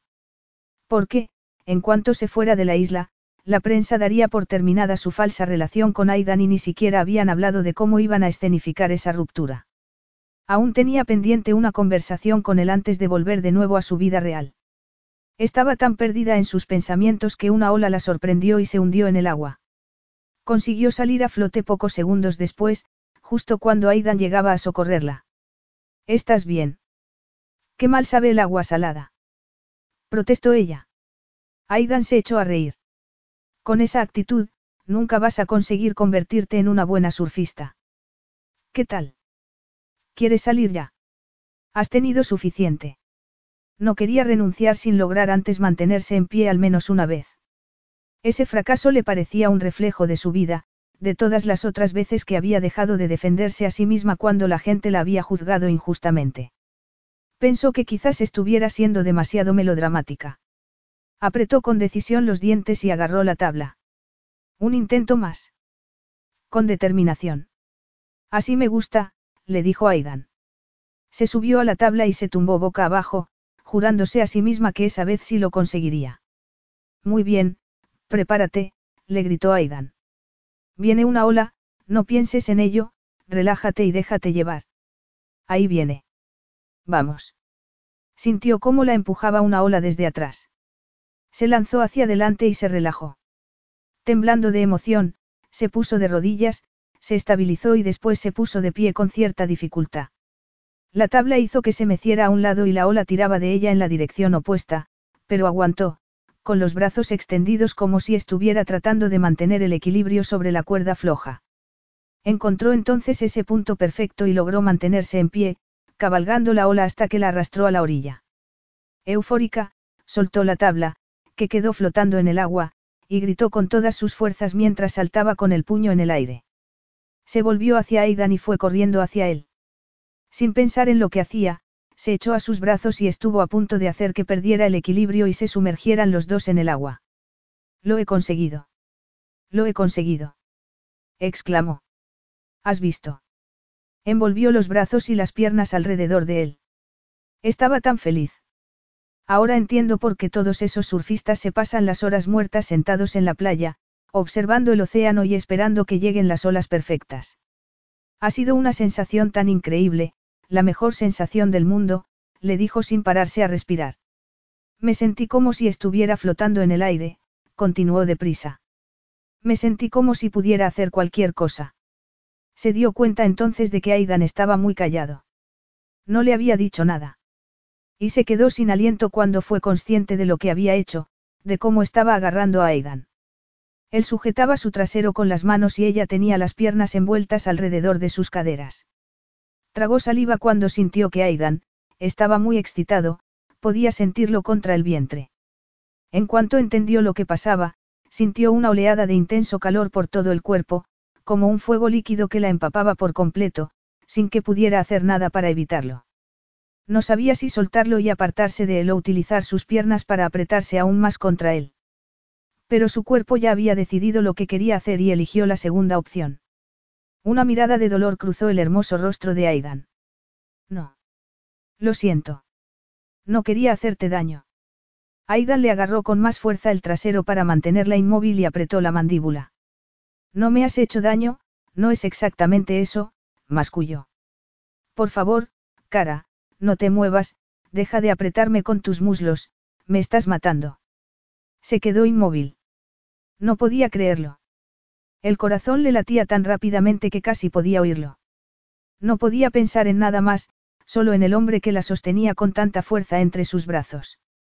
Era muy consciente de que estaban casi desnudos y también de las cálidas aguas que se arremolinaban alrededor de sus caderas. Podía sentir la dura tela de su bañador contra el centro de su ser. Su bikini era tan fino y pequeño que era casi como si no llevara nada. Sentía que se deshacía y sabía que a Aidan le bastaría con mover sus dedos un poco más arriba para ver lo excitada que estaba. Sabía que no le costaría nada apartar el pequeño pedazo de tela de su bikini y deslizar sus dedos dentro de ella. No pudo evitarlo, dejó escapar un gemido y su cuerpo ignoró por completo las instrucciones de Aidan. No podía estar quieta y se presionó contra su erecto miembro.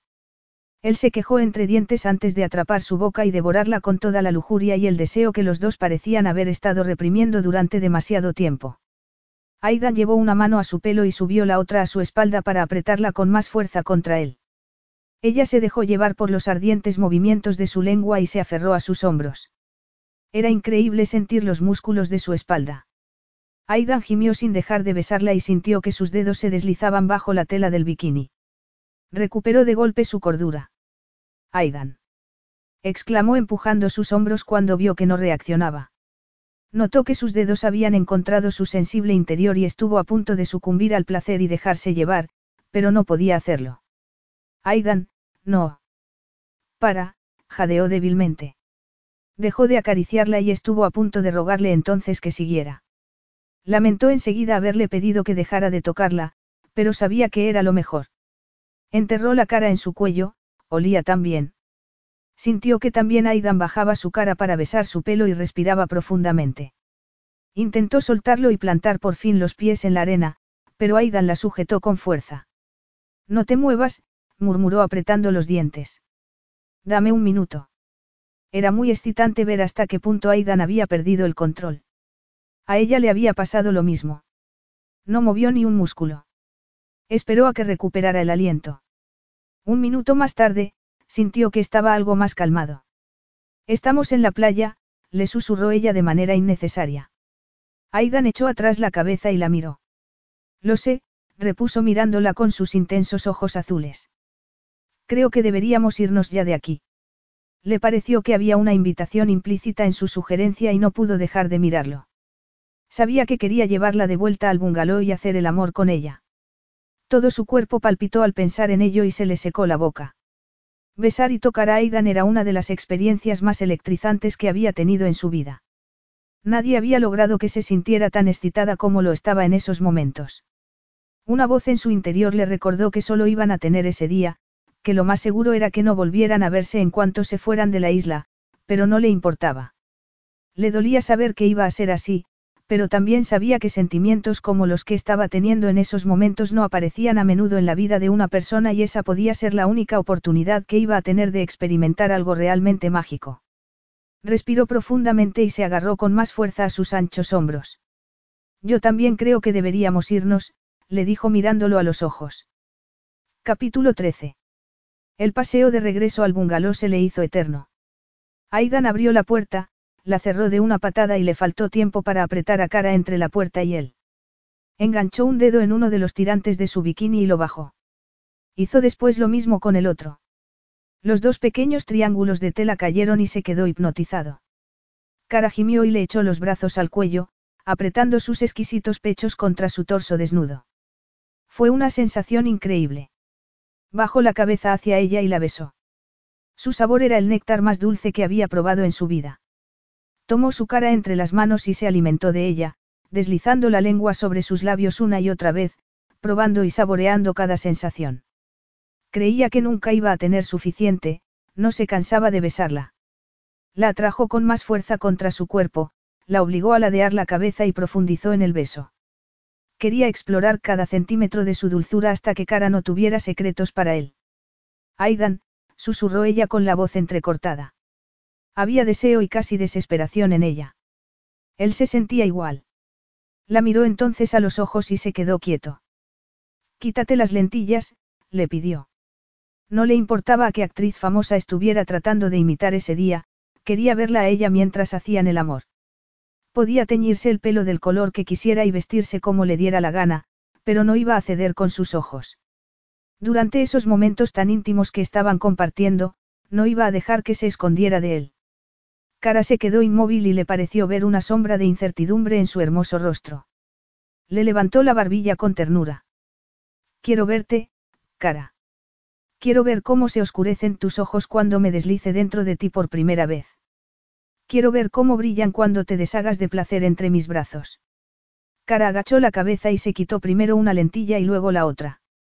Cuando levantó la vista y lo miró a los ojos, sintió que el corazón le daba un salto en el pecho y su mente se quedaba en blanco. Le había pasado lo mismo en el aeropuerto, cuando la había agarrado por los brazos después de que ella se interpusiera en su camino. Entonces, había pensado que había reaccionado de esa manera porque estaba enfadado. Le había molestado que esa mujer hubiera estado tan distraída con su teléfono como para no mirar por dónde iba. Pero en ese momento. Se limitó a quedarse absorto mirando sus ojos. Eran de un color marrón profundo, intenso y brillante, como el color de granos de café recién tostados. Tenía ojos cálidos, sinceros y tremendamente bellos. Cara apartó la mirada como si estuviera avergonzada y él regresó de repente a ese momento. Estaba a solas con una mujer semidesnuda y la tenía entre sus brazos. Por favor, prométeme que no volverás a ponerte lentillas cuando estés conmigo, le pidió él con la voz ronca. Cara se sonrojó y se humedeció los labios con la lengua. Él reaccionó como lo haría cualquier hombre ante ese gesto, inclinó la cabeza y tomó su boca de nuevo. Sintió que le temblaban los labios, era increíble saborearla de nuevo. No se cansaba. La atrajo contra él y profundizó en el beso aún más. Su boca se llenó con la esencia de esa mujer mientras bajaba las manos por su cuerpo hasta agarrar su cintura. Cara gimió de placer y se fundió contra él. Recordó entonces que tenía sus pequeños pechos aplastados contra el torso y no pudo resistir la tentación de prestarles algo de atención. Dejó su boca y fue bajando por el cuello, besando cada centímetro de su piel. Arqueó la espalda de cara para tener mejor acceso. La observó mientras pasaba la punta de su lengua lentamente por uno de sus firmes pezones. Vio cómo se oscurecían casi al instante sus ojos castaños. Mírame, le ordenó él cuando vio que cara cerraba los ojos. Ella lo obedeció y se concentró entonces en lo que estaba haciendo, atrapando uno de sus pechos entre los labios. Cara gimió con fuerza y agarró su pelo. La empujó contra la puerta y se puso de rodillas frente a ella. Vio entonces su sexy tatuaje y pasó la lengua a su alrededor. Tuvo que agarrar sus caderas para sostenerla en el sitio cuando notó que Cara se resistía. Levantó la vista para encontrarse con su mirada mientras lamía su ombligo. Era tal la necesidad primaria que tenía de estar dentro de ella que no podía pensar en nada más. Tuvo que parar un segundo para tratar de calmarse. No recordaba haber estado nunca tan excitado como lo estaba en esos momentos. Su cuerpo solo tenía un objetivo, necesitaba estar con ella. Se le pasaba por la cabeza tumbarla allí mismo, en el suelo, y hundirse dentro de su dulce cuerpo sin más preámbulos y sin juegos previos. Respiró profundamente para tratar de tranquilizarse mientras le bajaba lentamente las braguitas del bikini. Acarició entonces con los labios sus sedosos rizos y, respirando su dulce y femenino aroma, comenzó a besarla íntimamente. Cara gimió su nombre y la lujuria se disparó a través de su cuerpo. Nunca había disfrutado tanto jugando y torturando a una mujer. Casi de inmediato, sintió que Cara empezaba a temblar. Cuando notó que se acercaba peligrosamente al clímax, se detuvo. Quería que lo sintiera por primera vez cuando estuviera dentro de ella, unida a él. Se levantó con algo de dificultad, como si le fallaran las piernas, y la besó de nuevo en la boca. Cara le devolvió el beso con la misma urgencia con la que lo tocaba. Aidan, por favor. Quítame el bañador, le ordenó él con la voz ronca. Ella lo hizo con dedos temblorosos y algo torpes. Trató de deshacer el nudo del cordón, pero afortunadamente se dio cuenta poco después de que le bastaba con tirar del velcro. Dios mío, susurró cara mientras le quitaba el bañador y rodeaba su miembro con la mano. Eres, es increíble. Él también comenzó a acariciarla íntimamente con sus manos. Se abrió paso con los dedos y deslizó uno dentro de su suave y cálido interior, entrando y saliendo lentamente y después, cada vez más deprisa, preparándola así para cuando estuviera por fin dentro de ella. Era perfecta. Cada vez estaba más excitado. Gruñendo algo que ni él mismo entendió, agarró sus muslos y la levantó, separándole las piernas al mismo tiempo. Hizo un sonido profundo, casi animal, mientras se colocaba en el lugar adecuado para deslizarse dentro de ella por primera vez. Se sintió como si alguien lo hubiera arrojado al centro de una gigantesca llama. Su cuerpo ardía y le estaba costando mantener el control de la situación. Estaba sudando y le temblaban las piernas. El mundo, tal y como lo conocía, dejó de existir, solo podía vivir ese momento y pensar en esa mujer. Cara no pudo ahogar un grito y ese sonido lo devolvió a la realidad. Se mantuvo inmóvil. Esperaba no haberle hecho año, se recordó que tenía que esperar unos segundos, que debía dejar que ella se acostumbrara a la sensación de tenerlo dentro, llenándola por completo. Era tan difícil controlarse, tan maravillosa la sensación, su cuerpo le rogaba que siguiera moviéndose, que no lo torturara de ese modo. Era casi imposible concentrarse en lo que tenía que hacer para dominar sus propios deseos. Incapaz de esperar ni un minuto más, comenzó a moverse lentamente y cerró los ojos. Era absolutamente delicioso sentirse dentro de ella, rodeado por su sedosa y cálida carne, estando cada vez más dentro de ella. Pero recordó de repente que no habían usado nada y se quejó entre dientes. Hizo ademán de apartarse de cara y ella apretó con fuerza sus hombros. Por favor, Aidan, no. Pre, preservativo, murmuró él sin aliento e incapaz de decir nada más coherente. Cara lo miró con sorpresa. Ella tampoco había sido consciente. Estás protegida de alguna otra forma. Negó con la cabeza y él, de mala gana, se apartó de ella. La tomó en sus brazos y la llevó así hasta su dormitorio, donde la dejó con cuidado sobre la cama. Cara no se movió, se quedó mirándolo mientras él se colocaba un preservativo. Después, le faltó tiempo para unirse a ella en la cama y besarla. No dejó de mirarla a los ojos mientras se deslizaba de nuevo en su interior. Fue increíble poder percibir en su mirada cada matiz de su respuesta. Había en sus ojos sorpresa, asombro y placer. Y ella respondía con entusiasmo a cada caricia, cada movimiento, rodeó sus caderas con sus largas piernas y lo sostuvo así más cerca de su dulce cuerpo. Trató de ignorar el hecho de que nunca se había sentido tan bien, de que nunca había deseado tanto a una mujer. Se movió dentro de ella hasta que se deshizo entre gritos de placer en sus brazos. Solo entonces se permitió el lujo de dejarse llevar por completo. Ya era de noche cuando se despertaron. Cara se estiró y sintió las ásperas y fuertes piernas de Aidan enredadas con las suyas. Él se había quedado dormido rodeándola con uno de sus brazos y ella, con la cabeza apoyada en su fuerte torso. Se sentía bien, era una sensación deliciosa en todos los sentidos.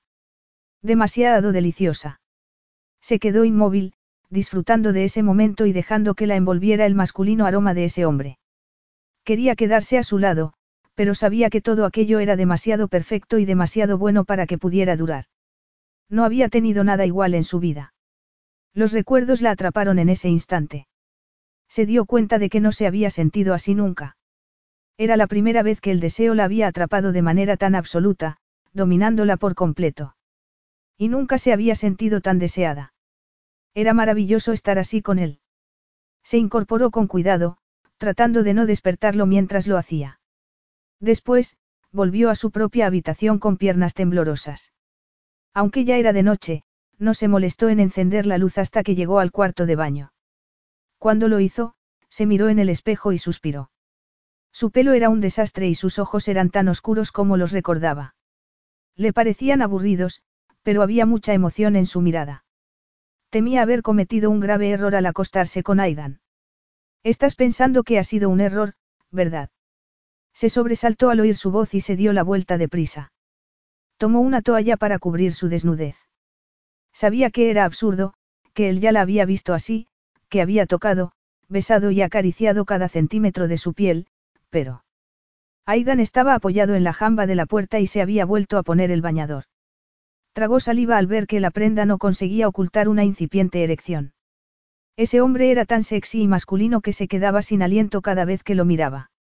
¿No lo piensas tú también? Le preguntó ella con la voz algo ronca.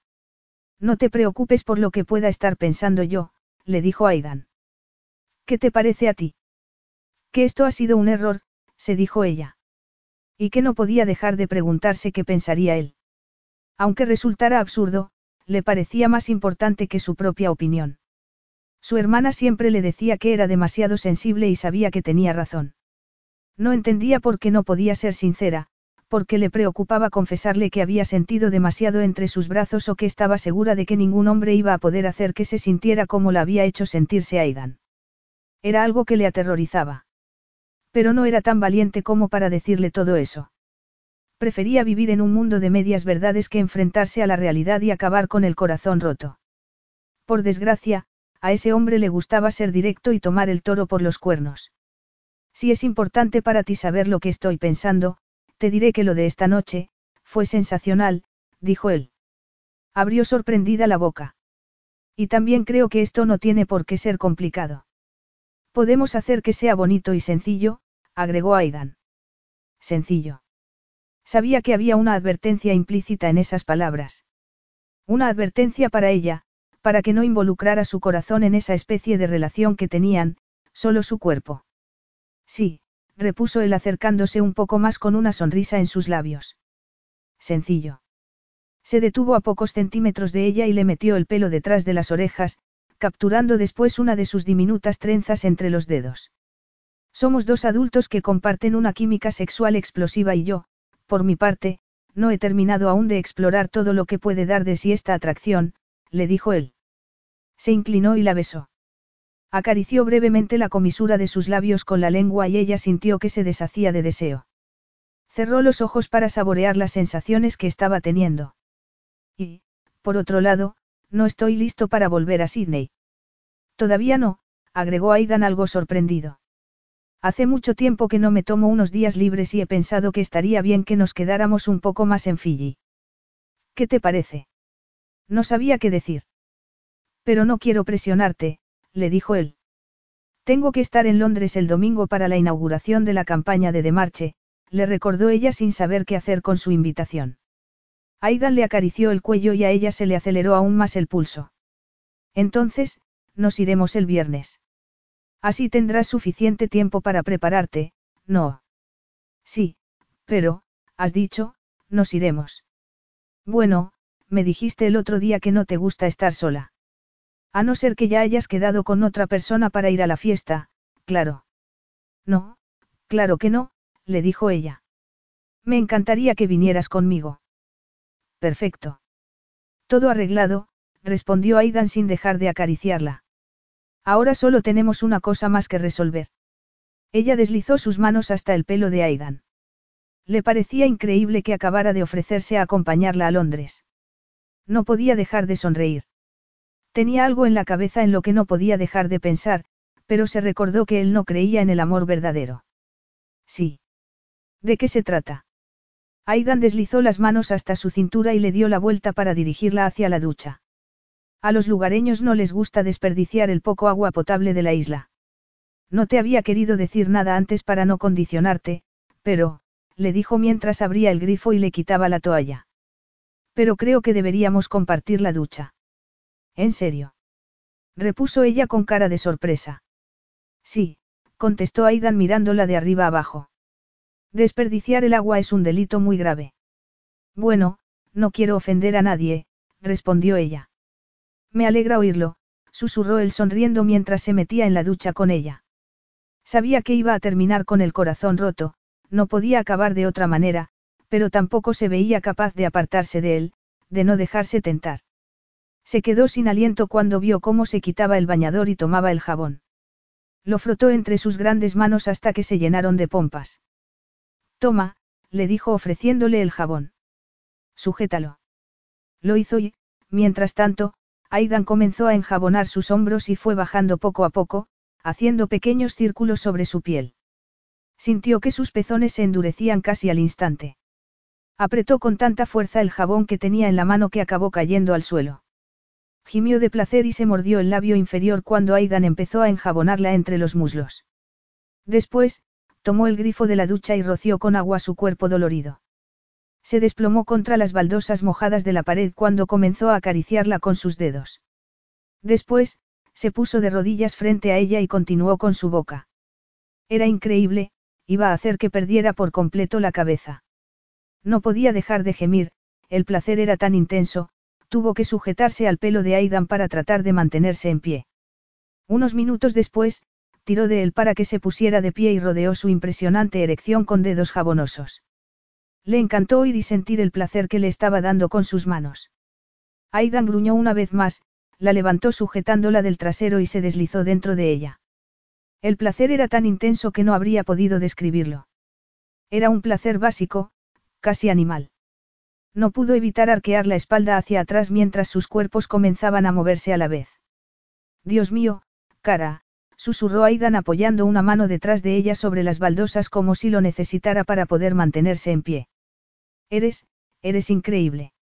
Ella no podía siquiera pensar, no podía responder, sentía que la cabeza le daba vueltas mientras se dejaba llevar por el clímax más maravilloso que había tenido nunca. Unos segundos después, gritaron casi al unísono. Capítulo 14. Cara se quedó mirando su reflejo en el espejo del baño y se preguntó si habría hecho lo correcto tiñéndose de nuevo el pelo.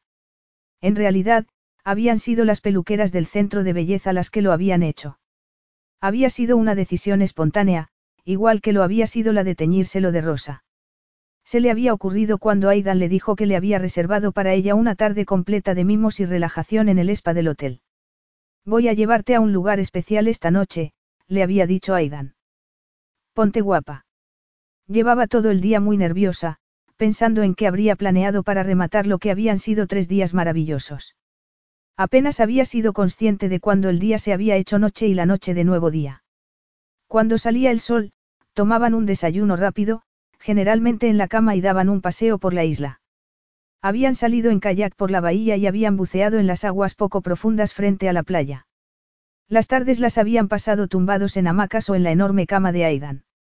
Ya la había amenazado en más de una ocasión con atarla a ella la siguiente vez que hicieran el amor. Sonrió al recordarlo. Ese día, Aidan había alquilado un yate y lo habían usado para navegar hasta una isla cercana que estaba abandonada. Él había preparado un picnic para comer en la playa, donde habían hecho después el amor.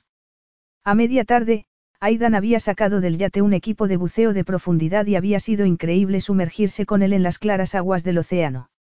Allí abajo había otro mundo, un mundo secreto. Tranquilo y aislado, pero lleno de vida y actividad.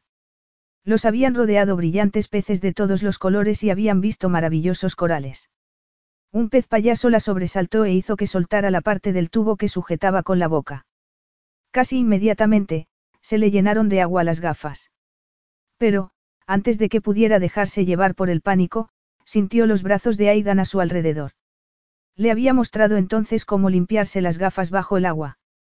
Después, se acercó y la besó, llenándole de oxígeno la boca antes de ayudarla a sujetar de nuevo el tubo. La tomó de la mano y volvieron nadando lentamente al yate.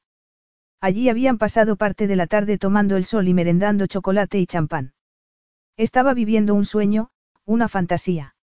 Sabía que no era la vida real, pero era difícil no dejarse arrastrar por el romanticismo de la isla. Lo único que había estropeado un poco el día había sido cuando la conversación los llevó a hablar de sus familias. Ella le había contado una de las constantes travesuras de sus hermanos gemelos y le preguntó si tenía hermanos. No, soy hijo único, le había dicho Aidan. ¿Cómo es el sitio donde creciste? Le preguntó ella girándose hacia él para mirarlo. No sé, nada especial, repuso Aidan con los ojos cerrados. Le había dado la impresión de que se cerraba en sí mismo y le preguntó por qué no le gustaba hablar de su infancia. No es que no me guste, no me importa hablar de ello. Entonces, dime. Creciste en una casa grande. En una pequeña. ¿Fuiste a un colegio privado solo para chicos o uno mixto?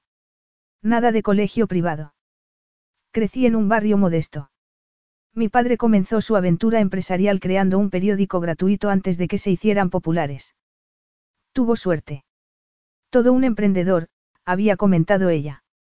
De ahí viene tu talento para los negocios, no. Algo así. Mi madre fue la que más disfrutó cuando mejoraron las cosas. En cuanto pudo, convenció a mi padre para que nos cambiáramos de barrio. Lo dices como si no te hubiera gustado tener que mudarte. Es que cambiaron mucho las cosas después de eso. Mi madre se fue. Vaya, lo siento. Fue una mala ruptura. Gracias, cara. Pero estoy bien. Era lo suficientemente mayor como para entender la situación. ¿Sigues en contacto con ella? No, murió en un accidente de coche hace 18 meses. Por cierto, ¿sabes qué? Antes de que pudiera reaccionar, Aidan se dio la vuelta y se colocó sobre ella sin que pudiera hacer nada para apartarse. Estas conversaciones tan aburridas siempre consiguen excitarme. Se había quedado con ganas de hacerle más preguntas, pero empezó a besarle el cuello y se olvidó de todo lo demás. Después, pensando en esa conversación, había llegado a la conclusión de que Aidan no confiaba en ella tanto como ella en él. Y le habría gustado que lo hiciera. Había notado amargura en su voz cuando le había hablado de su madre y no había podido evitar pensar que quizás esa mujer fuera en parte la culpable de que su hijo no creyera en las relaciones a largo plazo. Creía que tenía sentido. Cara se miró de nuevo en el espejo y fue a la sala de estar. Aidan ya estaba vestido. Se había puesto unos pantalones vaqueros y una camisa blanca. Tenía el pelo ligeramente húmedo y estaba descalzo. Parecía muy concentrado en el deporte que estaba viendo en la televisión. Se quedó sin aliento al verlo. Era el hombre más atractivo que había conocido en su vida. Creía que nunca podría llegar a acostumbrarse a su devastadora presencia masculina.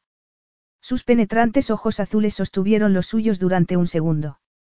Después, la miró de arriba abajo. Estaba muy nerviosa. ¿Cómo estoy? Le preguntó sin poder aguantarse. Impresionante. Mi cabello es castaño, le explicó ella. Este tinte se parece mucho a mi color natural. Deja de preocuparte. Estás preciosa, cara. ¿No crees que tengo un aspecto demasiado normal y aburrido? Aidan se echó a reír. Se levantó del sofá y se acercó a ella. No, claro que no, le aseguró él. Eso mancha. Agregó mirando su boca. Eso. Repuso riendo. Se llama barra de labios. Y sí, te mancharía. Santo cielo, entonces tendré que conformarme con el cuello. Agarró sus anchos hombros mientras Aidan tiraba de ella para aplastarla contra su cuerpo y empezaba a besarle el cuello y el escote. No pudo evitar gemir, se estaba derritiendo. Tampoco pasaría nada si tienes que volver a pintarte los labios, no. Le preguntó Aidan unos minutos después. No, no pasaría nada. Pero, no se supone que teníamos que ir a un sitio. Le recordó ella. Ah. Es verdad exclamó de mala gana mientras tomaba su mano. Ven conmigo. La llevó a una mesita del salón. Había encima una caja de joyería de terciopelo negro. No pudo evitar que se le llenaran los ojos de lágrimas. Pero eran lágrimas de felicidad. ¿Me has comprado algo? Es solo un recuerdo, le dijo Aidan con algo de timidez. Date la vuelta. Tenía un nudo en la garganta. Se preguntó si sería un recuerdo de su tiempo en la isla o de su tiempo con él. Después de lo que pasó el fin de semana pasado, pensé que te merecías algo bonito. Se sintió algo desinflada al ver que le hacía un regalo porque, de alguna manera, la compadecía. Pero ese detalle le iba a servir para recordar que lo que estaban viviendo no era real y que estaba a punto de terminar. Son las perlas de Jenny, susurró ella al ver el collar. Es precioso. Este no lo vi el otro día, agregó mientras tocaba con delicadeza las brillantes perlas de color gris. Es una de sus primeras piezas, repuso Aidan terminando de ponerle el collar y haciendo lo mismo con la pulsera a juego. Aidan, me encanta. No deberías haberte molestado. Esther no iba a dejar que me fuera sin comprarte todo esto, le explicó metiendo la mano en la caja una vez más. También hay pendientes. No sé qué decir, susurró llevándose la mano al pecho. Estaba muy emocionada y notó que temblaba su labio inferior. Si lloras, me lo llevo todo de vuelta al puesto de Esther, le advirtió Aidan. Me encanta, gracias, repuso tragándose las lágrimas. Últimamente, he estado pensando en mi futuro y creo que algún abriré mi propia tienda. ¿Crees que Jenny querría colaborar conmigo? Puede ser, contestó Aidan. Pero ¿qué pasa con tu carrera como modelo? Me gusta, pero creo que se me da mejor combinar ropa y complementos que lucirlos. Estoy de acuerdo, le dijo muy serio. La ropa te queda fatal. A partir de ahora, creo que deberías ir desnuda todo el tiempo. Puso los ojos en blanco al oírlo, pero le arrancó una sonrisa. Lo digo en serio, Aidan.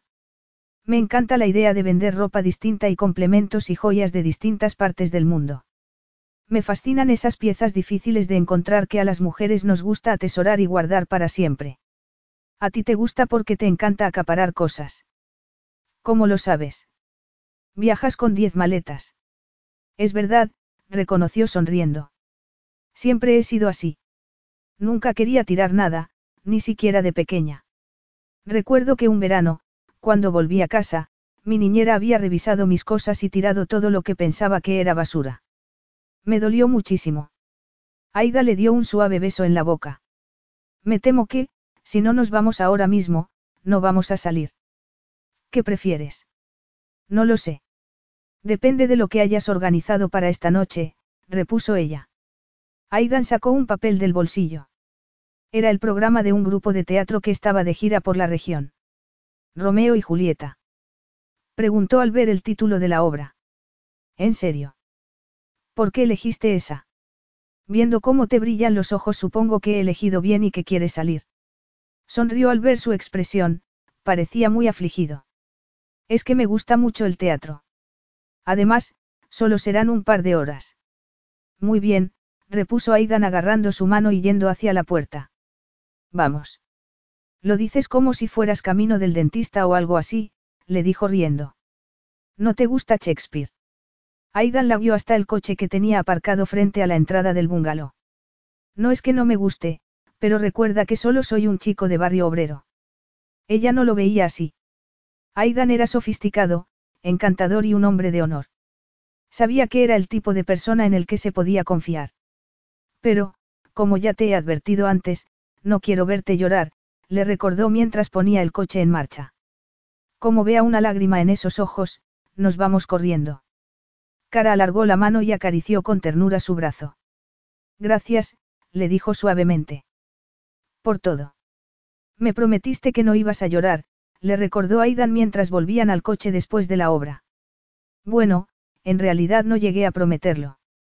Y no quería llorar, pero ha sido tan bonito, ¿no te lo ha parecido? Le dijo cara. Aidan alargó la mano hacia ella y le limpió una lágrima que rodaba por su mejilla. Le enternecía que tuviera esos detalles. Voy a tener que empezar a llevar pañuelos de papel en los bolsillos cuando esté contigo. Es que, por muchas veces que haya visto la obra, es tan emocionante, susurró ella. Me encantaría que Julieta hubiera sido lo bastante fuerte como para enfrentarse a ambas familias y asesinarlos a todos por ser tan estrechos de miras. Si lo hubiera hecho en vez de matarse, entonces, podría haber vuelto y estarían juntos para siempre. Para siempre. Le pareció que había una sombra de algo extraño en sus ojos. Algo muy parecido al miedo. Por supuesto. Se amaban de verdad. Así que tú crees en esas cosas, no. Seguro que eres de los que aún compra tarjetas de Aymark para el día de San Valentín, le dijo Aidan bromeando. Pues, para que lo sepas, sí uso tarjetas de ese tipo, pero las dibujo yo misma. Aidan le enderezó el collar de perlas mientras le dedicaba media sonrisa. No me imagino a Julieta buscando venganza. Era dulce y generosa. Demasiado. No le habría venido nada mal ser más valiente. En realidad, eso es lo que debería haber hecho Romeo. Tendría que haberla defendido.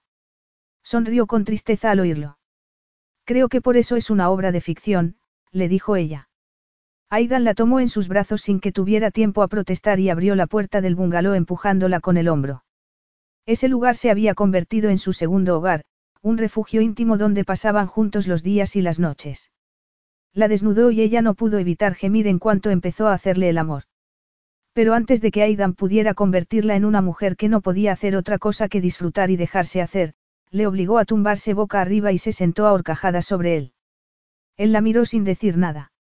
Se inclinó hacia adelante y puso las manos sobre su fuerte torso. Lo acarició sin dejar de mirarle a los ojos. Extendió después la mano y trazó con su dedo las cejas y el puente de su recta nariz. Sintió una oleada de calidez llenando cada rincón de su ser mientras su corazón parecía hincharse dentro de su pecho. Bajó los dedos hasta sus sensuales labios y acarició su mandíbula, algo áspera y muy sexy. Respiró hondo y, sin previo aviso, se dio cuenta en ese instante de que se había enamorado de él. No pudo evitar estremecerse, era una sensación maravillosa. No había podido controlar esos sentimientos. Se había creído enamorada en otras ocasiones, pero era la primera vez que se sentía así, como si su corazón estuviera a punto de estallar. No habría podido siquiera imaginarse que fuera posible enamorarse de alguien tan rápidamente. Ya sé que los dos nos hemos adaptado estos días al lento ritmo de estas islas, le dijo Aidan entonces mientras agarraba sus caderas. Pero creo que estás llevando las cosas un poco lejos. Respiró profundamente para tratar de tranquilizarse. Se preguntó si Aidan también se estaría enamorado de ella. No sabía si sería posible. Hizo una mueca. No lo creía probable y, por otro lado, ella no era lo suficientemente valiente como para preguntárselo. De hecho, ni siquiera era lo suficientemente valiente como para analizar sus propios sentimientos en ese momento. Así que no lo hizo. Se limitó a deslizarse por su cuerpo y dejarse llevar por el deseo y la atracción que sentía por él. Se dijo que ya lo solucionaría al día siguiente, ya se enfrentaría entonces a sus sentimientos. Por desgracia para Cara, el día siguiente llegó demasiado rápido. La despertó la luz del sol que entraba por la ventana y la voz airada de Aidan hablando con alguien en el salón. Parpadeó para tratar de adaptarse a la luz y terminar de despertarse. Se cubrió con la camisa que Aidan se había puesto la noche anterior y se dirigió por el pasillo hasta el salón para ver qué pasaba. Vio que solo llevaba puestos unos pantalones cortos y nada más. Tenía el teléfono en una mano y una taza de café en la otra. No va a conseguirlo, me aseguraré de ello, estaba diciendo Aidan en ese momento. Sí, personalmente. Dile a Sam que prepare el avión. Y organiza una reunión con la junta directiva de la Liga de Fútbol Australiana para primera hora de la mañana. Cuando colgó, tiró el teléfono a la mesa del comedor y fue entonces cuando se dio cuenta de que ella estaba de pie en la puerta. Trató de no pensar en lo peor, pero el corazón le latía con fuerza en el pecho. ¿Problemas? Me temo que sí, contestó Aidan tomando un sorbo de café. Tengo que volver a Australia. Sí, ya lo he oído. Aidan no dijo nada más, se limitó a quedarse mirando por la ventana. ¿Tiene algún problema la Liga de Fútbol Australiana? No, el problema lo tenemos nosotros. KMG Kelly ha tenido los derechos de retransmisión de los partidos durante los últimos 16 años. Es el contrato de televisión más lucrativo del país y ahora Martin Eyeri acaba de presentar una contraoferta para arrebatarnos el contrato. Martin Eyeri. Sí, pero, no quiero hablar de ello, cara. Aidan pasó a su lado y se estremeció al sentir la frialdad que le transmitió. Era como si de repente hubieran regresado a esa noche en el casino y él volviera a ser el hombre que la había arrastrado a su habitación y que con tanto desprecio la había tratado. Lo siguió de vuelta al dormitorio principal. Es por esto por lo que lo odias tanto. Aidan sacó su ropa del armario y la puso en la cama. Ya te he dicho que no quiero hablar de ello. Se quedó en la puerta, sin saber qué hacer. No sabía cómo acercarse a él. Pensó que quizás fuera mejor que no tratara de hacerlo. Tengo la inauguración de la campaña de Demarche dentro de dos días, le dijo ella. Pensé que ibas a venir conmigo. Aidan la miró, pero le dio la impresión de que en realidad no la veía. Ya no puedo ir. Esto es importante. No puedes delegar tu representación en otra persona. Le preguntó. No puede venir a la reunión por ti. Me pareció un hombre muy capaz. No, susurró él con un tono casi amenazante. Ben no me puede sustituir. Nadie puede hacerlo. Tengo que ir yo. ¿Por qué? Porque siempre tienes que ser tú. Porque si no tienes el control de la situación, las cosas pueden salir mal, contestó él con dureza. Esta semana me he relajado y eso es siempre mala idea. Es algo que te ocurrió en el pasado. Sabía que empezaba a perder la paciencia con ella. Su instinto le decía que lo dejara en paz. Pero le parecía algo demasiado importante como para huir sin hacerle esas preguntas. Le pasó a mi padre, repuso Aidan.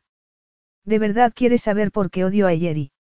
Hace ahora casi un año exacto que mi padre se quitó la vida y todo fue por culpa de Yeri. No, Aidan. Lo siento mucho. Él continuó como si no la hubiera oído. Nunca recuperó la conciencia después de tomarse una caja de pastillas, aunque los médicos tenían esperanzas. Estuve sentado a su lado durante tres días, viendo cómo moría. Cara se quedó completamente inmóvil, esperando que continuara. Cuando vio que no lo hacía, se acercó a él. Pero, ¿por qué? ¿Por qué? Comenzó ella sin saber cómo preguntarle. Dejó una nota. No tenía que hacerlo, repuso Aidan. Se suicidó porque mi madre no iba a volver. Pero tu madre había muerto ya, no. ¿A eso te refieres? Aidan asintió con la cabeza. Aunque ella lo había abandonado hacía tiempo, mi padre había dejado que sus sentimientos por ella dominaran por completo su vida. Lo siento. No sé qué decir. No hay nada que decir.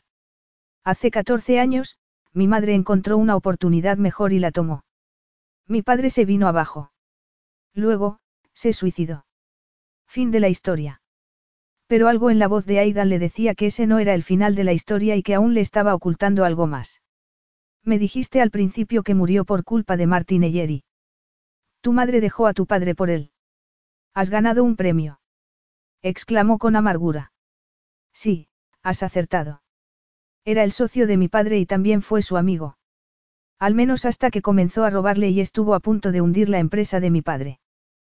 ¡Qué horror, Aidan! Le dijo acercándose y apoyando la cabeza contra su musculosa espalda. Ahora entiendo por qué no has podido olvidarlo, por qué no puedes dejar que Jerry gane. ¿Lo entiendes? Sí, voy a ir contigo, contestó ella. Notó cómo se tensaba el cuerpo de Aidan y se volvió para mirarla a los ojos. ¿Qué? Iré contigo. No me gustó nada Martín ayer y quiero apoyarte. ¿Y, qué pasa con la fiesta de Demarche? Creo que es más importante estar contigo cuando sé que vas a estar muy afectado emocionalmente por todo lo que ha pasado. Aidan dio un paso hacia atrás y ella sintió que bajaba de repente la temperatura del salón. Esas cosas no van a afectarme, cara. No dejo que las emociones se mezclen con los negocios. Aidan, solo quiero. Pensé que tu carrera era importante para ti, que querías quedarte unos días en la isla para poder salvaguardar tu reputación e impresionar a tu padre. Bueno, al principio, comenzó ella. No podía continuar. Se dio cuenta de que Aidan no quería que fuera con él. Había sido tan tonta como para creer que lo que tenían se había convertido en algo real. Nunca se había sentido tan rechazada. El hombre que siempre mantenía sus promesas acababa de romper la que le había hecho a ella. Se dio la vuelta y vio su reflejo en la ventana. Se fijó en su pelo. Marrón, igual que sus ojos. Había pasado los últimos cinco años tiñéndoselo de otros colores. Le parecía que tenía un aspecto aburrido, como la de un ama de casa, una esposa con niños. Se quedó sin aliento al pensar en ello. Se sentía tan humillada, Aidan no le iba a ofrecer nunca que se convirtiera en su esposa, ni siquiera le ofrecía una relación real. La había invitado a esa isla para hacerle un favor. Y entonces había decidido tomarse algo de tiempo libre y, como Aidan le había pedido que se quedara con él, ella había comenzado a construir castillos en el aire. No podía creerlo. Había llegado el momento de ser fuerte y empezar a vivir su vida de nuevo. Si no lo hacía, si se iba con él y esperaba a que Aidan decidiera terminar con ella, se estremeció. Sentía que le dolía el corazón. No podía imaginarse estar sin él. Tienes razón, le dijo ella mirándolo de nuevo. No sé en qué estaba pensando. Cara, no me mires así. No podemos hablar de esto en otro momento. Le respondió Aidan bastante contrariado. Sabía que tenía que ser fuerte y fingir que nada le afectaba. ¿Hablar de qué? Mira, ahora mismo necesito tener la cabeza despejada y no puedo pensar en esto. Seguía hablando de, esto, sin definirlo, sin explicar a qué se refería. Eso fue lo que le dio a cara la fuerza necesaria para enfrentarse por fin a la realidad.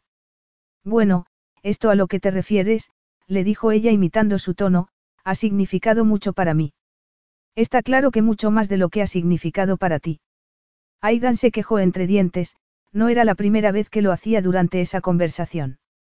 Acordamos que íbamos a evitar complicaciones, para que todo fuera sencillo. ¿Lo recuerdas? Y eso significa que no debería preocuparme por lo que te pasa. Repuso ella con una amarga sonrisa. Lo siento. Supongo que esa parte del acuerdo no la entendí bien. Cara, eres una chica maravillosa. Eres inteligente, divertida, leal y, le dijo Aidan con el ceño fruncido. Espero que encuentres a alguien especial. Alguien que te ame. Te lo mereces. Sintió como si le acabara de dar un puñetazo en el estómago. Estaba dejándole muy claro que él no era ese hombre. Estoy de acuerdo, susurró ella tratando de mantener la calma. Bueno, gracias por rescatarme y por esta maravillosa semana. Voy a, a hacer las maletas. Fue a su habitación y no supo que él había ido tras ella hasta que sintió sus manos en los hombros. Cara, no puedo permitirme complicaciones emocionales ahora mismo, tengo que mantener la mente despejada. Lo entiendo, de verdad. Olvidé que me había prometido a mí misma que no tendría nada con un hombre que no cumpliera la norma de mi hermana, pero lo hice. Es culpa mía. ¿Qué norma? Ah, sí. Esa norma. Aidan apartó la mirada y los dos supieron que era el final. Adiós, Aidan. Buena suerte con Martin Eyeri. Él no la miraba, continuaba con la vista perdida en la ventana. Se quedaron en silencio. Ella seguía soñando con que se diera la vuelta en ese momento y le dijera que se había dado cuenta de que no podía dejar que se fuera, que la vida no sería igual sin ella, que la quería. Pero no lo hizo. Puedes irte en mi avión privado, le dijo él. Esas palabras fueron la prueba irrefutable de que los cuentos de hadas nunca se hacían realidad.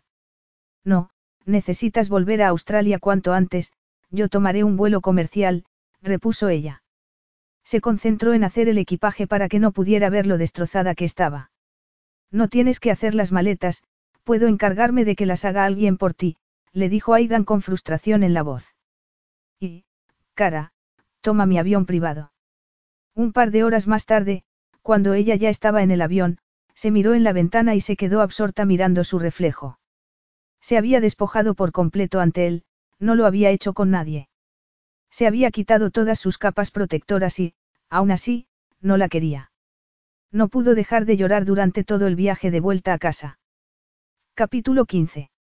Aidan no podía creer que Cara lo hubiera desobedecido y se hubiera negado a tomar su jet privado, a pesar de que había insistido mucho en que lo hiciera. Cuando le llamó el piloto para decírselo, había tratado de llamarla, pero no tenía su número de teléfono. Había estado a punto de echarse a reír.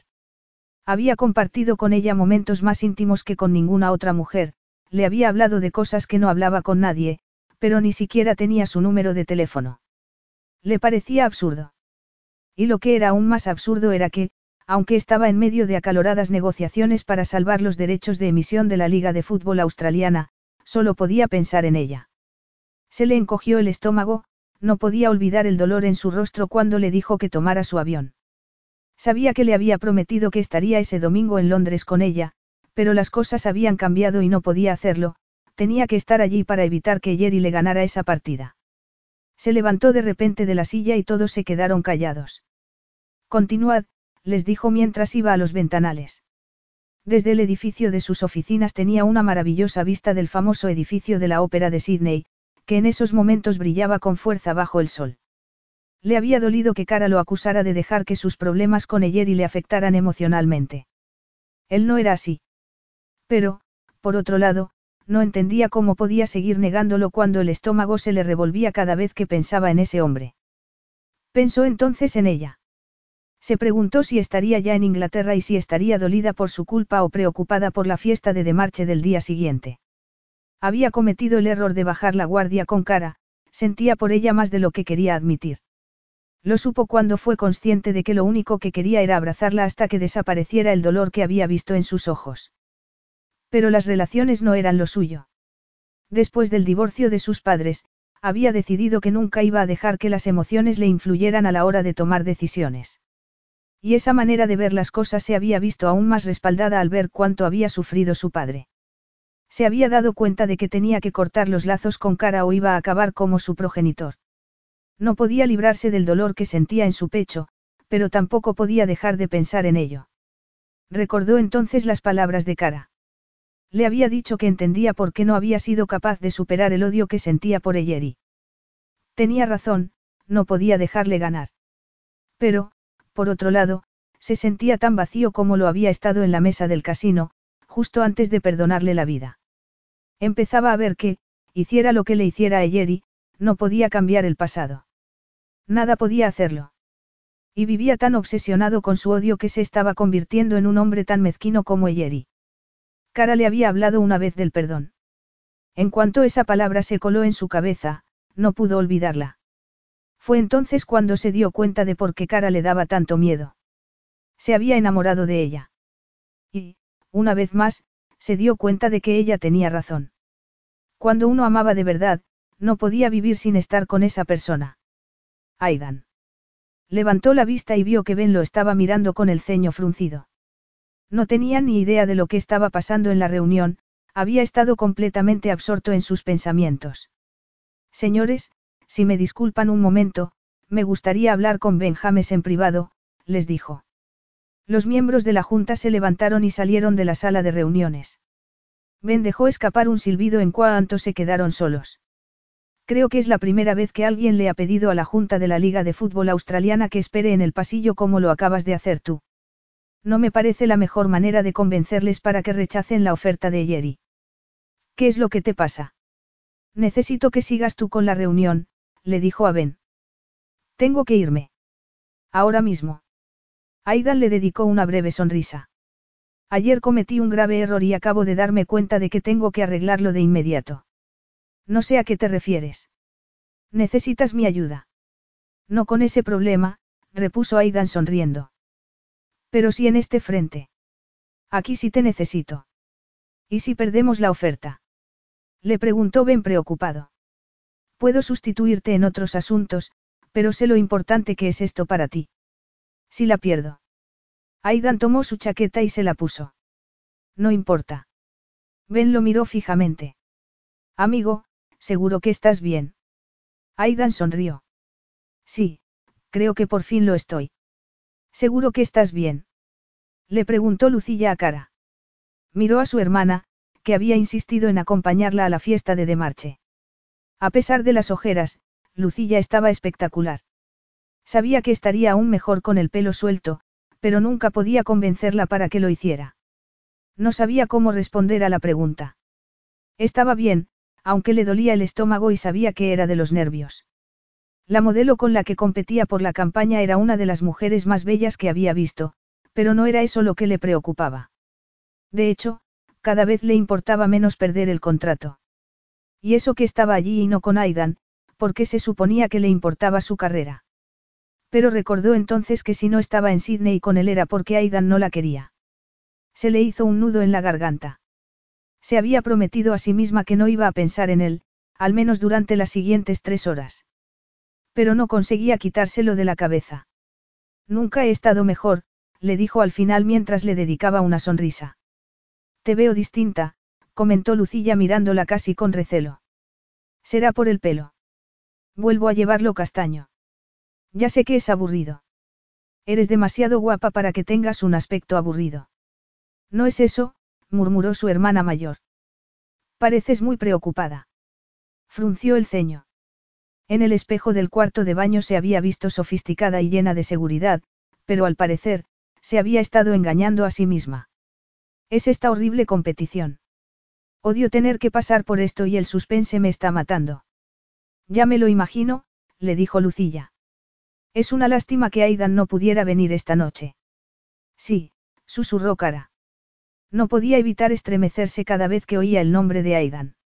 Aún no le había dicho a su hermana que todo el asunto con Aidan Kelly del que había hablado la prensa era un engaño, pero sabía que ese no era el mejor momento para hacerlo.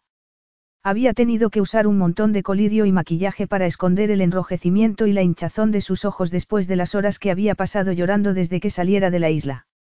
Sentía que Aidan le había roto el corazón, pero sabía que tenía que seguir adelante con su vida. En cierto modo, le venía bien esa fiesta. Así estaba ocupada con algo.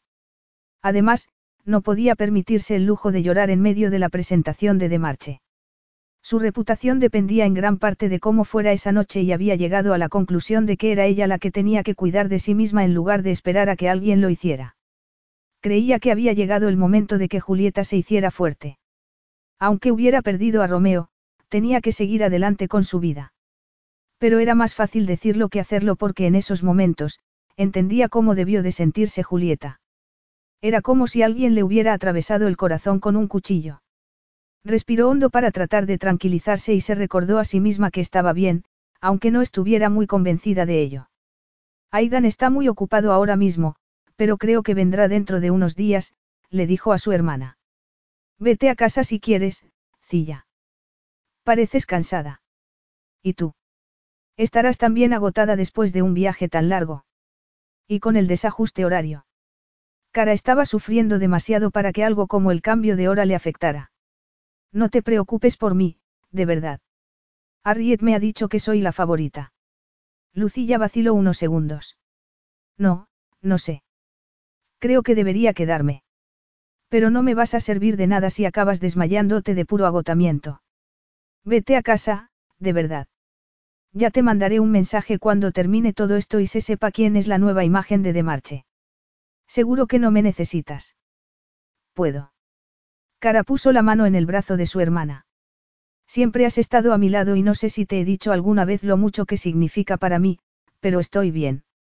De verdad, insistió sonriendo. Por favor, vete. Estás agotada. Es por culpa de Cristos. Es el hombre más, comenzó furiosa. Ni siquiera sé cómo describirlo. Hablaba como si estuviera enfadada, pero tenía una curiosa luz en sus ojos. Lucilla ya le había mencionado en más de una ocasión la tensión que había entre el nuevo director general de los hoteles Chatsfield y ella, pero nunca había visto a su hermana reaccionar de esa manera.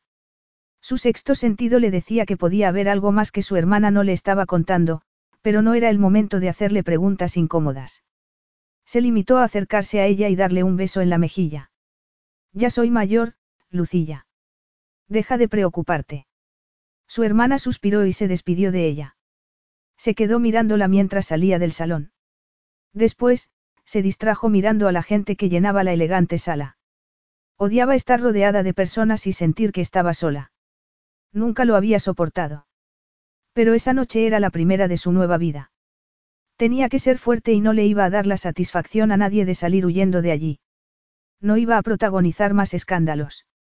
Esa noche, no solo estaba allí en representación de ella misma, sino para mostrar también las joyas de Jenny. Se había puesto el conjunto de perlas que Aidan le había regalado. Antes de salir de la isla, había ido a hablar con Jenny y le había dicho que le interesaría mucho comprar sus joyas para venderlas en el resto del mundo. Jenny se había sentido muy abrumada y Cara le había asegurado que empezarían poco a poco. Que iba a comprarle algunas piezas más para usarlas ella misma y ver qué le parecía a la gente. Después de todos los comentarios y halagos que había recibido esa noche, se dio cuenta de que Jenny iba a tener que montar una fábrica. Señorita Chatsfield, está usted radiante esta noche. Respiró profundamente al ver que era el presidente del grupo de marcha el que la saludaba. Llegaba el momento de poner su mejor sonrisa. Gracias, señor de Marche. Espero que esté teniendo una agradable velada. Desde luego, contestó el anciano. Está muy elegante, querida. Cara se había puesto un traje de noche azul marino. Era la prenda más conservadora que había encontrado en su armario. Las joyas de Jenny eran lo único que animaba un poco su aspecto. Muchas gracias. Es un placer estar aquí esta noche. Le agradezco que me haya dado esta oportunidad. Reconozco que, después de lo de la semana pasada, no sabía qué iba a pasar con la campaña. Es una joven muy bella, señorita Chatsfield, pero ese escándalo de Las Vegas consiguió conmocionarnos. Igual que lo de su relación con Aidan Kelly. Dígame, querida, va en serio. Le preguntó el hombre. Pensé que vendría esta noche. Se preguntó si la ausencia de Aidan condicionaría a la empresa de marche para elegir a la otra modelo en vez de ella. Pero se dio cuenta entonces de que ni siquiera estaba segura de querer ese contrato.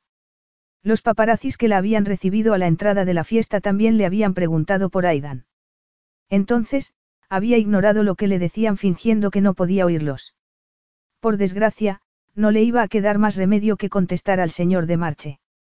Bueno, me temo que Aidan. Estaba a punto de decirle que no estaba allí porque estaba muy ocupado y que todo iba fenomenal, pero estaba harta de mentiras y de esconderse cuando las cosas le iban mal. Había cambiado y ya no sentía que necesitara la aprobación de los demás para considerar que tenía éxito en la vida. La verdad, señor de Marche, comenzó ella aclarándose la garganta antes de seguir. La verdad es que he decidido que no quiero ser la imagen de su empresa si no está seguro de que me quiere a mí por quien soy, no por mi apellido, por lo que la gente piense de mí o por la persona con la que pueda estar saliendo. El anciano frunció el ceño. Me está diciendo que no quiere seguir compitiendo para conseguir el contrato. Eso es, repuso Cara con una sonrisa temblorosa en los labios. Pero, ¿qué va a pensar todo el mundo? Ni lo sé ni me importa, le dijo levantando la cara. Voy a abrir una tienda. Es lo que siempre he querido hacer y ya es hora de que viva mi vida a mi manera. Y si eso significaba que tenía que hacerlo sin Aidan, se le hizo un nudo en la garganta. No podía pensar en eso, tenía muchas cosas pendientes. Pero le agradezco que me tuvieran en cuenta, le dijo amablemente. En cuanto a Aidan Kelly, me temo que él. Llega tarde. Se quedó sin aliento al oír esa voz. Aidan había aparecido a su lado y la estaba mirando con una sonrisa. Lo siento mucho, cariño, le dijo él. Su corazón latía a mil por hora mientras lo miraba. Llevaba puesto un smoking y también. ¿Te has puesto corbata?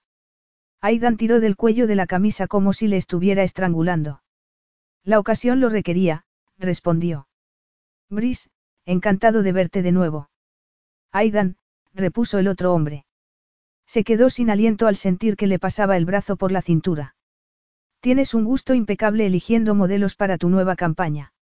No podrías haber elegido mejor, le dijo Aidan al hombre y después la miró a ella. ¿Quieres que te traiga algo de beber, cariño? No podía creer que estuviera allí para rescatarla como había hecho aquel día frente al hotel de Las Vegas. Pero sabía que solo lo hacía porque sentía lástima por ella.